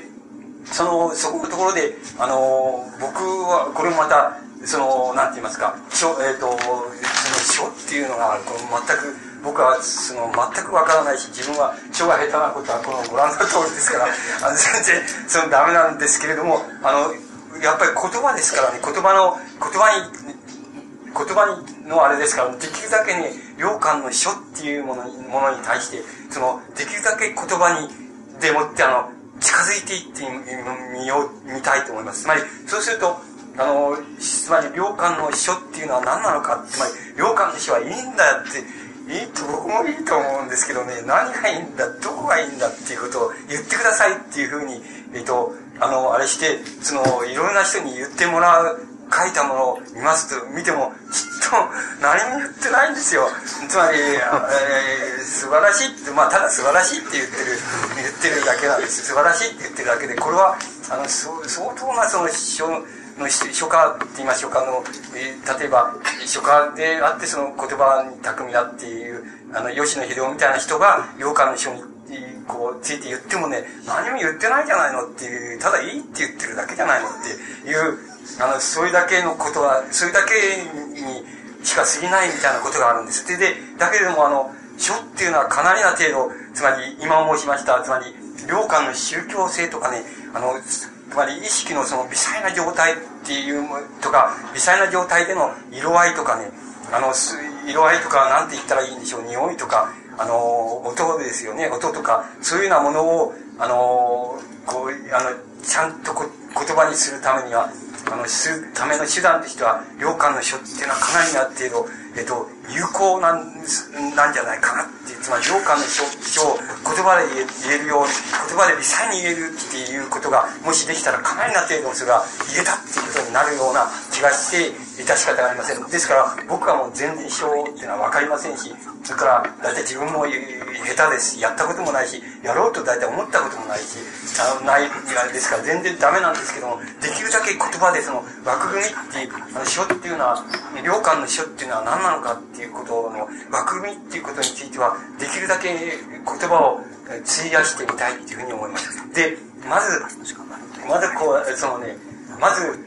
こう思います。つまり、良寛の書っていうのは、えっ、ー、と、なんて言いますか、この楷書って言いましょうかね。この、ちゃんと丁寧に書いて、これ見ましょうか、しょうかね。丁寧に書いたおお経なんかを写した、丁寧に書いた、こう、あの、漢字をの並べた、丁寧に書いた楷書があります。で、それからと思うと、あの、その総称があります。つまり、あの、漢漢詩、自分の作った漢詩とか、その、その、何かを、その、何かあの、それから、あの、えっと、金、金書きと、金書きだけの、あの、幽霊な師匠もあります。から、金書きと、あの、漢字とま、まぜ、交えた、あの、幽霊な師匠もあります。しかし、あの、外して言えば、良寛の書っていうような、書とは何なのかっていうことを見る場合には、この楷書っていうものと、それから、あの、草書化された漢字の、まあ、漢詩なんかそうですけど、それと両方を見れば、あの、いいんじゃないかなと思うんです。これは、ちょっと、いい加減なことを言ってることになるなるかもしれません。つまり僕は、行間の書っていうのを、あの、なんか、つまり一冊にごっと集めて、それを片っ端から見見た、見て、こう、見たとか、あの、一堂に集めてあるのを見たとかっていうことはないもんですから、もしかすると、あの、そんなことない、間違うかもしれなくて、ひらがなだけの文字を、のやつが重要なことになるのかもしれませんけれども、だから、まあ、あるいはまあそういう意味合いでは間違い、知識、教養の面から間違うかもしれませんから、まあ、それは承知していただきたいと思いますけど、その場合に、あのー、その場合に何を良寛の書書の場合に、書っていう場合に、何を良寛の書書の、いわば、その、基本形って言いますか、母形と言いましょうかね。基本形として見るかって言った場合には、あの、解書っていうものを、あの、基本形として見るべきだっていうふうに思い、見たら分かりやすいのではないかっていうふうに思います。だから、良寛の解書ですね。つまり漢字を、あの、ポツッポツっていうふうに、漢字のお経なんかをポツッポツッとこういうふうに、良寛が写しあの、書いた、そういうものを、洋館の書の一番基本形だ、基本にあるもんだ、つまり基本にあるもんだっていうふうに、あの、考え、考えて、そこの問題を、あの、まず問題にしていけば、まず入りやすいのではないかっていうふうに思われます。で、そその場合に、あの、申し、申し上げたいことなんですけども、つまり、それじゃあ、その、良寛のここに会社の一例がありますけども、一例のコピーがありますけども、良寛のこの会社っていうようなものを、これを見た場合に、何をどう、どう見るんだっていう、どういうふうに見たらいいのかっていうことになるわけです。どういうふうに見るべきなんだっていうふうに、なるわけなんです。一般的に多分、書っていうものを見る場合には、一般的に多分そうだろうと思います。だから、洋館だけじゃなくてもいいわけなんですけども、どういうふうに見るべきかって言ったならば、言うと、まずこういうふうに見てほしいわけです。つまり、あの、この、なんて言いますか、その、書の、つまり、なんて言いますか、その、バック、バックグラウンドですけどね、書のバックグラウンドになってる、んなってるものは何なのかっていうふうに、えー考えた場合に、それは、その場合に、こういうふうに見てほしいわけです。つまり、どこまでこの章を、書なら章を見て、どこまでこの章っていうものの中でね、どこまで、あの、書の、つまり、その、なんて言いますか、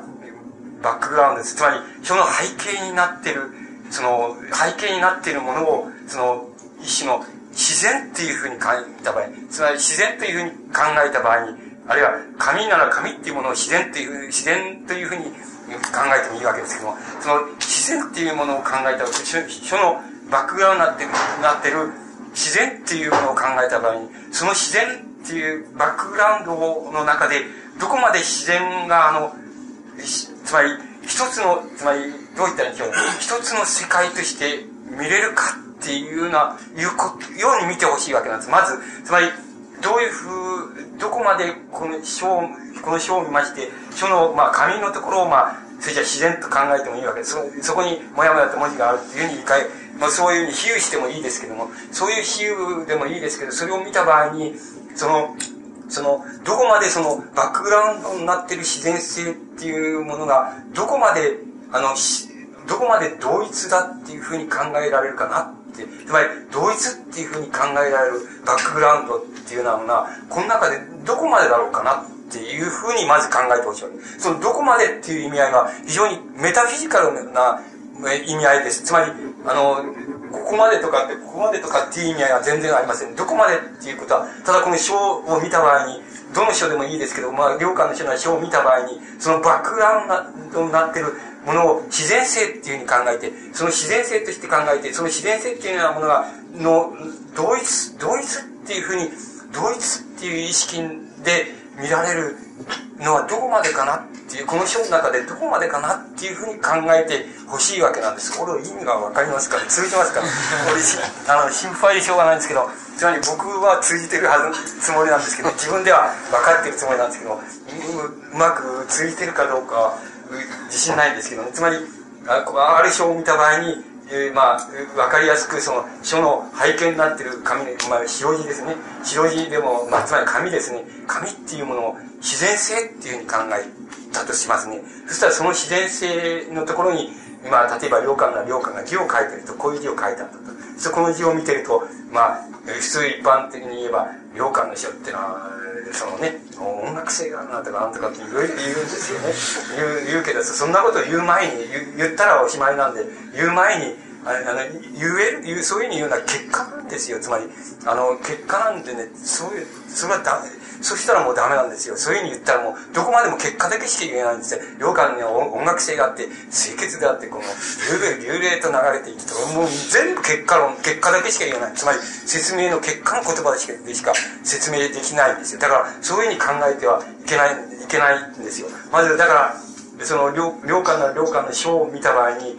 その書がこう書かれてありましょう。そうすると、そのバックグラウンドを一つの自然性って言ってというふうにじっと見て自然、これは自然性なんだっていうふうに見て、じゃあ、領館の書がそこにずっとあの、書かれていると、そうすると、領下のこの表を見ながら、あの、この中で自然性が同一だ、同じだって、ここまでは同じ自然性だっていうふうに考えられている世界がどのくらいまであるかなっていうふうに考えてほしいわけです。そしてそのどのくらいっていう度合いがね、もうそれが、この、領下のね、この今まで言ってきたその自然、この自然性の枠組みっていうのと同じ意味合いを持ちます。それはど、それはあの、どこまでそうかなっていうふうに、両官の書を見て、その書を見ながら、そのバックグラウンドになってる自然性っていうふうに思い浮かべて、その自然性として思い浮かべられるものが、どこまで同一だっていう同一だっていうふうに、同一の深さを持ってるとか、同一の厚みを持ってるのは、どこまでかなみたいなことがイメージとして浮かべ上げ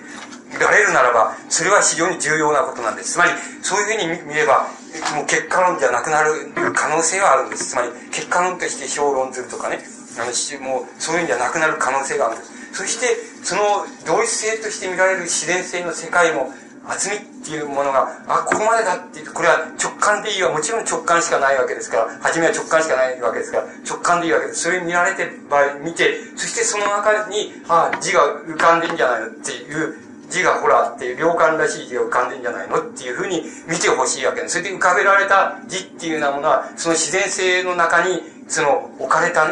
の、一つの意味継承です。つまり、これは、あの、意味、この、特にこの母形、つまり、会社の場合にはそうですけども、一つの意味ある、意味を持った一つの漢字の継承なわけで、形なわけなんです。ですから、それが浮かべられている。そうすると、その、それは自然性の中に一種の、なんて言いますか、やっぱり細胞を打ち込んでることになるんです。それで、その細胞を打ち込んでることなんです。えなんです。今日今まで説明してきた言葉で言えば、その自然性の中に、あの、継承ある、えあの、継承の意味がある、あの、概念の意味がある継承でもって、その自然性の世界の厚みの中に、厚ぼったさ、深さの中に、その、良感なりの深さの中に、あの、一つの、なんて言いますか、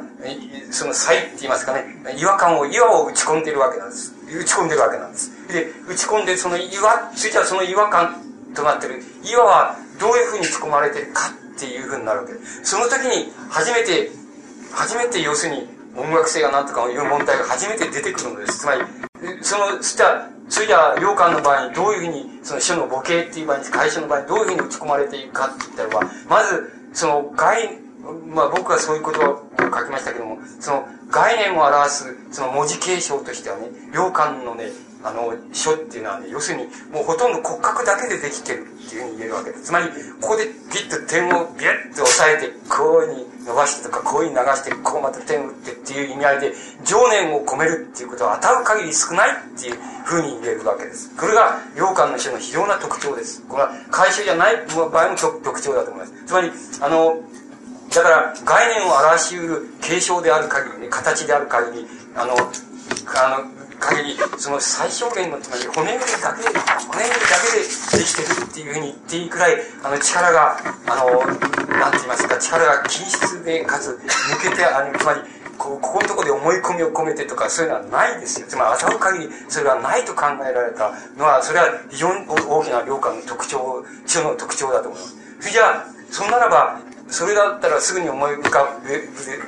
べられるでしょうけれども、そんならば、あの、活字だってそうじゃないかっていうことになるわけです。活字とどこが違うんだっていうことになります。で、あの、その、骨組みだけでできてるような見える意味合いでは、活字と、あの、ちっとも、そういう意味ではそんなに違わないでしょう。つまり、あの、全部線がこう、同じ太さに近いですからね、そうすると、違わない。だからそういう意味では違わないんだけど、あの、大違いになるわけです。活字とは大違いなんですよ。そして何が違うのかって言ったらば、あの、その一つ一つの字は本当に骨格だけでできてるくらい、あれですけども、つまり継承さえ表したらば骨格だけでできてるっていうくらい、あの、力こぶが入っておりませんけれども、しかし、あの、それだったらば、活字と同じかって言ったらば、活字とはまるで正反対に違うっていうことが言えます。ということは、何かって言いますと、この骨格、この、えー、概念を表す限り最小限の骨格ですけども、その骨格の周りには、目に見えない、その、目に見えない、その、ここが問題なんですよ。目に見えない、その、僕は最高度に緊張したね、目に見えない肉体がね、この骨格の周りにあるっていうことなんですよ。それがあるっていうことなんです。それが、あの、それ、それが良感のね、この、その特、非常な特徴だと思います。それはつまり、何が、もう少し言いますと、誰だって多少、どんな人の書家の人でも、あの、この、その骨組みの周りには、それなりの肉体とか肉付けとか、あの、良感とかがちゃんと雰囲気で出てくるわけですけども、良感の書の特徴っていうのは、その場合にその骨格の周りに、目に見えないその、その、肉体があるわけですけども、その肉体が最高度に緊張してるっていうことなんです。つまり、現実の、あの、自然性である、てある人間にある肉体よりも、もっと、もっと緊張した肉体って、極端に言いますと、あの、優れた、例えば、なんて言いますか、舞踊家ですか、あの、踊りの人の、まあ、が、あの、踊りが決まった、こう、あれがあるでしょう。その時の、あの、肉体の格好とか形とか、筋肉のなんとかとかね、線とか、そういうのは、ちょっと、もうちょっと、なんて言いますか、やっぱり美だなと思うでしょう。つまり、あの、普通のね、普通の人の肉体と違って、やっぱり高度に鍛えてあって、た人が、ある瞬間にとったある形っていうようなものが、もう、ものすごい美だなと思う時があるでしょう。つまり、そういう意味合いの目に見えない肉体が、あの、字の骨格の周りに存在するっていうふうに、あの、大体、その、自然性の、自然の同一性の、その、をバックグラウンドにして、その、なんか継承ある、文字が、あの、形が打ち込まれてるっていうことがね、それが、良感のね、その、非常に、その、非常に特徴だっていうふうに思います。それで、特徴だと思います。それで、もうもう少し、もう少し、えっと、僕なでも言えるところがあります。言えることを言ってみますと、もし、その、もう一つあるんです。その、良感の人がいいっていう。例えば、その、一つ一つ取ってくればいいんです。何でもいいんですけどね。その、まあ、うめえんだよ。うまいっていうのは当たり前。うまいっていうのは、何も言ってないと同じなんです。あの、要するに、あの、一つ一つの字を見ますとね、このね、要するに骨格だけでできて、印刷とちっとも変わんないじゃないかというふうに思いながらね、もう実にどう言ったらいいんでしょうね。この、例えば、仏っていうがあるでしょう。それで、この人間のこれと、この、この引き方の間との、この間の空間とか、から人間とこのこっちのドルっていうの、こっちの、ドルっていうあの、なんか、組み合、この間の空間とか、ものすごく見事は、どう言ったら、要するに造形性が見事なんですよ。つまり、あの、決まってる、ビタッと決まってるって言いますかね、あの、どうしようもないくらいよく決まってるっていうことなんです。それがね、あの、それはちょっと怖いくらい、これはね、やっぱり力量、どうしようもない力量なんでね、あの、単にこの骨格、今、例えば概念を表すような、骨格だけでできてる継承がとか、その自然性の世界のところに打ち込まれてるっていう、で、しかもその骨格の周りには、その、最高度に緊張したその、目に見えない肉体がこうあるんだよって、えー、あるんだよっていうふうに言って、言った、言っただけでは、僕らでもまだ、ちょっとそれじゃまだ特徴言ってないじゃないか、洋館の書の特徴言ってないじゃないかっていうことになって、もう一つだけ、あの、僕らでも言えるところで言えば、その、今言いましたように、ものすごく一時期の、なんか、あの、一つ一つの継承ではない、一本一本の線なんですけども、あの線と線のその、あの、こう、配置の決まり方っていうのはもう実にもよくできても、決まってるっていうことなんですね。それ、それが特徴だと思います。そうしまして、あの、それを、その、それだけを漠然と、今申し上げましたことを思い浮かべて、あの、この良寛の書っていうようなものを、どうか見てほしいわけです。そうすると、あの、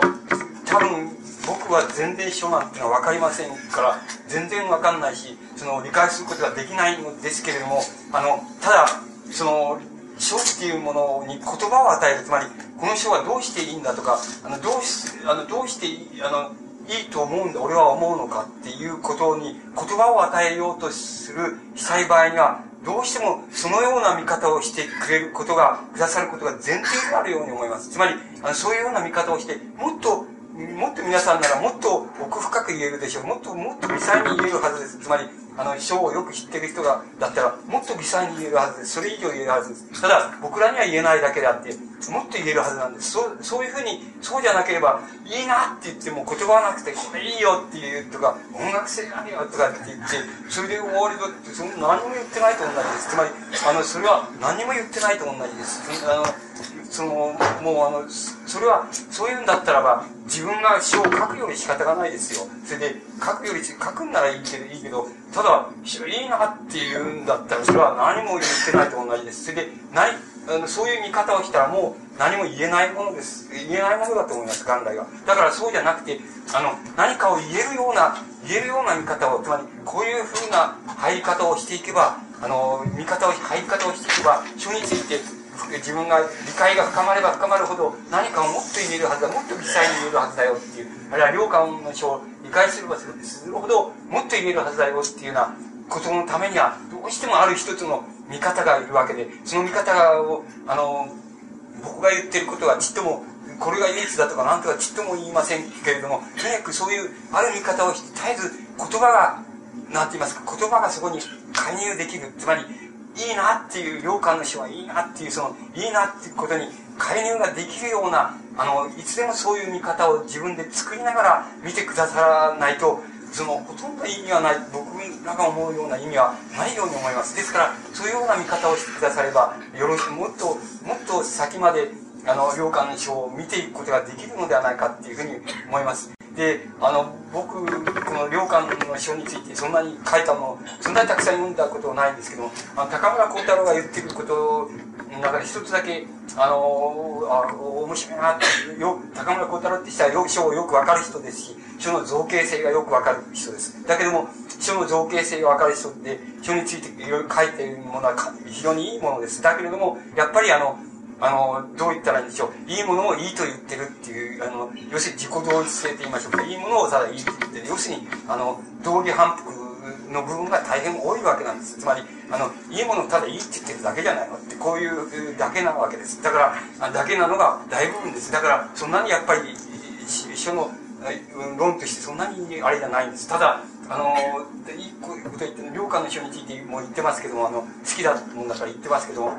あの、良寛の書、良寛って人は、あの、こういうことを言ってます。つまり、良寛っていわゆる、つまり、中国の書家ですね。あの、書家についても、それから、あの、日本の書家についても、その、大変よく良寛っていうのはね、その、よく、あの、手本にして習ってね、よくよくこの人は、あの、いろんな人の書風っていうのはよく知ってる人、知ってる人で、よくあの修練してる人だっていうことを大人って言っています。つまり、様々な人から随分、あの、随分よくこの人は、あれしてるっていうことを言っています。それから、非常に自信のある人、非常に自信のある人だっていうふうに言っていますけども。それから、あの、もう一つ、僕が、私関心して、ああ、と思ったのは、この人は絶えず、あの、空で、つまり空空気って言いますかね、空にね、絶えずこの人は字を書いてね、この人は練習してたっていうふうにいうことを言っています。つまり、あの、空に書いてるっていう意味合いが、ことを言って言ってるとこあって、それを書いてた人だっていうふうに、あの、高村光太郎っていう人も書が大変うまいです。大変優れた人で、あの、いい詩を、書書家、書ですけども、あの、この、やっぱこの人は空で、空で、あの、字を随分書いてる、修練してるっていうふうに言ってる、大変面白かったです。つまり、何が面白かったかと、つまり、あの、同一性、つまり、あの、自然っていうバックグラウンドは、自然、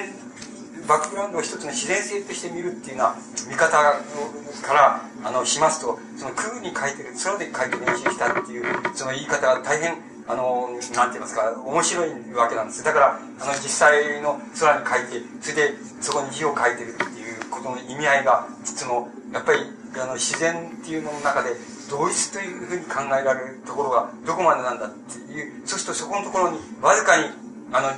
指でこういうふうに、あの、字の形ですね、意味がある、意味がある字の形をこう作ることが、わずかにその同一性に対して一種の差違和感ですけど、差をそこで表現してるんだっていうことになります。その表現の仕方が、当たる限り、あの、良寛の場合には、要するに、なんて言いますか、この力こぶが入れてないわけなんですよ、自然に対して。つまり、同一性として見える自然に対して、非常に力こぶを入れない、あの、打ち込み方をしているわけなんで、それが非常に良寛の特徴なんで、それは良寛の精神状態の特徴なんで。あるいは意識の状態、あるいは意識の流れ方の特徴なんですよ。で、それはこの良寛の宗教性にもつかつながっていくわけですけども、その流れ方の特徴がそこの中に出ているので、それをもっとうまい、もっといい言葉で、あの、微細に言うことができたら、多分、良寛の書について言う、たくさんのことが言うことができるはずです。それから、の、良寛の、まあ、詩についても詩が表現しているその、なんか、宗教性みたいなものについても、あの、もっと微細なことが言えるはずだと思います。ただ、あの、僕らには、力がなくてそれができないんですけども、ただ、力があるなしにも、あるかないかっていうことじゃなくて、あの、こういう見方をしていけば、あの、いつでも言葉が、もし言葉が見つかんならば、それが言うことができるぞっていう、そういうことを余地を残しながら、あの、書っていうのを見ていてくださるのがいいような気がします。あの、良寛の書っていうのは特に多分、あの、相当本質的なものですから、あの、良寛にとって重要な、良寛のその、な、内面の流れ方っていうものに対しては、重要な意味を持つと思いますから、多分そういうような、いつでも言葉がそこの中に打ち込める、あの、入り込めるっていう余地を残す見方っていうようなものを、書についても、あの、ししてほしいみたいなふうに思うわけです。が、予感のもう一つ、それを今申し上げました、その会社的なものを一つの母形って言いますか、基本形にしますと、もう一つ、良感を流れるような、その、いわゆる、なんて言いますか、あの、草書化っていうのが、あの、あります。で、草書化っていう、いうことの、まあ、その、特徴って言いましょうか。特徴は、あの、何なのかっていう、あの、ことを申し上げますと、これは、いろんな人が、あの、こう、誰も言ってること、言うから、そう言ってることだから、まあ、その、どうってことはないんですけど、あの、一つは、あの、こういうふうに、あの、字を流して、あの、良寛が流して、あの、書いていった場合には、あの、なんて言いますかね、もう、いわゆる概念のこの骨格をあの概念を表すもう最小限の骨格っていうようなものもあの溶けてしまってしまうことが言えるわけです。それ誰でも総称っていうのはそうであって、あの自然の同一性っていう、同一性って考えられる自然に対して、もう、あの、総称っていうのは、継承っていうようなものを、形っていう、意味を表す形っていうようなものを溶かし、大なり小なり溶かしていくことですから、溶かしていってしまうことですから、誰のでもそうなんですけども、良寛の場合のその溶かし方の特徴っていうようなものは、あの、概念が、あの、なんて言いますか、最小限に、あの、最小限に概念が、もう、自分の中にですね、自分の中に保たれていれば、もうそれでいいというくらいに、あのもう、なんて言いますか、もう、こう、溶かしきってしまうっていうことだと思います。で、溶かしきったものを、あの、どこで、あの、どこでなんて言いますか、やっぱりじ、じらしさっていうのは、字は字ではないかっていう、じらしさっていうものを、どこで良感が、あの、とどめるか、とどめているかっていうことを見てみますと、それは、あの、今度は、あの、概念を与える、つまり文字継承じゃなくて、文字継承じゃなくて、多分そうじゃなくて、あの、一種の、なんて言いますか、あの、絵画性と言いましょうか、絵画継承と言いましょうか、あの、情景継承と言いましょうか、あの、その、一種の絵画継承が、要するに概念を表す骨格でさえあれば、まあ、そこまではこの、なんか、あの、その、文字っていうのは、文字継承っていうのは自然の中に溶かしちゃってもいいんだって、あれバックグラウンドの中で溶かしちゃってもいいんだっていうことが、あの、良寛の書の、あの、非常に特徴であると、あるような、いうふうに思います。それは、あの、ど、どなたでも、良寛の書について書かれたどなたのものにもそういうふうに、あの、そういうことは言ってあります。例えば、あの、これ、例えばここに、雨っていう、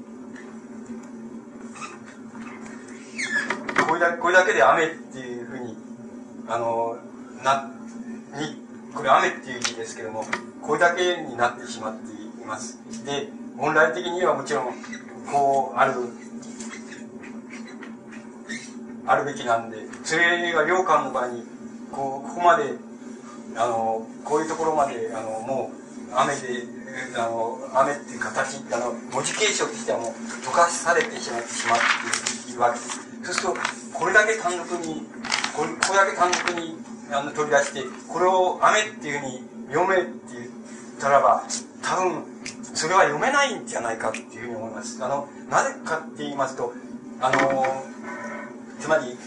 雨っていうのも、例えば、漢字の起源っていう、漢字継承の起源みたいなものを考えていった場合に、雨っていう字の起源は、どんなふうに考えたって、その、なんて言いますか、つまり、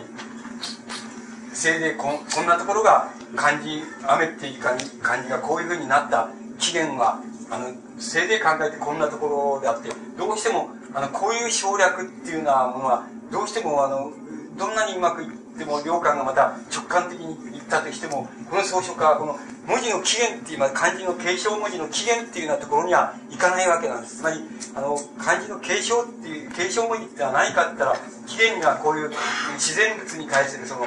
な自然物の継承化っていうのが初めにあってそれでそれがだんだんだんだんその抽象化されてからあのだ規範化されて規範になっていってそれで雨っていう漢字継承ができできているわけです。ですからそれを雨っていうあの漢字継承を遡っていってしまえばこういうあの自然継承雨が降ってるポツポツ降ってるっていうような形みたいなものが元にあるわけでここから出てきてるからここからここまでがあ考えますとここから遡れば起源に遡ればこういう形になってくる。と良寛のいわばこれを雨というふうに読ま読ませるあれ書くっていうことはどっから出てくるのかって言ったらこれを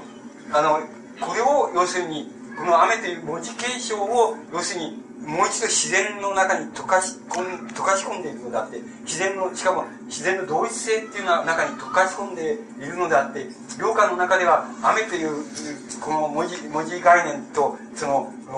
文字概念っていうのは頭の中にあってそれでそれが要するに出てきた場合に出てきた場合にこういう形にこういうもう全然この単独だったら雨とは読めないっていうそういう形にあの出てきてるわけです。だからあのこれはこの形が起源に近づくってことではないわけでまたあの良寛は決してその雨っていうのはちょんちょん降ってたっていうようなものがあの大体字の漢字の起源としてあるからこれでこれでいいじゃないかっていうふうにしているのではなくてこれ、えっと、この雨という漢字文字継承っていうのも例えば濃淡とかそれから濃淡とかそれからあのなんて言いますかうんその単純な線とか点とかそういうものにもっとあのもっとなんて言いますかあのもっと溶かし込んでしまったらばもっと省略してしまったらばどうなるかっていう意味合いで初めてこういう雨っていうがこういう形で出てきてると思います。出てきてるわけだと思います。ですからこの形は決してあの起源には近くないのです。あの起源からすればますます遠ざかってる形になります。つまり普通の漢字の文字継承よりもっと起源からは遠いんだと。しかしあのなぜ起源から遠いような文字継承があのこの草書の中で許されているかって言えばその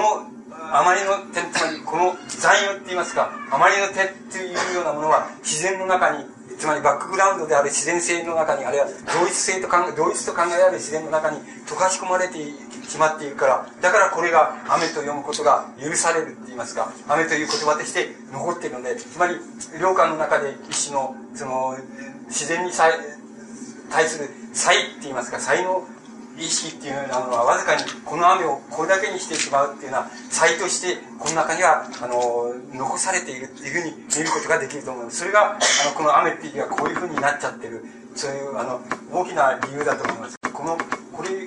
これは字っていう、えっと、ここに字書いたんですけど、これ、これは、あの、おのずからこう、この、自分の字だと思います。これで、自分の字ですけども、えここで書かれてる字っていうのは、こう、こうしかなってないと思います。あの、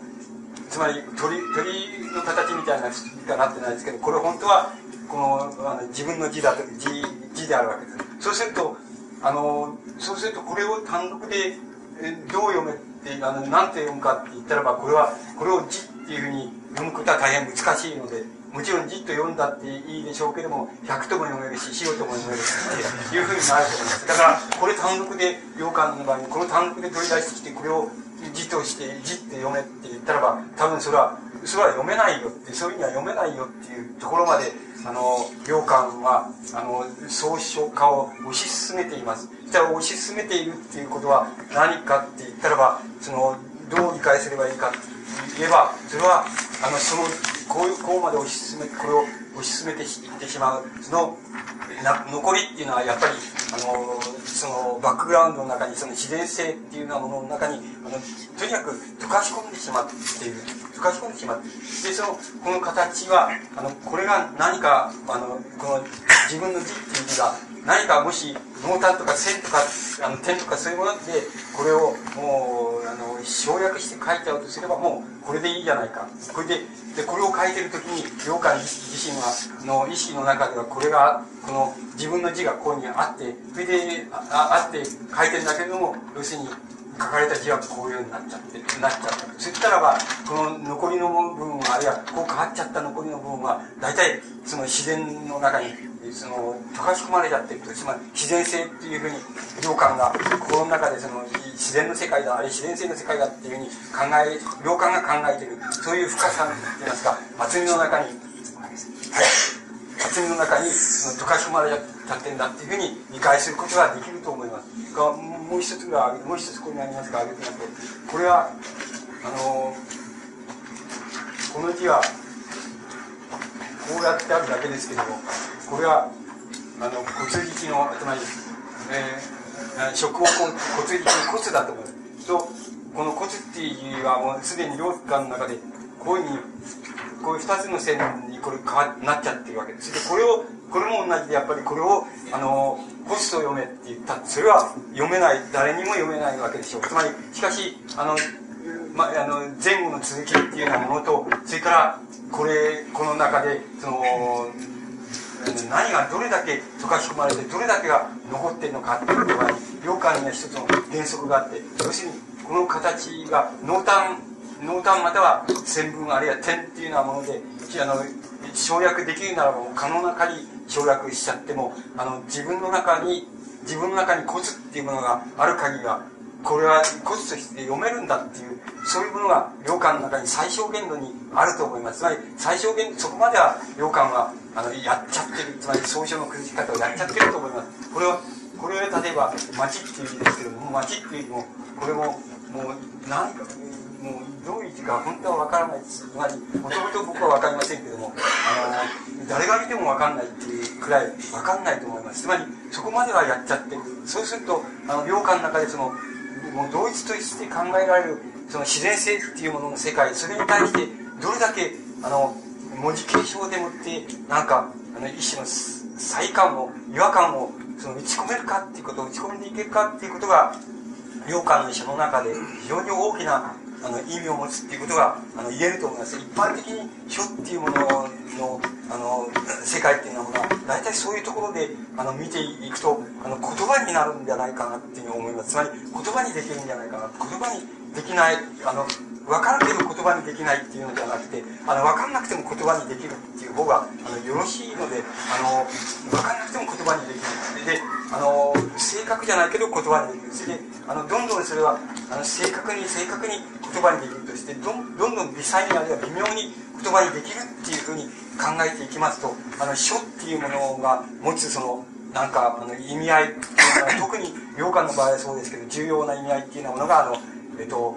伝わってくるしまたそれをあの解明していくことができるのではないかというふうに思われます。ですからこあのこれはあの本当に書っていうのがあの分かる人あるいは自分でやっておられる人があの良寛の書書について何かあのこう書いてあのこのあれしてくださると論じてくださると非常にあのいいあの非常にあのこうなんて言いますかあのすごいことなんです。あのすごい問題が出てくるように思うんですけどもあの僕らが今まで見ている限りのあれで言いますと大体それは大体結果のことし結果のことしか論じてないんですよ。その書の論じ方ってどうしてもそうなっちゃうのでそのことはどうしても避けなくちゃいけなくてどうしてもその家庭の問題書の家庭の問題って言いますかあのプロセスの問題っていうようなものであの書を見ていった場合にあのいつでも言葉がそこの中に埋めることができるしまたいつでもあのなんか良寛の本質的なこのなんて言いますか宗教性あるいはその内面性の流れの中にいつでも入っていけるそういう場合の大きなあの良寛の場合はうまいですからあのそれはうまいですからあの大きなあの意味合いを持ってあのこう浮かび上がっていくんじゃないかっていうふうに思われます。であの大体あの先ほど申し上げました通りあの、うん、最も僕にと僕にとって分かりにくい良感っていうようなものについて今日はあのずっと触れてきたわけなんですけども触れてきて決してあの何て言いますかあのそれを分かりきったとも何とも僕言うことはできないんですけどもただあのその分かりにくい良寛のその世界っていうようなものにあの少しでもこうなんか手がかりがあればそこの手がかりっていうようなものをこう羅列してあの見たっていうところであの残念ですけども僕が持ってるその力量の、えー、なんて言いますかこのなんていうのを全部がその尽きたっていう尽きるっていう感じであのこれから僕、えー、先ほどあの司会者の太田さんが言われたようにこれから自分たちの良寛をっていうことななんですけど僕もまたあの僕自身の良寛をっていうことでは自分ながらやっていかないといけない。それでその課題っていうのはもっともっとこう微細につまりあの言葉となんか一つの宗教的なこの修練の仕方との両方を持っていたあの人ですから人の表現したものですからそれは逆に言えば、えー、この明らかにそれをたどることができるはずなんでたどれないのはこちらがダメなわけだからたどれないだけでたどることができるはずだと思いますからまたあの自分なりにやっぱりこれからもやっていきたいと思いますけども大体僕があの持ってるその力はここら辺でその尽きたっていうふうに、えー、考えてくださっていいと思います。あの一応これで終わらせて。いただき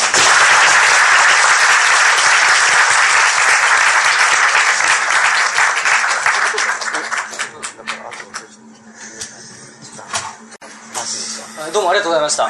あの、吉本さん、いくつかの手がかりという言い方されましたですが、あの、実は非常にたくさんの手がかりをあの残していかれたということになるんじゃないかと思います。えー、今回初めてあの書についても言及していただいたわけですが、これもまたものすごいあの手がかりということになると思います。それで、だだいぶ時間があの延長してるわけですが、あの、10分ぐらいだろうか、10分ほど、えー、休憩を取りまして、その後、あの、6時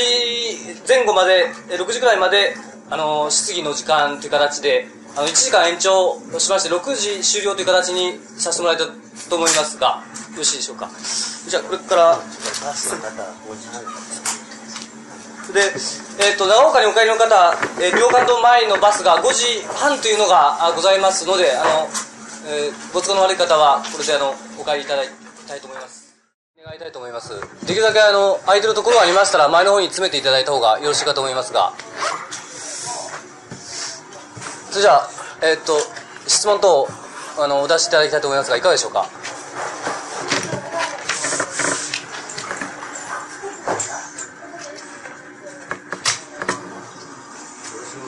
はい。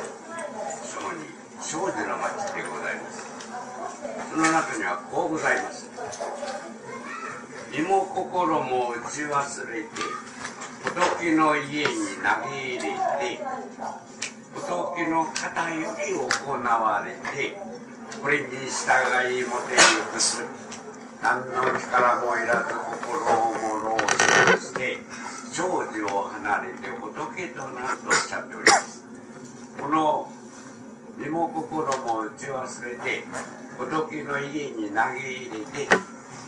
そうすると仏の方から行われてこれに従いもてゆく時何の力もいらず心を心をもろうせずして少女を離れて仏となるとおっしゃっておりますんですがこの仏から賜った力でこれに従っていくっていうのが良寛様の死の度の中にも自然を自然のままとしてご覧になってる良寛様の本質が一本流れておるように私は思われてなりますのでございます。が自然を自然のままとして仏の方より行われた自然のままとして上官様が受け取っておられるんではないかとこう思われてなりませんのですがいかがのものでございますいやあのその通りなのかもしれませんけど僕らにはちょっとあのなんて言いますかねそのい至り尽くせない場所だからあの本当に実感的な意味ではなかなか僕にはわからないことのように思います。あの同じことは例えばあのなんて言いますかそのあの道元と同じ時代の時代にいたそのこれは浄土宗ですけども浄浄土門ですけども親鸞がやっぱりあのその死神に信仰あの死神に信心して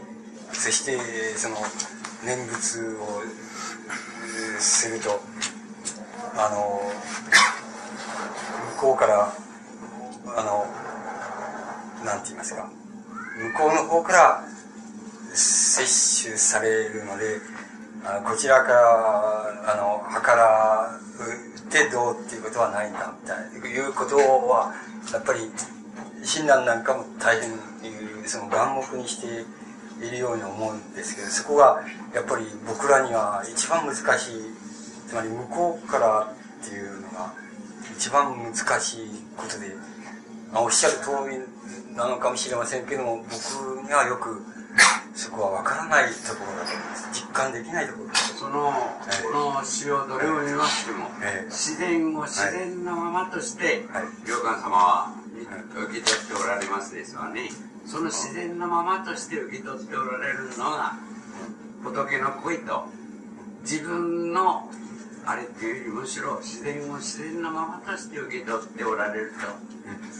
まあ親鸞にしましても自念法にってことを申しております。それでそこいらがねそのこの詩の詩をお作りになるその根本の中に良寛様それ自体が仏の道に入っておるこの詩の表し方が自然に従って仏に従って仏の方より行われた自然のままそのままが出てる詩が多いように思われてならないでございますよね。だから詩の裏に裏に一本仏性と言いますか仏から賜った力っていうものが良寛様のどの詩にも一本流れておると私は思われてならないんでございます。いやそうそうかそうなのでしょうと思いますけどあの僕は自分はあのそこが一番難しいところで分かりにくい分からないところですねあのであのこれは道元の場合でもその親鸞の場合でもやっぱり一番そこが難しいところのように思思いますね。だから僕はあんまりその実感的にそれがあのその通りなんでしょうっていうふうにまあ本当は実感も離れてあまり言葉がないですけどね。出てこない。ですよね。はい、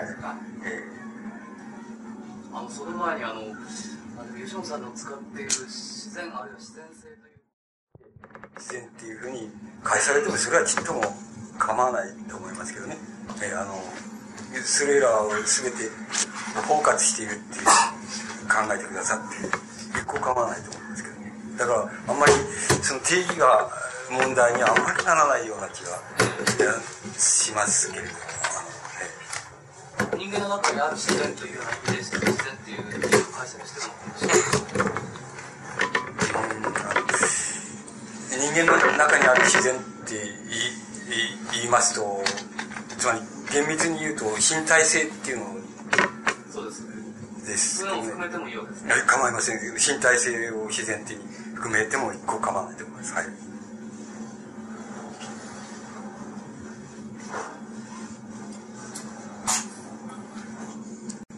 その他いかがでしょうか？はい。どうぞ。はい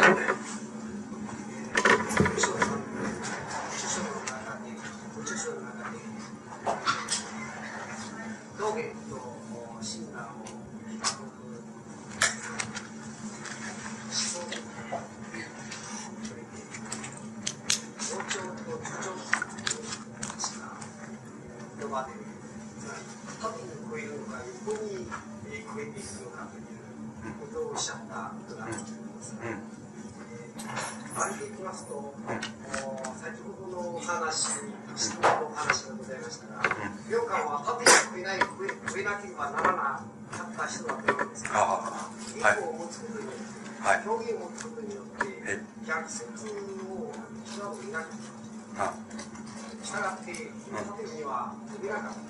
超えな超えてない人として、立ちながら、うん。あー物事を聞き、花のような、うん。思想だったのではないかと、うん。これまた私はプロセスを省略して一からに申し上げますけれども、その辺のことをどう言えば甘めなのか私は私なら最後は今度意識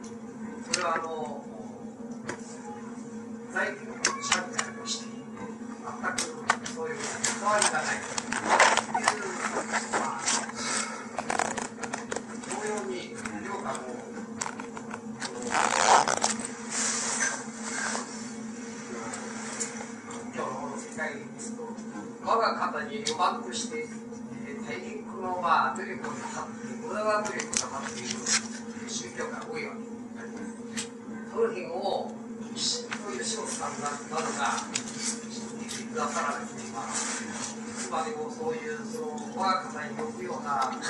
がはりこっていくという、本当にまあ、状況として良くない状況があるんです。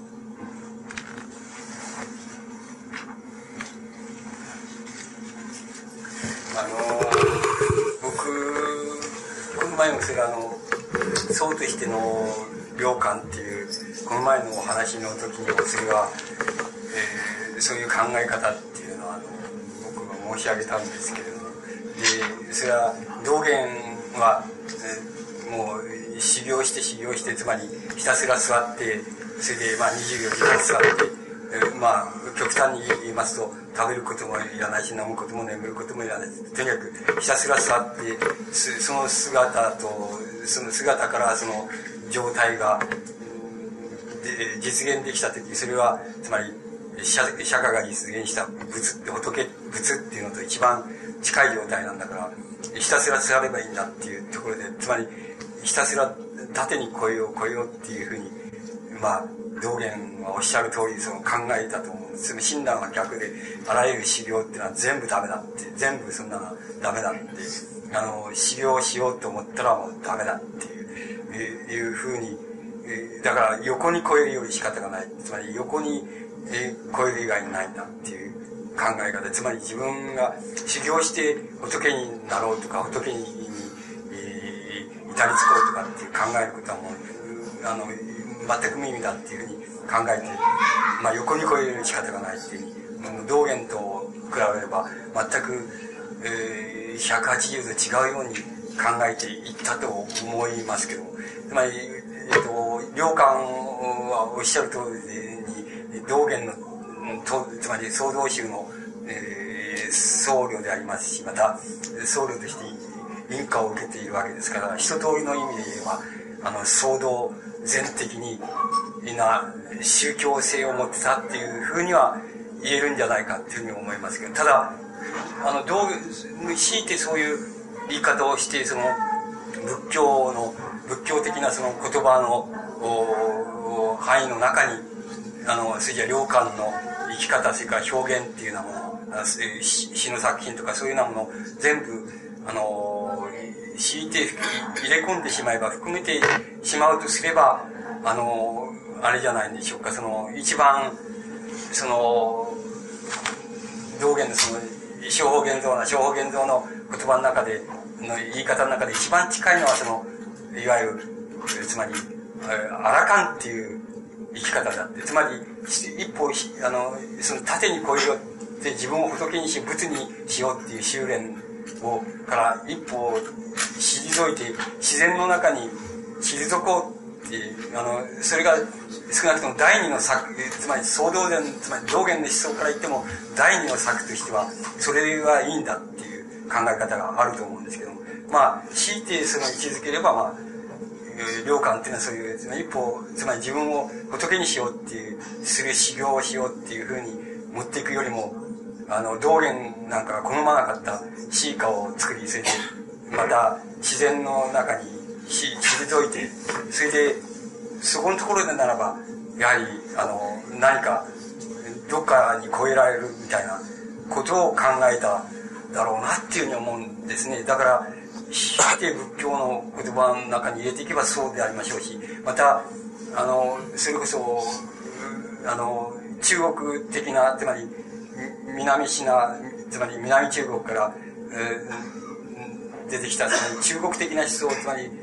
やや仏教とはやや違う、その思想のところまで持っていってしまえば、その、やっぱり老子とか、宗師とかそういう人に一番近かったっていう言い方もまた、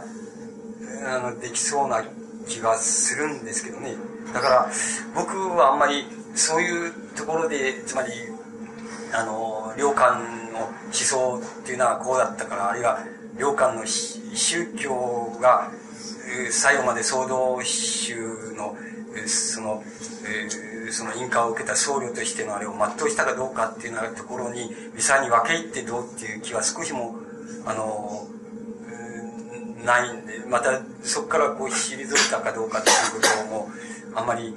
えー、その実証してこう決めていくみたいな考え方はあんまり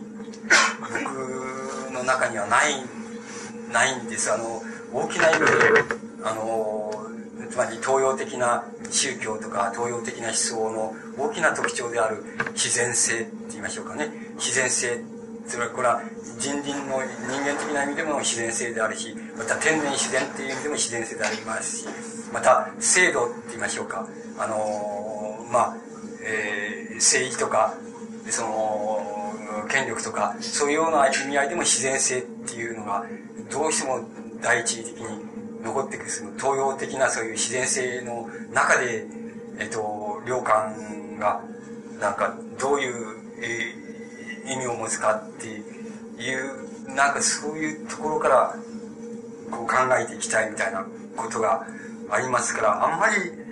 その、僕にはその固執するあれがないんですけどね。あの、領館が宗教を持ってた、を持続してたか、あるいは、それは一般的に宗教性と言えるものに過ぎなかったのか、あるいは過ぎなくなったのか、また、要するに道元が言うその、まあ、アラカン生活って言いましょうかね。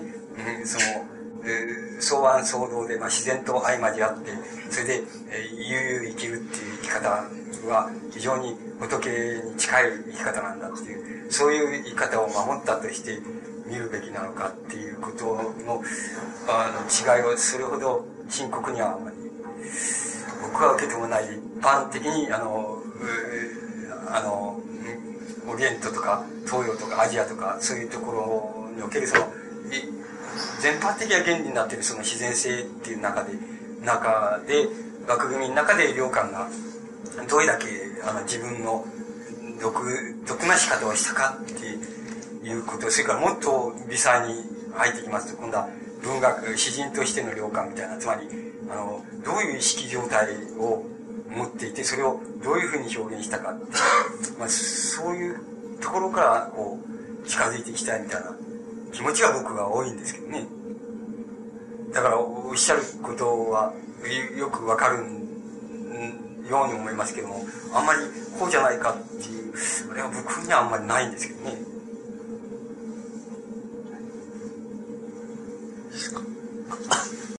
はい。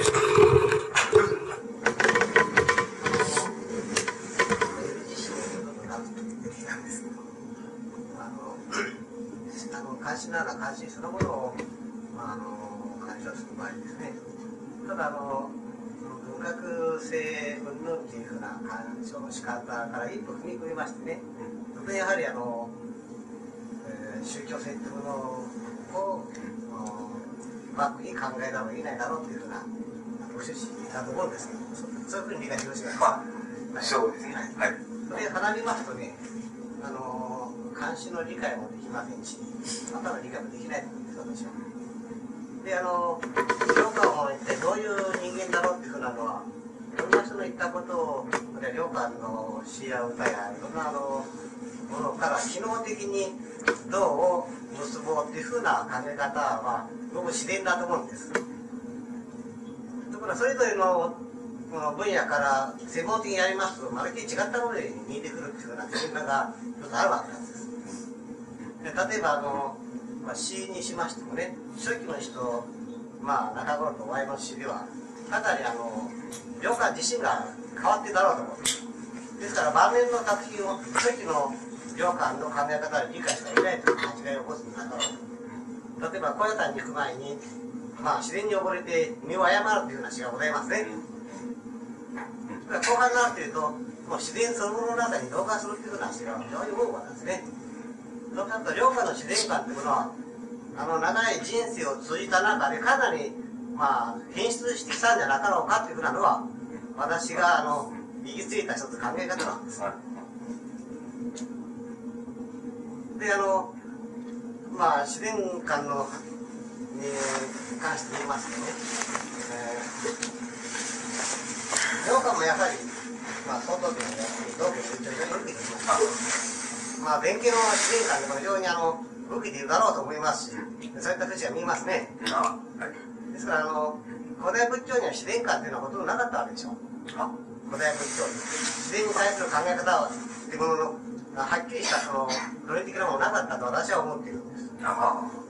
そうじゃないでしょうか。あのいやそうでないんじゃないでしょうか。あの僕は仏教っていうもの仏教っていうのはそういうもの一般的にこれは自然宗教だっていう自然っていうことを抜きにして成り立ってない宗教だっていうふうに一般的に大きい大雑把にそう思ってるんあのそれはあの原始仏教そのものが自然崇拝です、はい、それは分かるんです、はい、それから本人として、あの言葉として説得力を持ったあ考え方を示したのは電気が初めてじゃないじゃないかなっていうふうな気が私自身がするもんですからそういうふうに言い方したわけです。ああああそういう一つの論理をバックにして持っているのがどこでどういうふうにあの量感変わったかっていうふうなことで詩を理解する歌を理解する場合に随分あの違ってくるんじゃないかなっていうふうなことが一つございます。あはい。はい。それともう一つあの例えば亀田防災っていうのがあのあ来ましてね、はい大河来まして、はい。三等分子の中の記憶なんですけど、ダリ歌を作ってますねあ。土地の方言、あ伊豆谷の方言、バーゲンをそのままに。そうしますと、あの、あの大学者でも、この一部のこの出雲崎や、この久我山あたりの自然に対する考え方って非常にあの、全白の見方をしてるんじゃなかろうかと。私はに、あの、そういった点で自分に思ってるわけです。で、今年大豪雪、なかなかですから、領館の持っている自然、その自然に対する恐怖だとか、享受の仕方ってものは、まあ大体この県の連中は享受してたと思うんです。あちょっとしたあの考え方を持ってるわけですね。大使が持っていくような冬のあの夜長を、寒さを。その上にさらに領館独自のものがあるだろうっていうふうなことを私はまあ十分伺えるわけなんです。そういう意味で領館の自然界で非常に興味を持っていますので、なん。かの近いにまとまったあお考えを示していただければなと、いうふうにまあ期待するわけです。あ。いやそれはもう僕の初めからも僕の任じゃないような気がするんですけどね。あのそれはも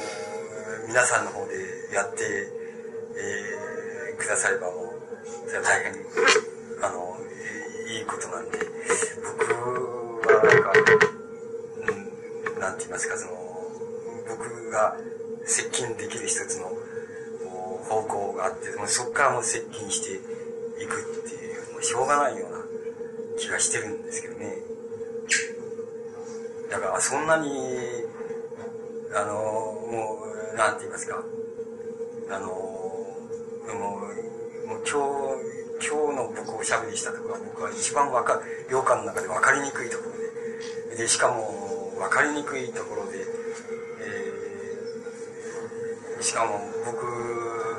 自分の力ではもう力量ではもうまずもうどうしようもなくもう精一杯っていうかこんなところで あのどうしようもないっていう感じがしているんですけどだからもうこれ以上皆さんにしていただけ仕方がない。あの、出したのは、インドネシアっていう言葉が、あの、はい。私、あ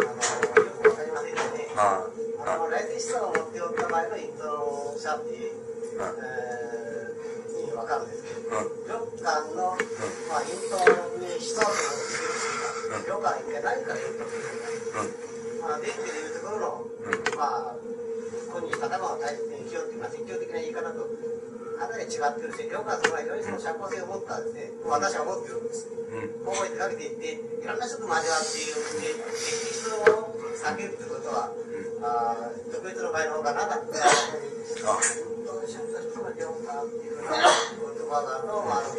きませんでしたので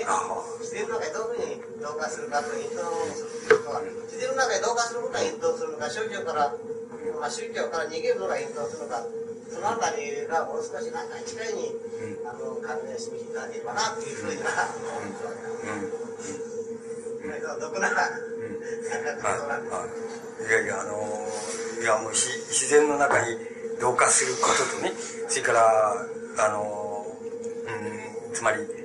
村里っていうものに対して自分がどういう位置を取るかっていうことがね隠遁っていうことの一番大切なか要なように思いますけどねだから村ざ村里に対する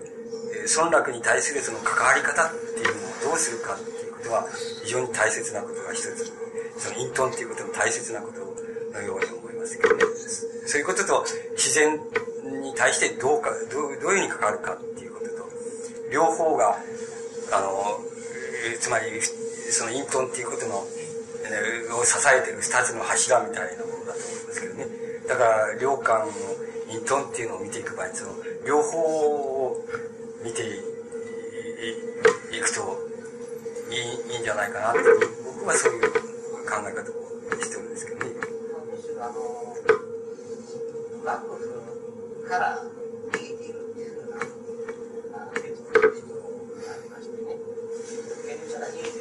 あるっていう。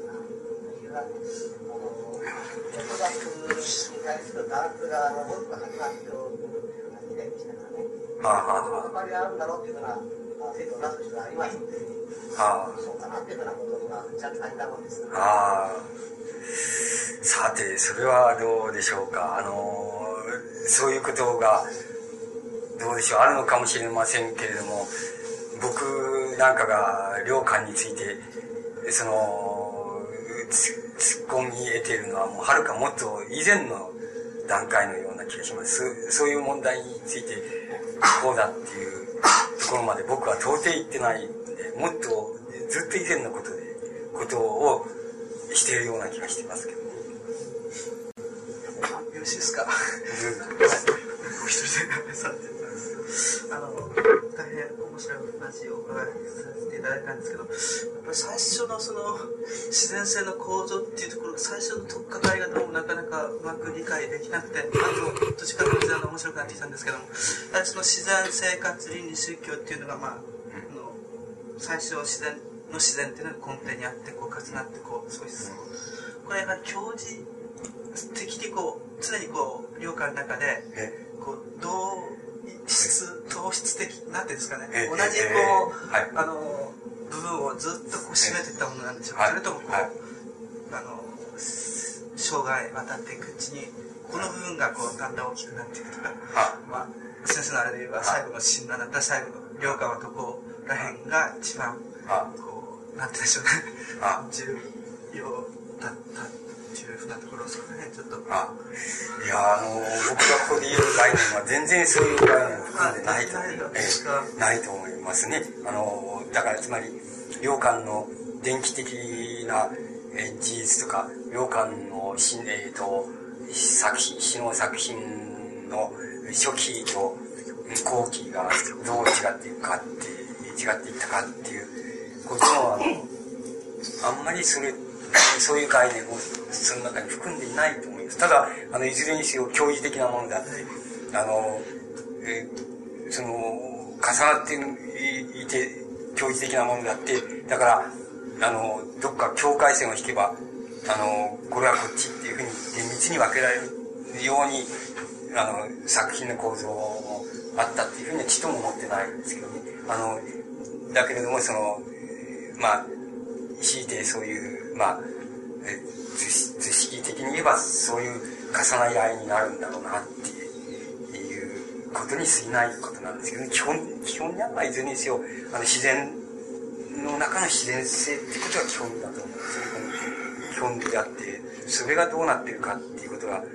あの、一番基本なような気がしますけどね。つまり、自然に対して、あの、自分がどういう、えあの、その対立の仕方、あるいは差異の付け方をしていたかっていうことと、それからもう一つは、領館の方が、その差異をつけようと少しもしてないのにもかかわらず、領館の取り出す自然が、あの、全自然とどういうふうに差異があるあできちゃってるのかっていう、それが一番基本なような気がしますけどね。だから、それが基本、どうしても基本で、全体の枠組みがどうして領館のし、領館の場合自然性かっていうことは、あの、これは領館、詩人としての領館っていうのとか、僧侶としての領館、あるいは思想としての領館っていうのはどういうのを取ってきても、大体自然性っていう大きな、あの、なんて言いますか、枠組み、あの、枠組みっていうのを、あの、こう設定するって言いますかね、つく枠組みっていうのを目に見えない枠組みですけど、それを考えるのが一番、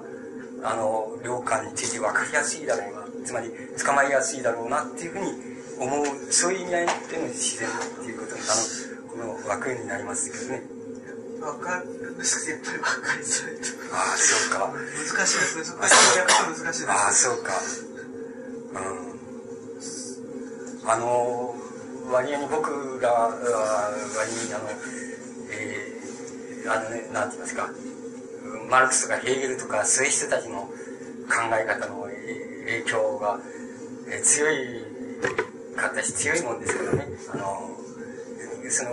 そういう語彙としてはごく普通、普通なんですけど、普通の語彙なんですけど、あの、こういう自然性とか、あの、差異とか、同一性とかね、そういうのは、まあ、ヘーゲル、マルクスの語彙なんですけど。あの、あの、だから、あの、歴歴史哲学っていうのがあるんですけど、それが非常によく、この、大きな枠の意味での東洋、東洋の自然性って言いましょうかね、東洋の原理自体が自然性だっていうことについての、大変抽象的ではありますけど、大変有効な、あれが、あの、研究されてますけども、非常に大きな枠で自然性っていう枠組みの中に入ってきちゃうんじゃないでしょうかね。だから、両館の、そうだな、その作品の、こう、歴史のな、歴史的な流れとか、そうそういうようなのは、個々に、やっぱり、あの、やっていか、実証的にやっていかないといけないような気がしますけどね。それはさ、ヨーロッパ的な語彙として、自然あるいは自然性という言葉を使っていらっしゃるんですか？あの、ヨーロッパ的な語彙っていうよりも、あの、えっ、と、東洋とか西洋とか、えーまあ、第三世界とかいろいろ言われてる地域っていう、えーがありますね。地域の概念がありますね。そういうものは、とにかく一応、まあ、ヨーロッパも地域ですよね。つまり、あの、この、ニーチェみたいな言い方をすれば、ヨーロッパもその、アジアの、どっかの、から突き出た半島にしか過ぎないんだっていう言い方をしてるけども、そういう意味では、やっぱりあれもローカルな地域なんで、そういう意味合いでは、ローカル性じゃない、ない、あの、ローカル性じゃないその世界性っていうようなものの中に、東洋のも、もちろん日本もそうですけども、そういうようなものを置き直したいっていう概念なんですけどね。え あの、お話聞いててあれなんですが、あの、この、今回のお話の中で、まあ、あの、私こう感じたのは、あの、一人の作家をこう批評するというような感じをこう非常にあの受けたわけです。かなり微細にあの詩から、まああの書からこう入っていかれたということで、あの前からお話の中で確かにあの良寛の時代っていうのは偉大なあの歌もできないし、偉大なあの、なんですか、思想もできないと。まあそこから繋がってますから、現代もあまり偉大なことはできないんですが、そういうことで、あの、今、こう、批評の、なんか我々は軸としてこれ考えていっていいのかと。ということは、現代の例えば作家とか、まあ、あの、思想家、哲学者に関しても、あの、この良寛に、あの、こう、立てられた軸ですか。そっくり当てはめて、当てはめてって言ったらあれですが、あの、方法として成り立ち得るのか否かっていうか、その辺、ちょっと聞かせていただきます。のそのまあ、まあ、ちょっとその前提から申し上げますとね、その、僕、あの、良寛のその、こう一番俺分かりにくいっていう、その一種の信憑性みたいなね、その境地みたいのがあるし、良寛の詩っていうのは、一番分かりにくいっていうふうに思ってきたわけですけども、それ、それをどっから、どっからそれを、あの、分かる、分かれていく、どっかかっていくかっていうことを、あれした場合に、その、考えていった場合に、その、これはあの、どっから、どういうふうにその、境地を一般的に語ってる、あるいは表現してる詩っていうのは、あるいは自然の境地を、自然に対する境地を語ってる詩っていうのを、どっから入っていくかっていうのを考えていった場合に、その、どこを取っかかるかっていう場合に、それをどれだけ、あの、微細に、あの、この微細なニュアンスっていうことで、あの、を含みながら、あるいは微細な違いっていうのは、を含みながらそれを、かい、かい、あの、解釈して、あれして、あの、突っ込んでいけるかっていうことが、あの、どうしても眼目になるように、あの、思って、まあ、どうしてもそこが今日の主眼点になってしまったんですけどね。あの、そしてこれ、これはあの、僕、僕らがあの、現在の作家とかの、近代の作家みたいなものを論ずるときには、僕らがあの、しばしばやってるやり方なんです。で、やってるわけなんですよね。それで大雑把に言うと何、どういうことかっていうと、あの、ほら、批評っていう、あの、批評っていうの、あるいは作家論でもいいんですけども、一般の詩人論でもいいですけど、それを論ずる場合にさ、あの、結局あの、なんて言いますかね、あの、その作品なら作品のその非常に大きな特徴、もっと感覚的な言い方をすると、その、ある一つの作品で言えば、その作品の中で一番頂点のところ、あるいは一番目立つところをまず捕まえて、で、そこをと解いていくことで、あの、解明していくことで、作家論、あ作品論を作るとか、作家論の場合でも、あの、初期があって、中期があって、後期があるって言った場合に、その、どっかに頂点があると、頂点のところに一番特徴が現れてるっていうふうに考えて、そこをにで現れてくる問題をその作家論の眼目にするとか、あるいは初期は言う言うならばその起源ですから、起源の中には全部が、その、後年展開される要素が全部集中されて、その点になってそこにあるから、そこを見れば、あらゆる目がその中に含まれてるっていう見方で、起源、起源のところで論ずるとかね、結局そのどっかにその、なんか非常に集約されたところで、作品とか作家を見るみたいなことを、一般的にするわけ、しちゃうわけですけども、で、あの、しちゃうわけですけども、僕、あの、僕がその、割合にこの数年の間で気がついたところ、つまり自分の批評っていうものでダメだなっていうふうに気がついたところは、どうもそういうところでね、あの、どう言ったんでしょうね、あの、ある一人の作家の作品でも、あれ、あれ一つの作品でも、あの、何気なく、えーあの、何気なくスッスッスッスッ読むと、スッスッ入ってきちゃって、あの、ちっとも感銘も与えないし、感銘も与えるわけじゃなくて、こう、印象深い、ところじゃなくてね、そうじゃなくて、スッスッスッスッ入っていってしまうところがあるでしょう。あの、うんだって、まあ、そういうのは、えー非常にどこことあの、例えば、えーえー例えばその、えー、先、ある先にないうのがあると、そんなとこは7時半だろうが8時半だろうが、そうあんまりお構いなくスッスッスッスッ入っていっちゃうで、作品を読んでいくでしょう。そして作品の中にある、えーその頂点みたいなね、非常に、そういうところが引っかかってくるわけですし、そこがまた感銘を受けるわけです。それじゃあ、そこのところでその作品を捕まえると、一番、その捕まえやすいってことがあるでしょう。だから、誰でもそうしちゃうわけですけども、あの、僕らもそうしちゃってきてるわけですから、あの、この数年来、その、そうじゃないことが気になってきたわけです。つまり、スッスッ入っちゃうっていうことは、入っちゃってね、あの、あんまり感銘を与えるわけでもないし、その、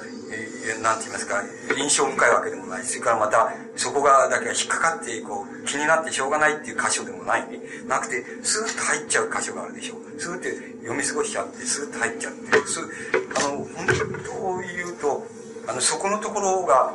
重要なんじゃないかなっていう、言いますかね、そこのところを、あの、言葉にできるかどうかっていうことは、批評にとって非常に重要なんじゃないかなっていうことを、やっぱり数年来考えていてきましてね。で、だから僕、良寛でも、あの、わかりやすいところ、つまり特徴的なところは、多分一等最初にやっちゃってるような気がするんですよね。一等最初に、もうここで使う、これは非常に特徴が現れて、良寛の特徴が現れてっていうのは、やっちゃったように思うんです結局、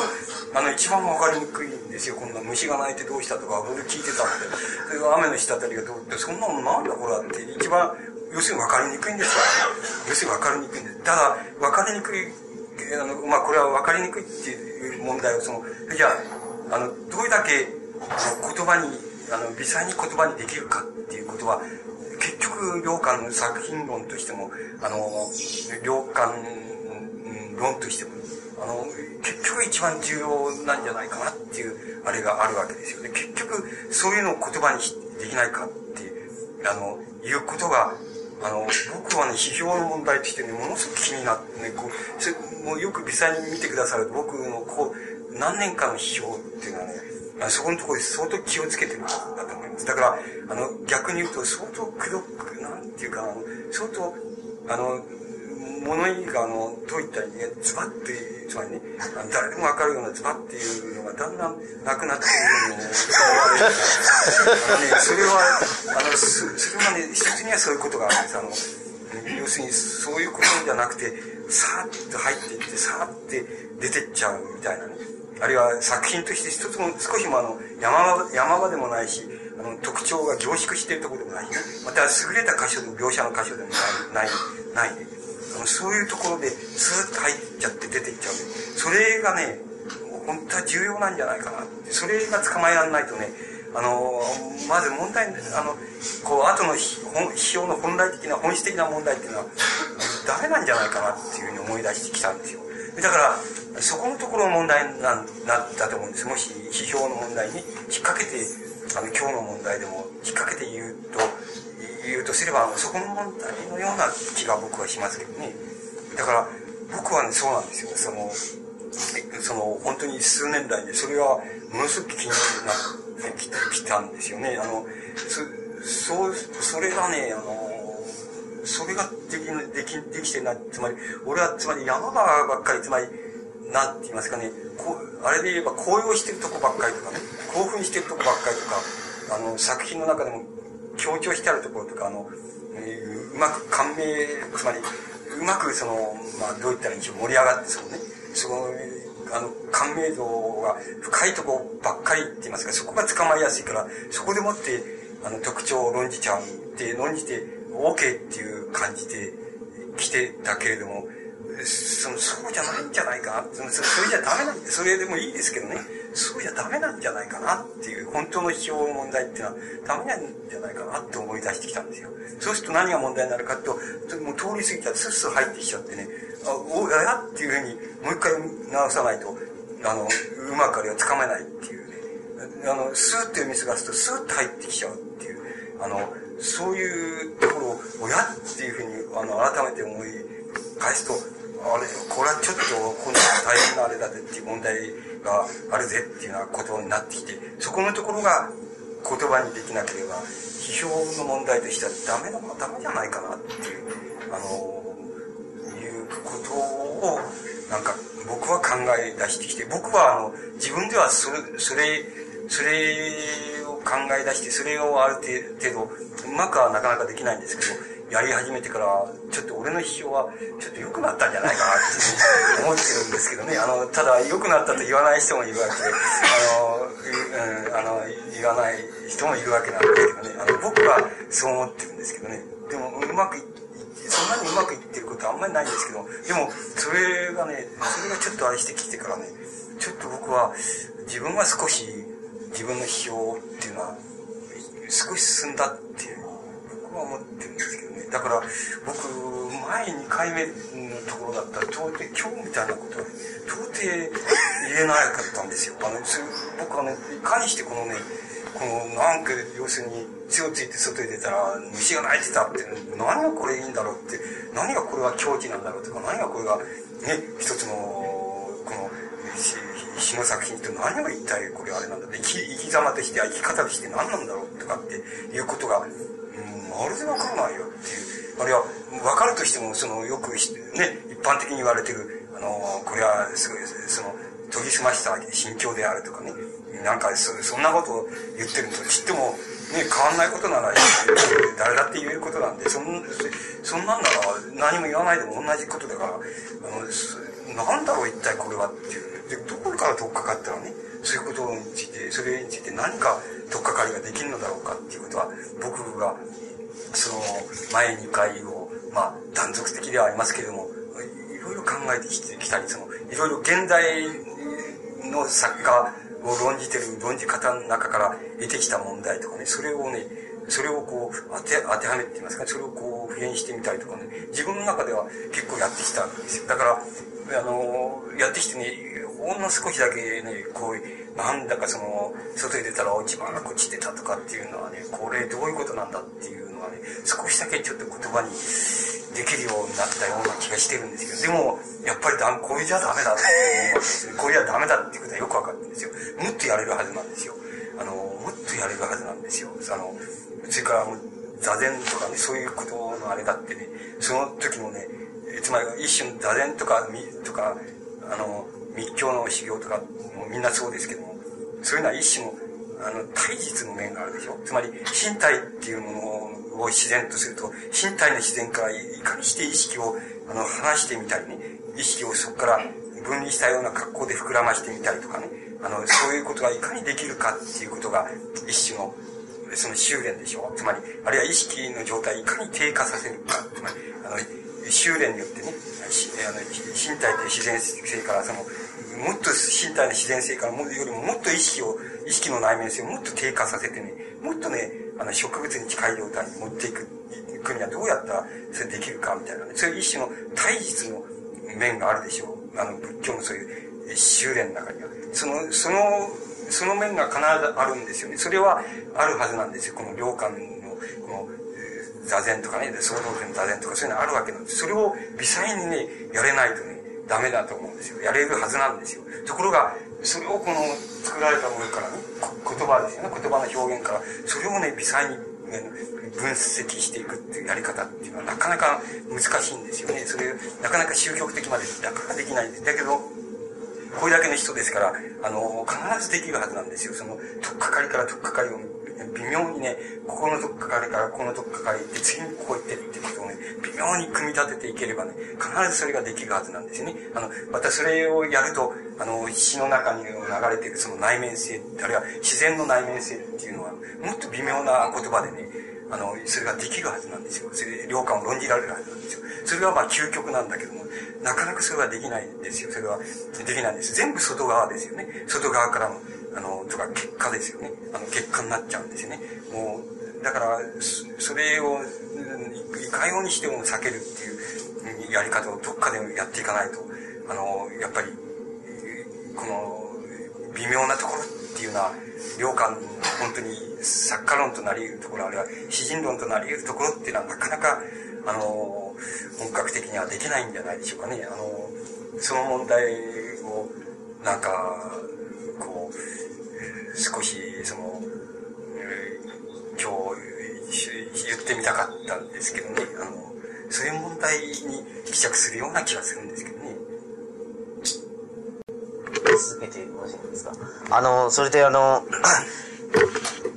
あの、領館の問題ずっと語っていただいたんですが、あの、作業が中断してますね。はい、で、まあ、あの、私たち、そんなようなことから、あの、領館のことでお願いしたんですが、はい、だいぶこう横道入られたみたいなんですが、はい、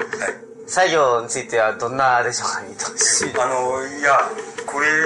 あの、いや、いろんなことを、その、やってるわけ、やるわけです。試みや、試みるわけです。つまり、あの、試みるわけですっていうのは、つまり、あの、一種の、その、方法、方法作りというか、雰囲気作りっていうのをやるわけですよね。で、方法作りっていうのはなかなかこれ、あの、えー、なかなかそ思い通りはいかないんですけども、あの、いかないですけども、あの、雰囲気作りっていうのは、あの、いいろいろやるわけです。あの、えっ、ー、と、あの、去年、えー、お、ととしあたりは、源氏物語みたいのをやって、やっぱり、この雰囲気を、つまり、あの、雰囲気をそういうふうに持ってこうっていうふうに、あの、ししてみ、たり、その、今度は逆に、あの、や柳田国夫みたいなので、こう、なんて言いますかね、あの、言葉をもっと現実の方に、今日、こちらの方が言われてたように、ああの、こう、現実の方にリアルに持っていったら、どういうことになんだっていう、えそれは、あの、地域、地域によって、その、例えば、えー、領館の中に雪の、あれはよく出てくる、雪に閉じ込められたような出てきますけど、そんなのは本当に地域、地域、地域、地域であれしないと本当によく理解できないんじゃないかっていうのは問題みたいな、柳田国の中に非常に大きく含まれているわけです。そういう問題で、あの、考えてる雰囲気は盛んに作るんですけれども、なかなかうまくとっつけないですね。あの、とっつけないでいるわけなんですけどね。でも、あの、とっつくことはとっつく、必ずとっつくんですけど。あの、方法はまたあの、これは自分らの雑誌で、今終わった後、自分の方法論っていうのはとっつくつもりでいるんですが、あの、それは採用論としてじゃなくてないんですけど、とっつくつもりなんですけど、なかなか雰囲気がなかなか作れ、作れないって言いますかね。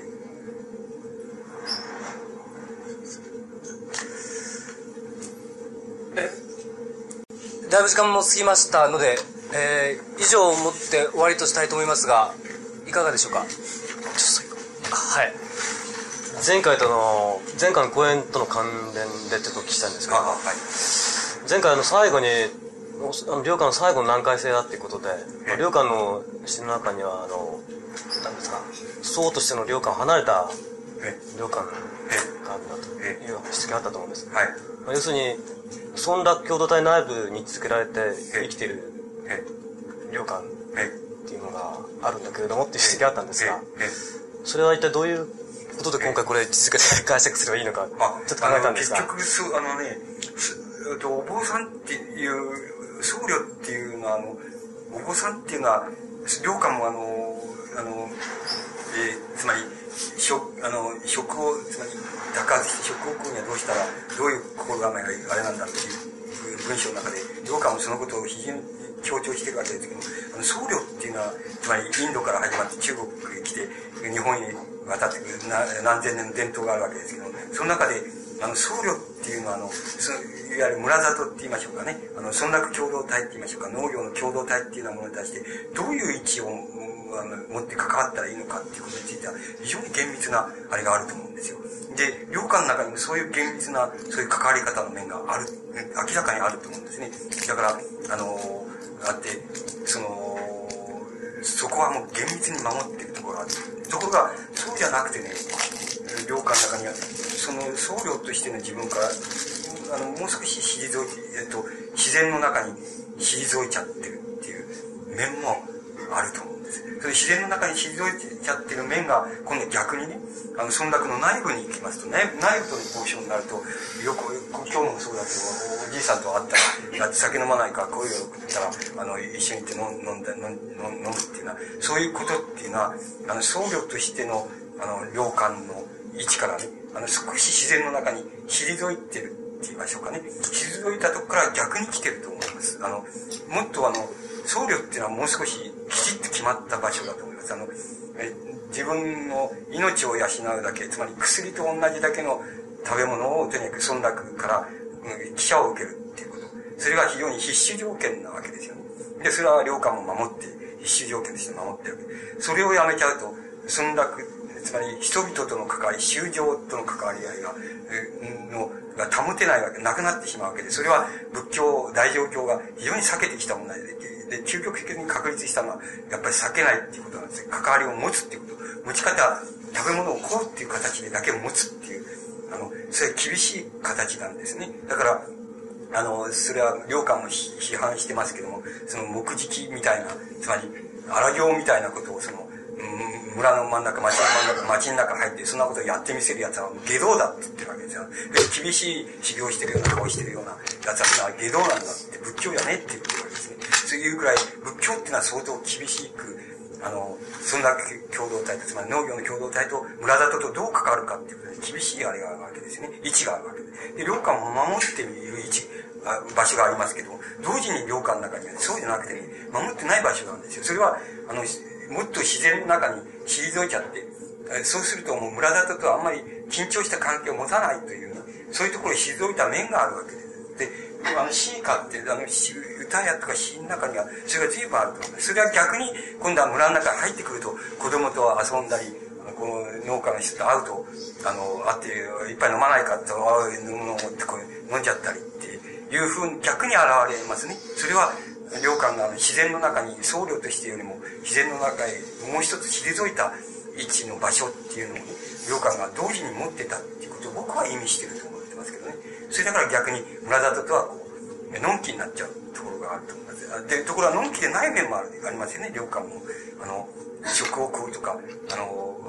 記者を受けるとかっていうとかあのなかったら我慢してお腹を空かして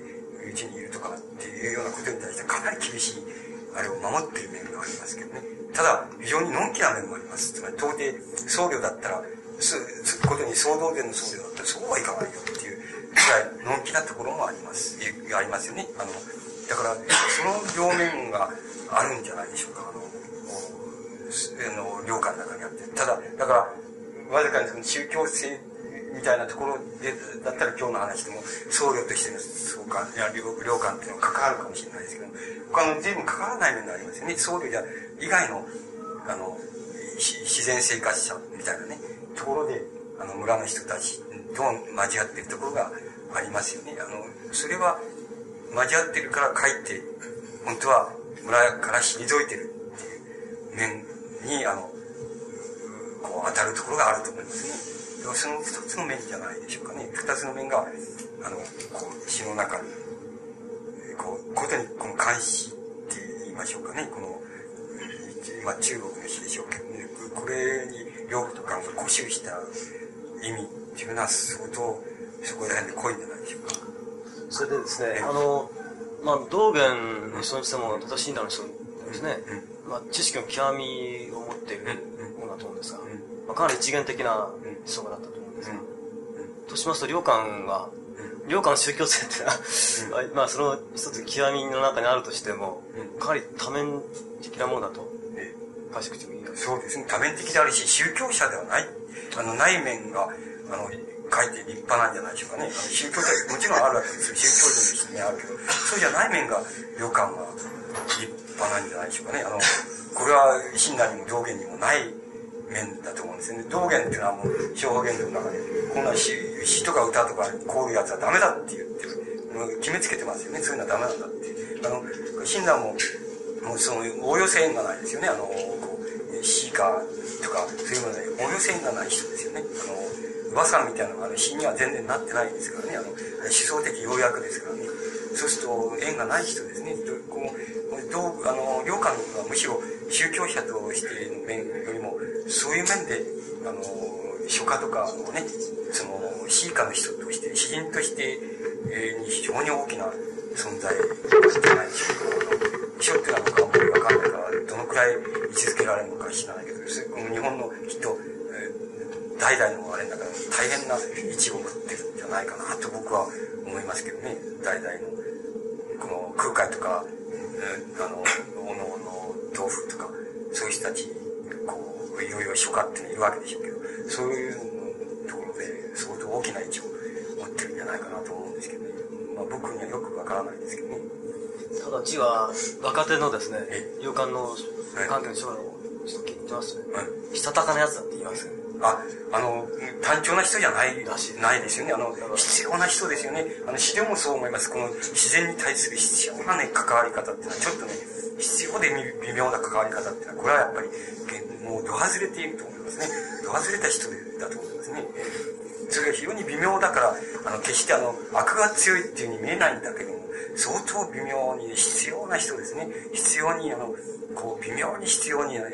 自然に対してこう、こう、あの、こだわっていく人ですね。人のように思いますね。えー、それでは、以上で、えー、終了したいと思います。えー、被災者の方から、えー、一言。はい、どうもありがとうございました。これで終了します。